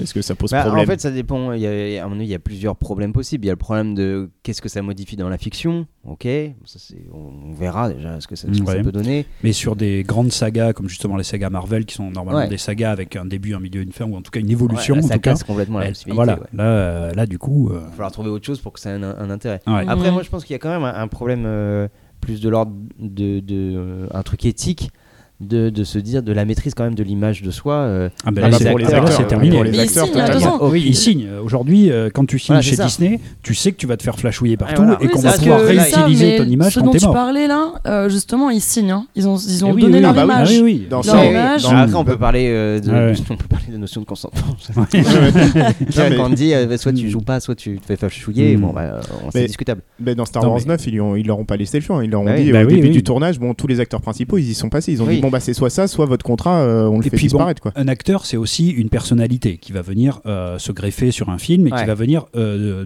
être là à l'écran. Et c'est une personnalité qui décide de son, de son rôle, qui va dire oui ou non sur certaines choses, qui va aussi modifier certaines choses par son jeu. À partir du moment où on est mort, qu'on a signé et qu'on va vous faire mm-hmm. jouer dans tout ce que l'industrie veut, pas seulement ce que vous voulez, et que la la personnification qu'il va y avoir derrière euh, est aussi numérique finalement. Mm. Euh, justement, tout l'apport humain, tous les acteurs qui vont vraiment se mettre dans un rôle, quelque chose comme euh, Heath Ledger par exemple avec le Joker qui s'est mis complètement dans le, ouais, ça, c'est impossible à reproduire. Mais, exactement, ça tu ne peux pas le reproduire. Mm. Et le choix de Heath Ledger en tant que Joker qui va dire oui, moi je veux incarner ça et je vais l'incarner de telle et telle manière et qui va faire lui-même son cheminement dans l'incarnation du personnage tout ça est terminé. Oui, oui, oui. Et puis, ouais, je viens de penser, là, ça, ça prolétarise de ouf aussi les, les acteurs. C'est-à-dire, t'as, ah, tu passes plus rien un à, objet, à défendre. En soi, si on, dit, eh ben, on trouve, on cherche quelqu'un pour jouer Jean Gabin. Euh, si tu si tu veux pas te plier au truc et puis voilà et ben on, va trouver quelqu'un d'autre pour Jean-Jacques ah, ah, ah donc il n'y a plus aucune force possible. et, est-ce que Jean Gabin euh, avait envie de jouer dans les films de maintenant voilà, euh, voilà, je moral il est là oui. de, qui c'est qui a la propriété de James Dean c'est ses enfants ou sa femme? Je sais plus. Ah, probablement mais je pense qu'il y a un flou juridique énorme pour ceux qui n'ont pas signé avant il doit y avoir un petit flou mais il doit y avoir les ayants droit ceux qui ont les droits à l'image de James Dean qui disent oui oui utilisez l'image mm. vas-y donne-moi 2 millions utilise l'image t'as le méchant d'Avatar là Stephen Lang euh, je sais pas si vous voyez qui c'est, c'est un vieux assez costaud et ils ont demandé à ce qu'il. Dans le... avec sa vieille cicatrice. Hein. Le mec, euh, on lui a demandé de passer à la flashouille, pareil. Il a dit bah non, parce qu'en fait, moi concrètement, euh, je sais pas si dans 10-20 ans, j'ai pas envie de voir ma tête dans un film porno quoi. Non, moi, je sais pas ce qu'on va faire de mon image. Voilà, tu vois. Et les non, gens- mais c'est c'est des, choses- c'est- c'est des choses qui peuvent se passer, tu vois. Avec un gros roco qui arrive je pas bah Ouais, ah ouais. Ouais. Jessica, euh. Jessica Chastain aussi a refusé en disant que bah, finalement elle savait pas ce qu'on allait Et faire. tu de deviens ses- plus unique en c'est ça, ils ne sont plus uniques les Ah ben acteurs. Ah ouais. Ils ont plus euh, Ouais, leur leur tu vois, c'est C'est plus c'est comme si tu étais une espèce, vous savez, dans, le- dans les jeux vidéo, il y a euh, des, euh, des sortes de patrons euh, numériques comme ça. qu'on met des sur avatars, mais c'est des avatars. Et là, c'est comme si tu avais un skin James Dean et que tu mets où tu veux euh, dans le truc. Et ben, c'est plus James Dean. Parce que James Dean, il avait une espèce de, personnalité, il incarnait quelque chose, il le faisait, il décidait de quel rôle il allait faire, il décidait de l'investissement qu'il allait donner dans son rôle. Ouais, c'est ça, y a, si... Tout ça, c'est terminé. La question, c'est aussi qu'est-ce qu'on récupère de l'acteur? Est-ce qu'on récupère juste sa tête ou est-ce qu'on récupère tout... son style? C'est tout à non, fait ça. tu fais jouer un style d'acteur. Surtout, euh, tu prends des mecs comme James Dean, euh, on parlait de Jean Gabin. Voilà, qui en fait, pourquoi euh, on parle d'eux Parce style. Oui, absolument. Est-ce que le style sera reproductible en plus ça bah, mais, tu vas pouvoir reproduire des styles qu'ils ont déjà fait. Ouais, mais le ah principe de la création, Dean, oui, la création artistique, que, exactement, bah, il crée lui-même son personnage. Ah euh, plus... Je prenais Heath Ledger euh, bah pour ça, bien sûr. parce qu'il a créé. c'est comme si t'écris à la manière de Flaubert. Ah, bah, pour le coup, ça eh ben c'est voilà, c'est pas Flaubert qui reprend la plume et qui va faire un nouveau roman. Pour le coup, ça, ça sera impossible. Voilà. Ce sera forcément bizarre. Donc on est. Euh, non mais c'est sûr. Franchement, moi, moi, j'irai pas voir euh, ces films-là, mais vraiment. En tout cas, on est dans quelque chose d'affadi, forcément. Ça peut être quelque chose qui peut être bien des fois, effectivement, si le film est bon, s'il y a des choses, mais. En plus, cette idée de d'acteur machin, authentique. Enfin, je sais pas si ça fait déjà 10 ans que je regarde pas mal de films et je me rends mmh. compte qu'il y a des renouvellements de générations de, gamins de 20 ans. Et dès que je regarde genre les films comme Labyrinthe, Hunger Games, tu vois, et même Hunger Games, ça commence à vieillir, tu vois. Il y a toujours les mêmes mecs qui reviennent avec, euh, tu vois, la même gueule, tu vois, le petit roux, le grand brun. Ah, des, archétypes. Euh, de... Voilà, c'est ça. T'as, vraiment des archétypes, quoi. Mhm. Déjà, on a ça dans le cinéma, avec les sélections d'acteurs, tu vois. Et là, t'auras toujours la même gueule plus, du ouais, Derrière, t'auras des copier-coller de flashouilles mhm. d'anciens acteurs. Mmh. Euh, je sais pas ce que ça va donner après. Tu vois À voir. C'est ben là on est vraiment dans le problème effectivement d'une résurrection non maîtrisée, mais maîtrisée par l'industrie et qui va forcément faire des choses euh, industrielles quoi, et non ah plus euh, des choses d'artisanat mmh. euh, personnel, d'un bah, acteur. Pour retomber un peu sur nos pieds, on est un petit mmh. peu aussi sur euh, tu vois, le fait que, que ça, en soi, ça sert à rien à part euh, faire une sorte de fan service, c'est un Exactement, peu, c'est ça, ce n'est que ça. C'est la même chose que faire mourir un personnage et puis en fait, non, Mais non, oui. au fond.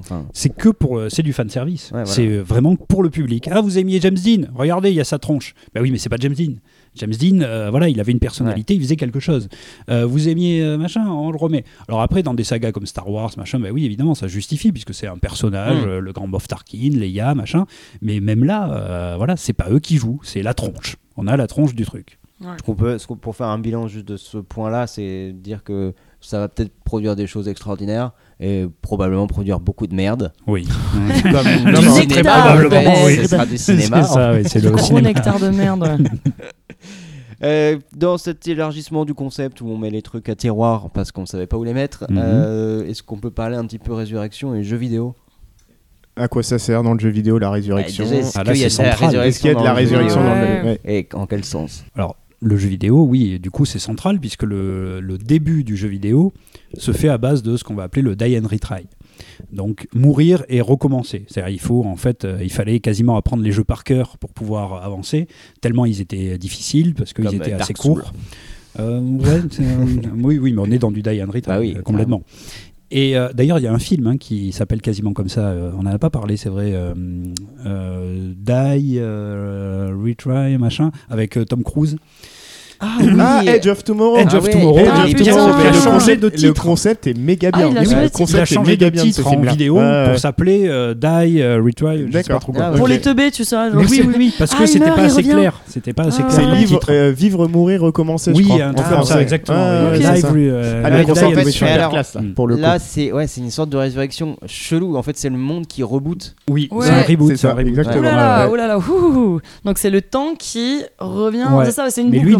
Il n'arrête pas de mourir quand- et il quand se il souvient de ses ouais. morts. C'est Mais comme lui- s'il avait une sauvegarde. Ouais. Quand Ouais. il meurt, il recommence. Exactement comme quand tu joues à un jeu vidéo. C'est exactement Ouais, le principe ouais, du ouais, jeu. vidéo. C'est pour ça qu'ils l'ont appelé comme ça. Est-ce qu'on appelle ça une résurrection par rapport aux délimitations de notre première partie Mais on a quand même quelqu'un limite, là. on a quand Ouais. même quelqu'un qui meurt totalement, Ouais. qui revient totalement avec en plus le, le souvenir de sa Ouais. propre mort. Mais après, ben Ah voilà, ouais, la ouais. manière dont c'est fait, c'est que c'est dans le, mais de- un jour sans fin, hein, le jour de la marmotte Ouais. avec euh, Ouais. Bill Murray, c'est c'est ça Ouais, aussi. c'est ça, ouais. Il y a quelque chose en il plus n'arrête quand pas de mourir, il n'arrête pas de mourir, mais il revient. Ouais, c'est un type particulier de résurrection, Ouais. mais du coup, qui, qui Ouais. fait vraiment le parallèle avec les jeux vidéo, ouais, c'est puisque c'est exactement le même principe que les jeux vidéo. On avance, on meurt, on revient en Ouais. arrière et on peut réavancer un petit peu plus loin ou différemment. En fait, la résurrection va nous permettre l'apprentissage et elle est essentielle, elle Ouais, est c'est ça, essentielle ouais. aux jeux Ouais. vidéo quoi. Voilà, mais c'est exactement ça, Ouais, c'est-à-dire ouais. que là, c'est une résurrection qui permet l'apprentissage. Hmm. Donc c'est encore totalement autre que, que la résurrection de À base. part sur les anciens jeux où t'avais une sauve 4 sauvegardes dans le jeu, tu vois, si tu l'atteignais pas ton, ton checkpoint, t'étais niqué quoi. Et tu revenais Ouais, au début. Mmh. Ouais, Et que là, tu cassais ta T'apprenais de PS1. T'apprends à Voilà, maîtriser tu l'environnement Ah, et ta l'univers qu'on une propose. C'était avant. Ouais, attends, mais attends, je me souviens, genre Lara Croft, mais t'avais des checkpoints, mais. mais... Non, mais je- Tu, ouais. tu donnes ça aux gamins de 15 ans maintenant? Mais il, il joue plus. Oui, c'est archaïque. Non. Eh, comme, tu euh, parlerais pas principe. comme une vieille conservatrice toi? Ouais, Ah, mais quand même- On se fait ouais, une soirée, ouais, on se fait une oui, soirée ouais. Lara, Croft, je te jure, entre le premier et les derniers là, mais Bah les bah derniers sont ultra guidés, les Mm. derniers Lara Croft, tu vois, c'est Ah c'est- limite comme God of War. Mm. T'as une ligne directrice, si tu vas pas, ben, tu peux pas te Mm. perdre, tu vois. Dans le 1, le 2, le 3, tu pouvais euh, te battre contre un singe, euh, toucher toutes les lianes qu'il y avait au-dessus de toi, Ouais, mais enfin, tu pouvais te surtout perdre quoi. pas sauter parce qu'elle savait pas le faire, mais euh, Oui. c'est un autre Oui. problème. Avec son envie de- Mais dans, euh, je pense que dans le jeu vidéo, il y a, il y a plusieurs choses. Il y a, il y a cet aspect résurrection un peu bizarre où tu, en fait, tu reviens comme dans, euh, comme dans Age of Tomorrow ou, ou le jour de la marmotte, Mhm. où tu reviens avant. Il y a, le- il y a les jeux massivement multijoueurs, euh, genre Quake. Quake 3, c'était ça, c'est que tu, tu reviens. Mais le, le monde continue. En fait, là, Oui. c'est plus une vraie résurrection parce que le monde continue, mais toi, tu Là, en fait, reviens. tu fais juste mort que perdre du temps, en gros. Ouais, c'est ça. hein, ouais.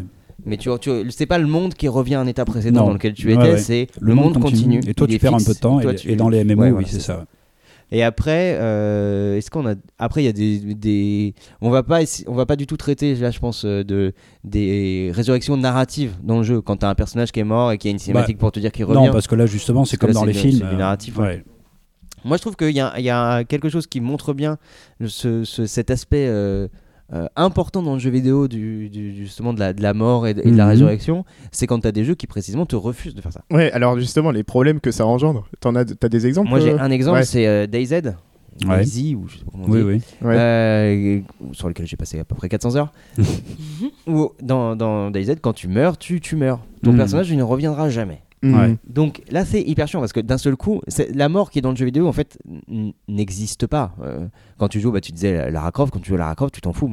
On a tous fait ça, de la jeter dans le vide parce que c'était marrant. Bien sûr, c'est fun. Parce que, fun. parce que tu n'as tu Ah oui, aucune oui. incidence. Ou dans les GTA. euh, Voilà, les GTA, c'est le principe même ça, de GTA ouais. que, des- que de Faire n'importe quoi, mourir, ouais, quoi.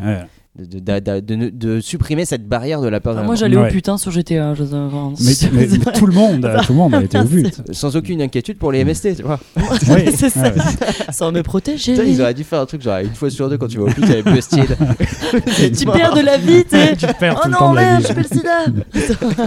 Mais oui, oui, c'est exactement ça. C'est se servir du terrain de jeu pour mourir. Ouais, Euh, voilà. On se jette d'un avion, Alors que, que Mm. DayZ, tu vois, quand, on- quand le jeu vidéo te dit Ok, ça fait, ça fait 40 ans que vous jouez aux jeux vidéo comme ça, et là, maintenant, on va plus le faire. Ouais. Maintenant, c'est que tu meurs, tu meurs vraiment, et tu vas recommencer avec un nouveau personnage. Mm. Une permadesse. Et là, c'est, ça te fait expérimenter ce truc, cette base du jeu vidéo, et ça le rapproche de, de, bah, de la vraie vie, dans Ouais. laquelle on n'est pas Oui, tous hein. Jésus ou euh, Gandalf. en tout cas, tu flippes de la Mm. mort. Ouais, Effectivement, ça. tu flippes Ouais. de pouvoir Moi, je me mourir. rappelle euh, de, de la, de, la, de la crainte totale une fois qu'on était euh, un peu équipé avec des potes, qu'on Ouais. était en train euh, de prendre un terrain militaire, machin, euh, de, de la moindre euh, balle que tu entends. mm. Et qu'il y en a un qui est blessé, c'est tout de suite la course à aller chercher le matériel médical et tout, et, et la panique parce que s'il est, s'il est fini, il est fini. Est-ce que du coup, Et c'est puis en plus plus, il y, a dur un autre- il y a un autre truc avec ton jeu, c'est que ça se construit sur la durée. Enfin, c'est pas une partie, enfin, c'est pas des parties courtes. Tu vois, euh, ton personnage il Ah, évolue, c'est tu pas peux. des parties courtes, Euh, courtes, non, c'est sûr, c'est plusieurs Donc- heures de jeu d'affilée. Il y a- une vraie- faire quelque chose. Ouais. C'est ça, il y a une. Louise, tu, Pardon. tu disais? Du coup, est-ce que la, la, la difficulté est euh, accrue?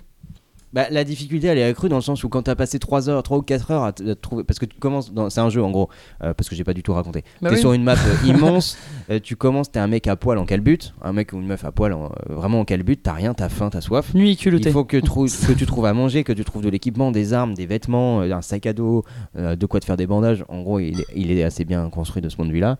Et quand tu meurs, eh ben, tu meurs vraiment. Donc c'est dur dans le sens où déjà tu meurs à peu près tout le temps pour tout et n'importe quoi. Genre t'as mangé un truc, en fait il était périmé, tu vas mourir. Euh, tu sautes d'un truc, tu t'es fait une entorse, euh, tu, vas finir par mourir parce que voilà. T'as froid, bah, tu vas tomber malade, tu vas mourir. Donc tu meurs souvent.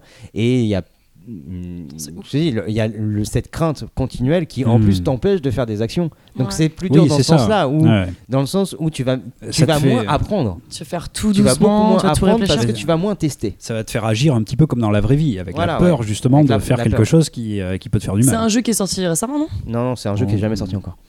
C'est vrai, il est en alpha depuis, depuis à peu près 5, 6, 7 ans. C'est vrai qu'il est encore en alpha. Oui, il est encore en alpha. c'est. Donc il n'est pas sorti. Il sortira jamais. Probablement. Mais, il y a- beaucoup de jeux de ce style-là, effectivement, qui reprennent ce, ce truc-là. Oui, voilà, ouais, c'est- il y a aussi un autre type de jeu là, qui, est, euh, qui est assez populaire depuis quelques années, qui sont les roguelikes, où là, justement, la mort est inscrite dans le processus euh, d'apprentissage. qui n'est C'est pas... quoi, c'est quoi que t'appelles des roguelikes? Alors, en fait, c'est des jeux où quand on va mourir, on va pas forcément euh, seulement reprendre du début, comme dans, euh, disons, les, les jeux classiques, hein, de type Mario ou autre. C'est-à-dire que là, on va garder quand même des, certaines choses. On va garder certains équipements qu'on a trouvés, on va garder euh, des pièces d'or, on va garder quelque chose, de l'expérience, qui vont vous permettre de faire évoluer le, euh, le personnage. Donc, en fait, on est obligé de passer par les, des morts successives pour progressivement acquérir comme ça des objets, en général c'est des objets ou d'expériences ou des choses comme ça, qui vont vous permettre d'être plus fort la fois d'après. Donc en fait, quand on va revenir, on va pas revenir comme euh, pour Mario par exemple, on va revenir au premier niveau en étant petit et puis voilà, qu'on soit mort ou pas finalement, on revient au même truc. Là, la mort va nous faire quand même, si on a fait une bonne partie et qu'on a réussi à acquérir des objets, va nous permettre de revenir plus fort, un petit peu plus fort. Et donc l'idée en fait, c'est on- au début on n'a rien, on est obligé de mourir très vite. Après, on a un petit peu plus, on peut aller un peu plus loin, et au bout d'un moment, on a beaucoup d'objets, beaucoup de choses comme ça, et donc on va maîtriser l'environnement dès qu'on y Mhm. revient. Donc là, la mort est intégrée presque à la narration. euh, dans Comme. Gandalf. Ben oui, un petit peu. dans- non, non, mais Il devient tout blanc. mais non, Ah non, ouais. mais c'est un petit peu ça, oui. C'est-à-dire que là, on a une mort qui n'est pas seulement une remise à zéro de l'univers et on reprend à zéro.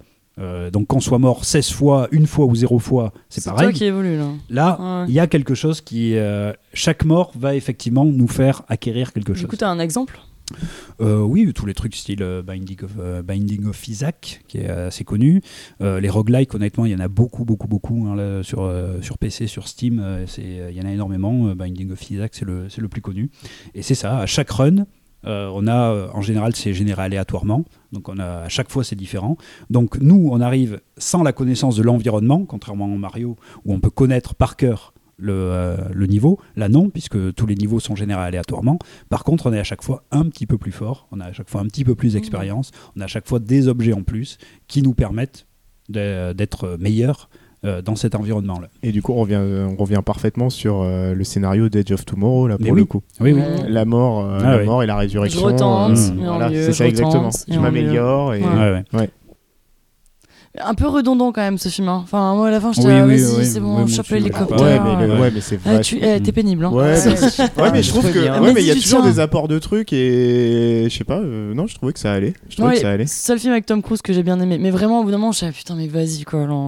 Je crois qu'il meurt 8 fois hein, ou 9 fois. Ouais. Ouais, il meurt Comme pas ça. mal de fois, oui, mais après il y a une meuf qui fait comme lui, c'est ça? Oui, c'est Ouais. ça. En fait, il Ah, rencontre la, la fille. petite et puis elle elle- s'appelle. Ouais, ouais. petit truc. Et puis même Ouais. les scènes, même la scène d'action, elle est jamais filmée de la même façon, tu vois. Donc euh, il y, a- Ouais. y y cette idée aussi que j'aime bien de dire bon bah on revoit la même scène, mais avec une mise en on revoit la même chose, mais avec une mise en scène Ça, un peu ouais. différente. Le personnage va se déplacer différemment. Ce que j'aime bien, c'est genre, le, le- ça ressemble beaucoup à Starship Troopers, tu vois. Mais avec euh, des meilleurs effets spéciaux, tu vois. Sur Ouais, le.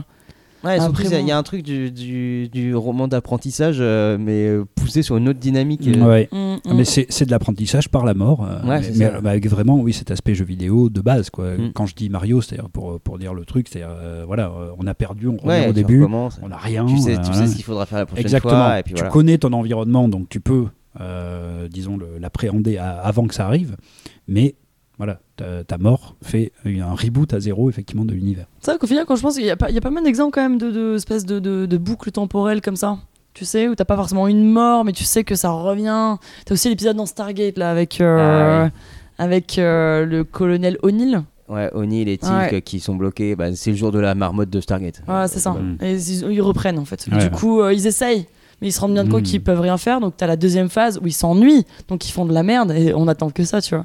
T'as la troisième phase, Ouais. il y a la résolution. Et ils arrivent à Oui, s'en mais sortir. voilà, oui, comme dans le jour de la marmotte. Ouais, aussi, voilà. où, là où Ouais. c'est le plus drôle, c'est quand justement il s'ennuie, et il fait n'importe quoi Ah, dans la voilà. ville. Mais en fait, ça lui permet de connaître parfaitement tout ce qui se passe dans la ville. Ouais. Qu'est-ce qu'on peut, euh, qu'est-ce qu'on peut dire d'autre là-dessus? On peut, euh, je sais pas. euh, Tu- Vous voulez, vous voulez parler des hologrammes? On a déjà fait les hologrammes du coup, des chanteurs. Mélangeons. Ouais, ça change pas grand chose. Parler, en fait. oui, Ouais, grand si- c'est Tupac ou Paul Walker dans, dans Fast and Furious, pense oui, que ça change mais rien. après, euh, alors là du coup, Il y a quand euh, même l'idée de contact direct. Enfin, je sais pas.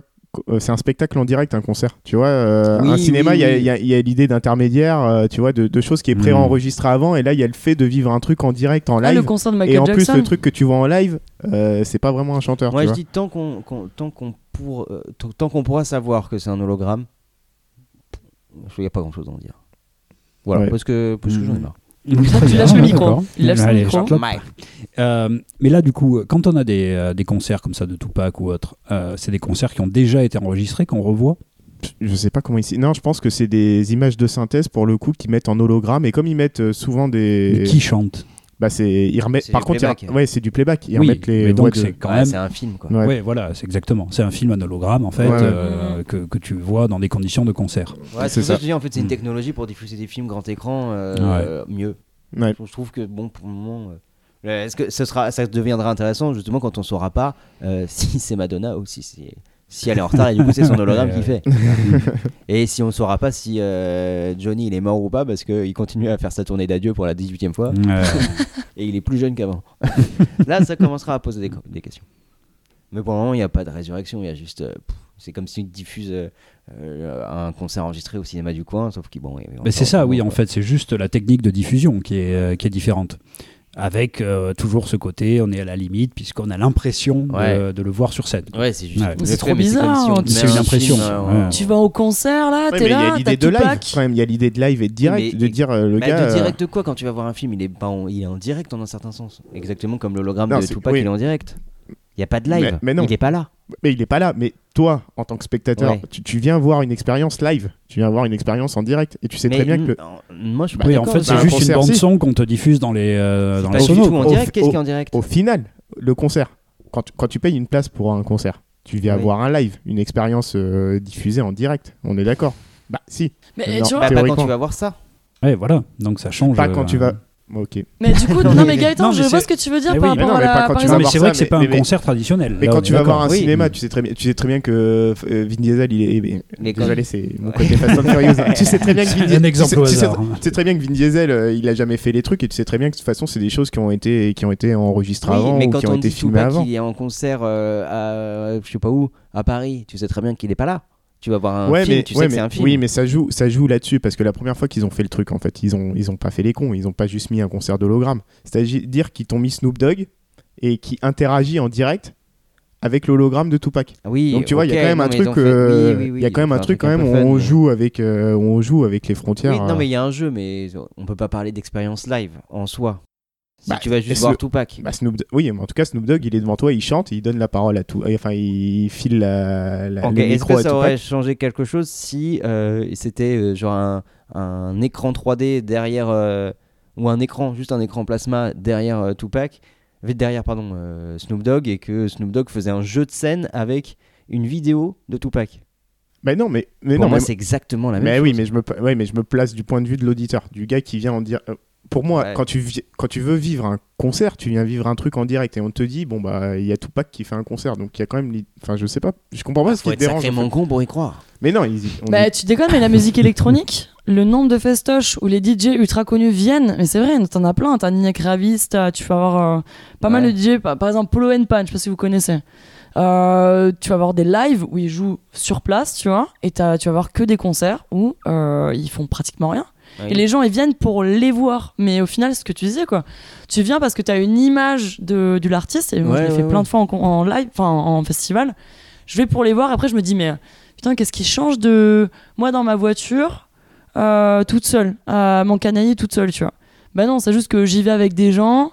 Euh, je veux Oui, vivre une parce que- expérience. Parce que sinon, je paye. euh, fait- ce que- Après, pour un si- concert, c'est différent. Sinon, il y a tu aucun- veux danser, t'es avec des gens, quoi. Ouais, Ouais. c'est ça en fait. Oui, Ouais. mais moi je paye pas. Oui, mais je mets YouTube dans ce cas-là, tu vois. Je paye pas 50 balles une place de concert juste pour euh, retourner voir le clip de Tupac euh, sur scène. C'est bien Ah, qu'il y a un c'est ce truc. que tu vas voir en fait quand tu fais ça. Et je dis pas le contraire, mais Ah moi oui. je le ferai jamais ce truc-là. Ah oui. Mais si les gens le font, c'est bien qu'ils vont voir plus que. C'est bien qu'ils veulent Mais voir tu plus. vas à Il y a- tu vas oui, c'est une expérience Ouais. collective euh, avec la sono, le machin, mais effectivement, c'est pas un vrai concert. Ou c'est un pari C'est bourré. euh, c'est une bande son qu'on te passe. euh, voilà. Avec une image bien faite. Ouais. Non mais si vous voulez, non mais je suis, Mm. pla- en fait, je en fait, on n'est pas sur la même longueur d'onde. Moi, je suis pleinement d'accord, je suis pleinement d'accord avec vous. Mais je me mets à la place de quelqu'un et je pense vraiment que la personne, il y a l'idée de, bah, l'idée ultra nostalgique et de dire, bah moi, j'ai pas réussi à voir un concert de Tupac. Oui, oui. Je vais essayer de voir un Oui, concert oui, de mais- Tupac et en ce Mm. sens, on peut quand même retomber sur cette idée de non-acceptation de la mort et dire, euh, Oui. j'ai pas eu la Ah, chance. oui, ça, ok, oui, ouais. absolument. Ouais, Ah, j'ai pas eu le- Ah oui, j'ai oui, pas oui. eu la chance de voir Tupac euh, vivant, donc euh, là je vais aller le voir, euh, même si c'est pas vraiment lui, euh, je vais le voir On sur. euh, revient à ce grand drame de l'Occident, effectivement, Bah ouais. de ne pas accepter la mort et de chercher la résurrection en permanence. Et on retombe bien sur nos pieds. Ouais. Est-ce qu'on se ferait pas une dernière petite tournée de euh, Petite tournée de shot? une petite tournée de shot où on va chacun euh, donner une petite recommandation? Bon, je vous sers quoi, les gars? Euh, bah, Alors, moi- Toi, qu'est-ce que tu nous sers? Alors moi, qu'est-ce que je vous sers? Bah, en fait, j'ai envie de vous conseiller un, un petit film, enfin un petit film, un petit film euh, parce que j'ai jamais lu le bouquin, un petit film euh, issu d'un Stephen King, donc qui s'appelle Cimetière. Mhm. Et en fait, ça renvoie à toute cette idée de non-acceptation de la mort. Euh, Cimetière, en fait, le speech et l'histoire, elle est très simple. C'est euh, un père de famille qui, qui perd son fils. Il voit qu'il y a un cimetière et il y a des, je ne me rappelle plus exactement le concept, le contexte, mais en gros, euh, on peut ramener, on peut ramener les gens à la vie. Le problème, c'est qu'ils sont ramenés sous forme de zombies. Ah, En on y gros, revient. euh, voilà, exactement. Mais le Donc, truc, le truc, déception parce que ce n'est pas une vraie C'est pas- résurrection. c'est c'est pas une vraie résurrection, mais ce que je trouve très intéressant, c'est de voir euh, cette, i- enfin, cette idée de non-acceptation de la mort et qu'on est prêt à ramener euh, des personnes euh, à la vie, Ouais. même si c'est leur version, euh, leur version zombie. Hmm. Voilà. Donc euh, cimetière de, je crois que ça a été réalisé par Marie Lambert à l'époque, qui est très film très bien. Le film est pas mal. Par contre, ils ont fait un remake. euh, Oui, il y a pas longtemps. Ouais, bah le remake. oui, mais j'ai euh, vu la ah ouais, mais ça. regardez, regardez le vieux de Marie Lambert, il est bien mieux. Moi j'y vais. Ouais. Moi j'y vais. Euh, je vais recommander euh, Dracula de Bram Stoker parce que les vampires c'est de la résurrection. Non, je rigole. bon, je vais faire euh, tu- simple et Hmm. efficace, j'en ai déjà beaucoup parlé. Saison 6 de Buffy contre les vampires. Tu triches. là. Ouais. Bah non, je triche pas. Ah, il fallait que je dise un truc que dont j'ai pas parlé Ouais. Ouais, plutôt. Ouais, Bah, plutôt. pff, J'ai utilisé toutes mes. J'avais trois références. j'ai utilisé absolument tout. J'ai Hmm. pas réfléchi à autre chose. Non, sinon plus sérieusement, je recommanderais un truc dont j'ai déjà parlé, mais euh, In the Flesh parce que vous l'avez pas Ah vu. oui. Alors que vous ouais, déjà ouais, dit de le ouais, regarder ouais, pour préparer cette émission. vrai. Donc regardez ça. Très bien. Euh, moi, du coup, je vais parler. Alors, euh, je vais pas faire la recommandation que je voulais faire, mais euh, j'ai oublié de parler d'un élément de- dans le grand temps, euh, qui est en fait la saga Dra- Dragon Ball. Et, Ah. eh ben ouais, eh ben ouais. Donc, je conseille quand même Dragon Ball. Et la résurrection est très centrale dans, euh, dans toute cette saga. Tu conseilles pas le film hein? Non. D'accord. Je conseille, J'ai eu peur. Les, je conseille les mangas à lire. Moi, je conseille le fi- film porno qui est pas mal. Et euh, c'est une saga où, euh, oui, la résurrection est quand même très très très présente. hein. Il, y a, il y a un mélange, il y a une espèce de syncrétisme dans, dans- dans Dragon Ball entre les philosophies orientales, mais également les, euh, la chrétienté, etc. Et il y a dra- dans Dragon Ball une, une idée de la résurrection de Sangoku hein, qui revient euh, plusieurs fois. Et euh, là aussi, on disait qu'est-ce qui fait sens dans une histoire et euh, est-ce que la résurrection fait sens euh, dans, dans ce qu'elle a à raconter? Dragon Ball fait sens jusqu'à la fin de l'arc Freezer. Où, non, non, mais oui, je suis C'est désolé. vrai que c'était la fin de l'émission, en fait, pas du tout. Ah, c'est le non, début. non, non, c'est le début.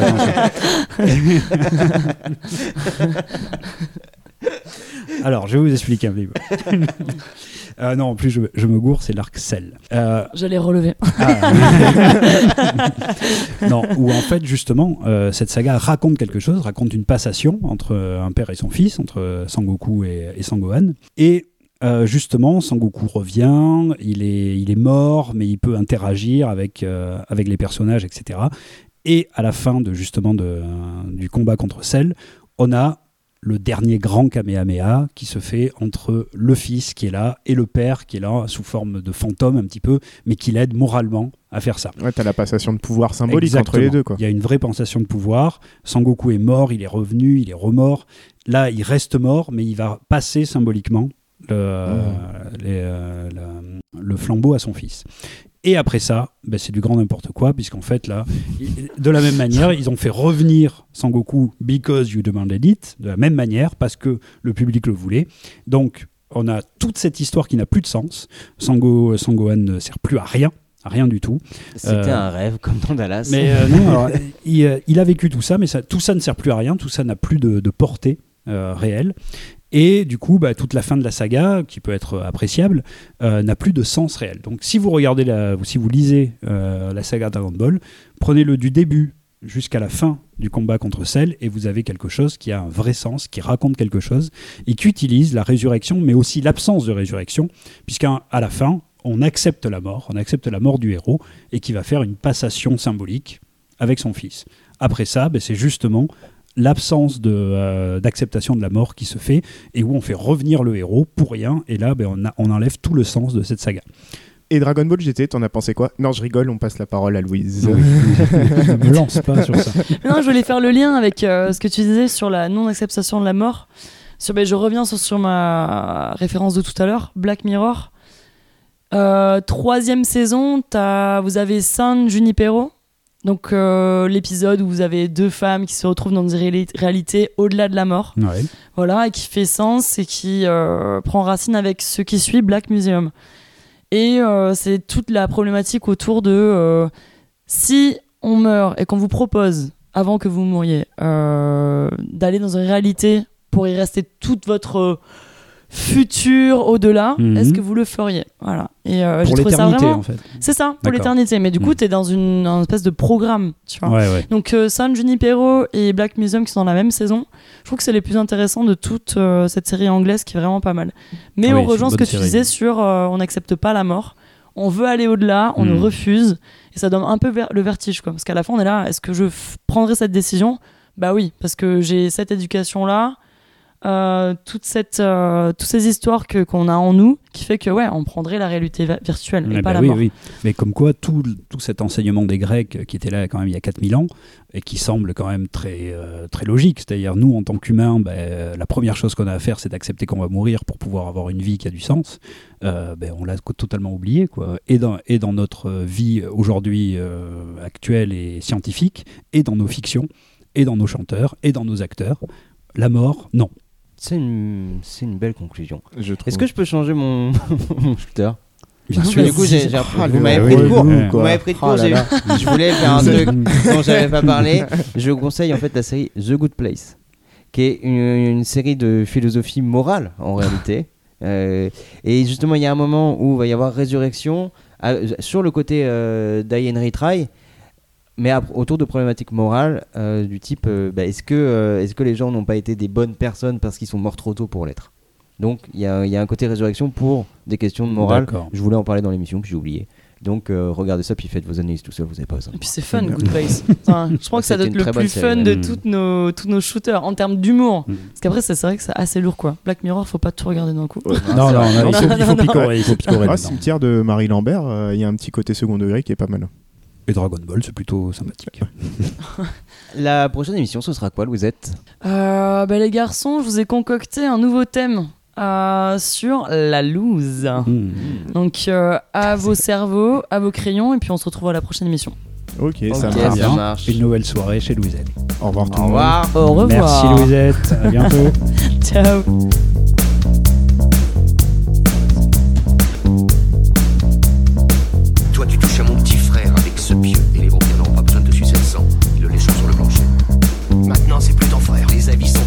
Et le tien, espèce d'enfoiré, je m'en bats les.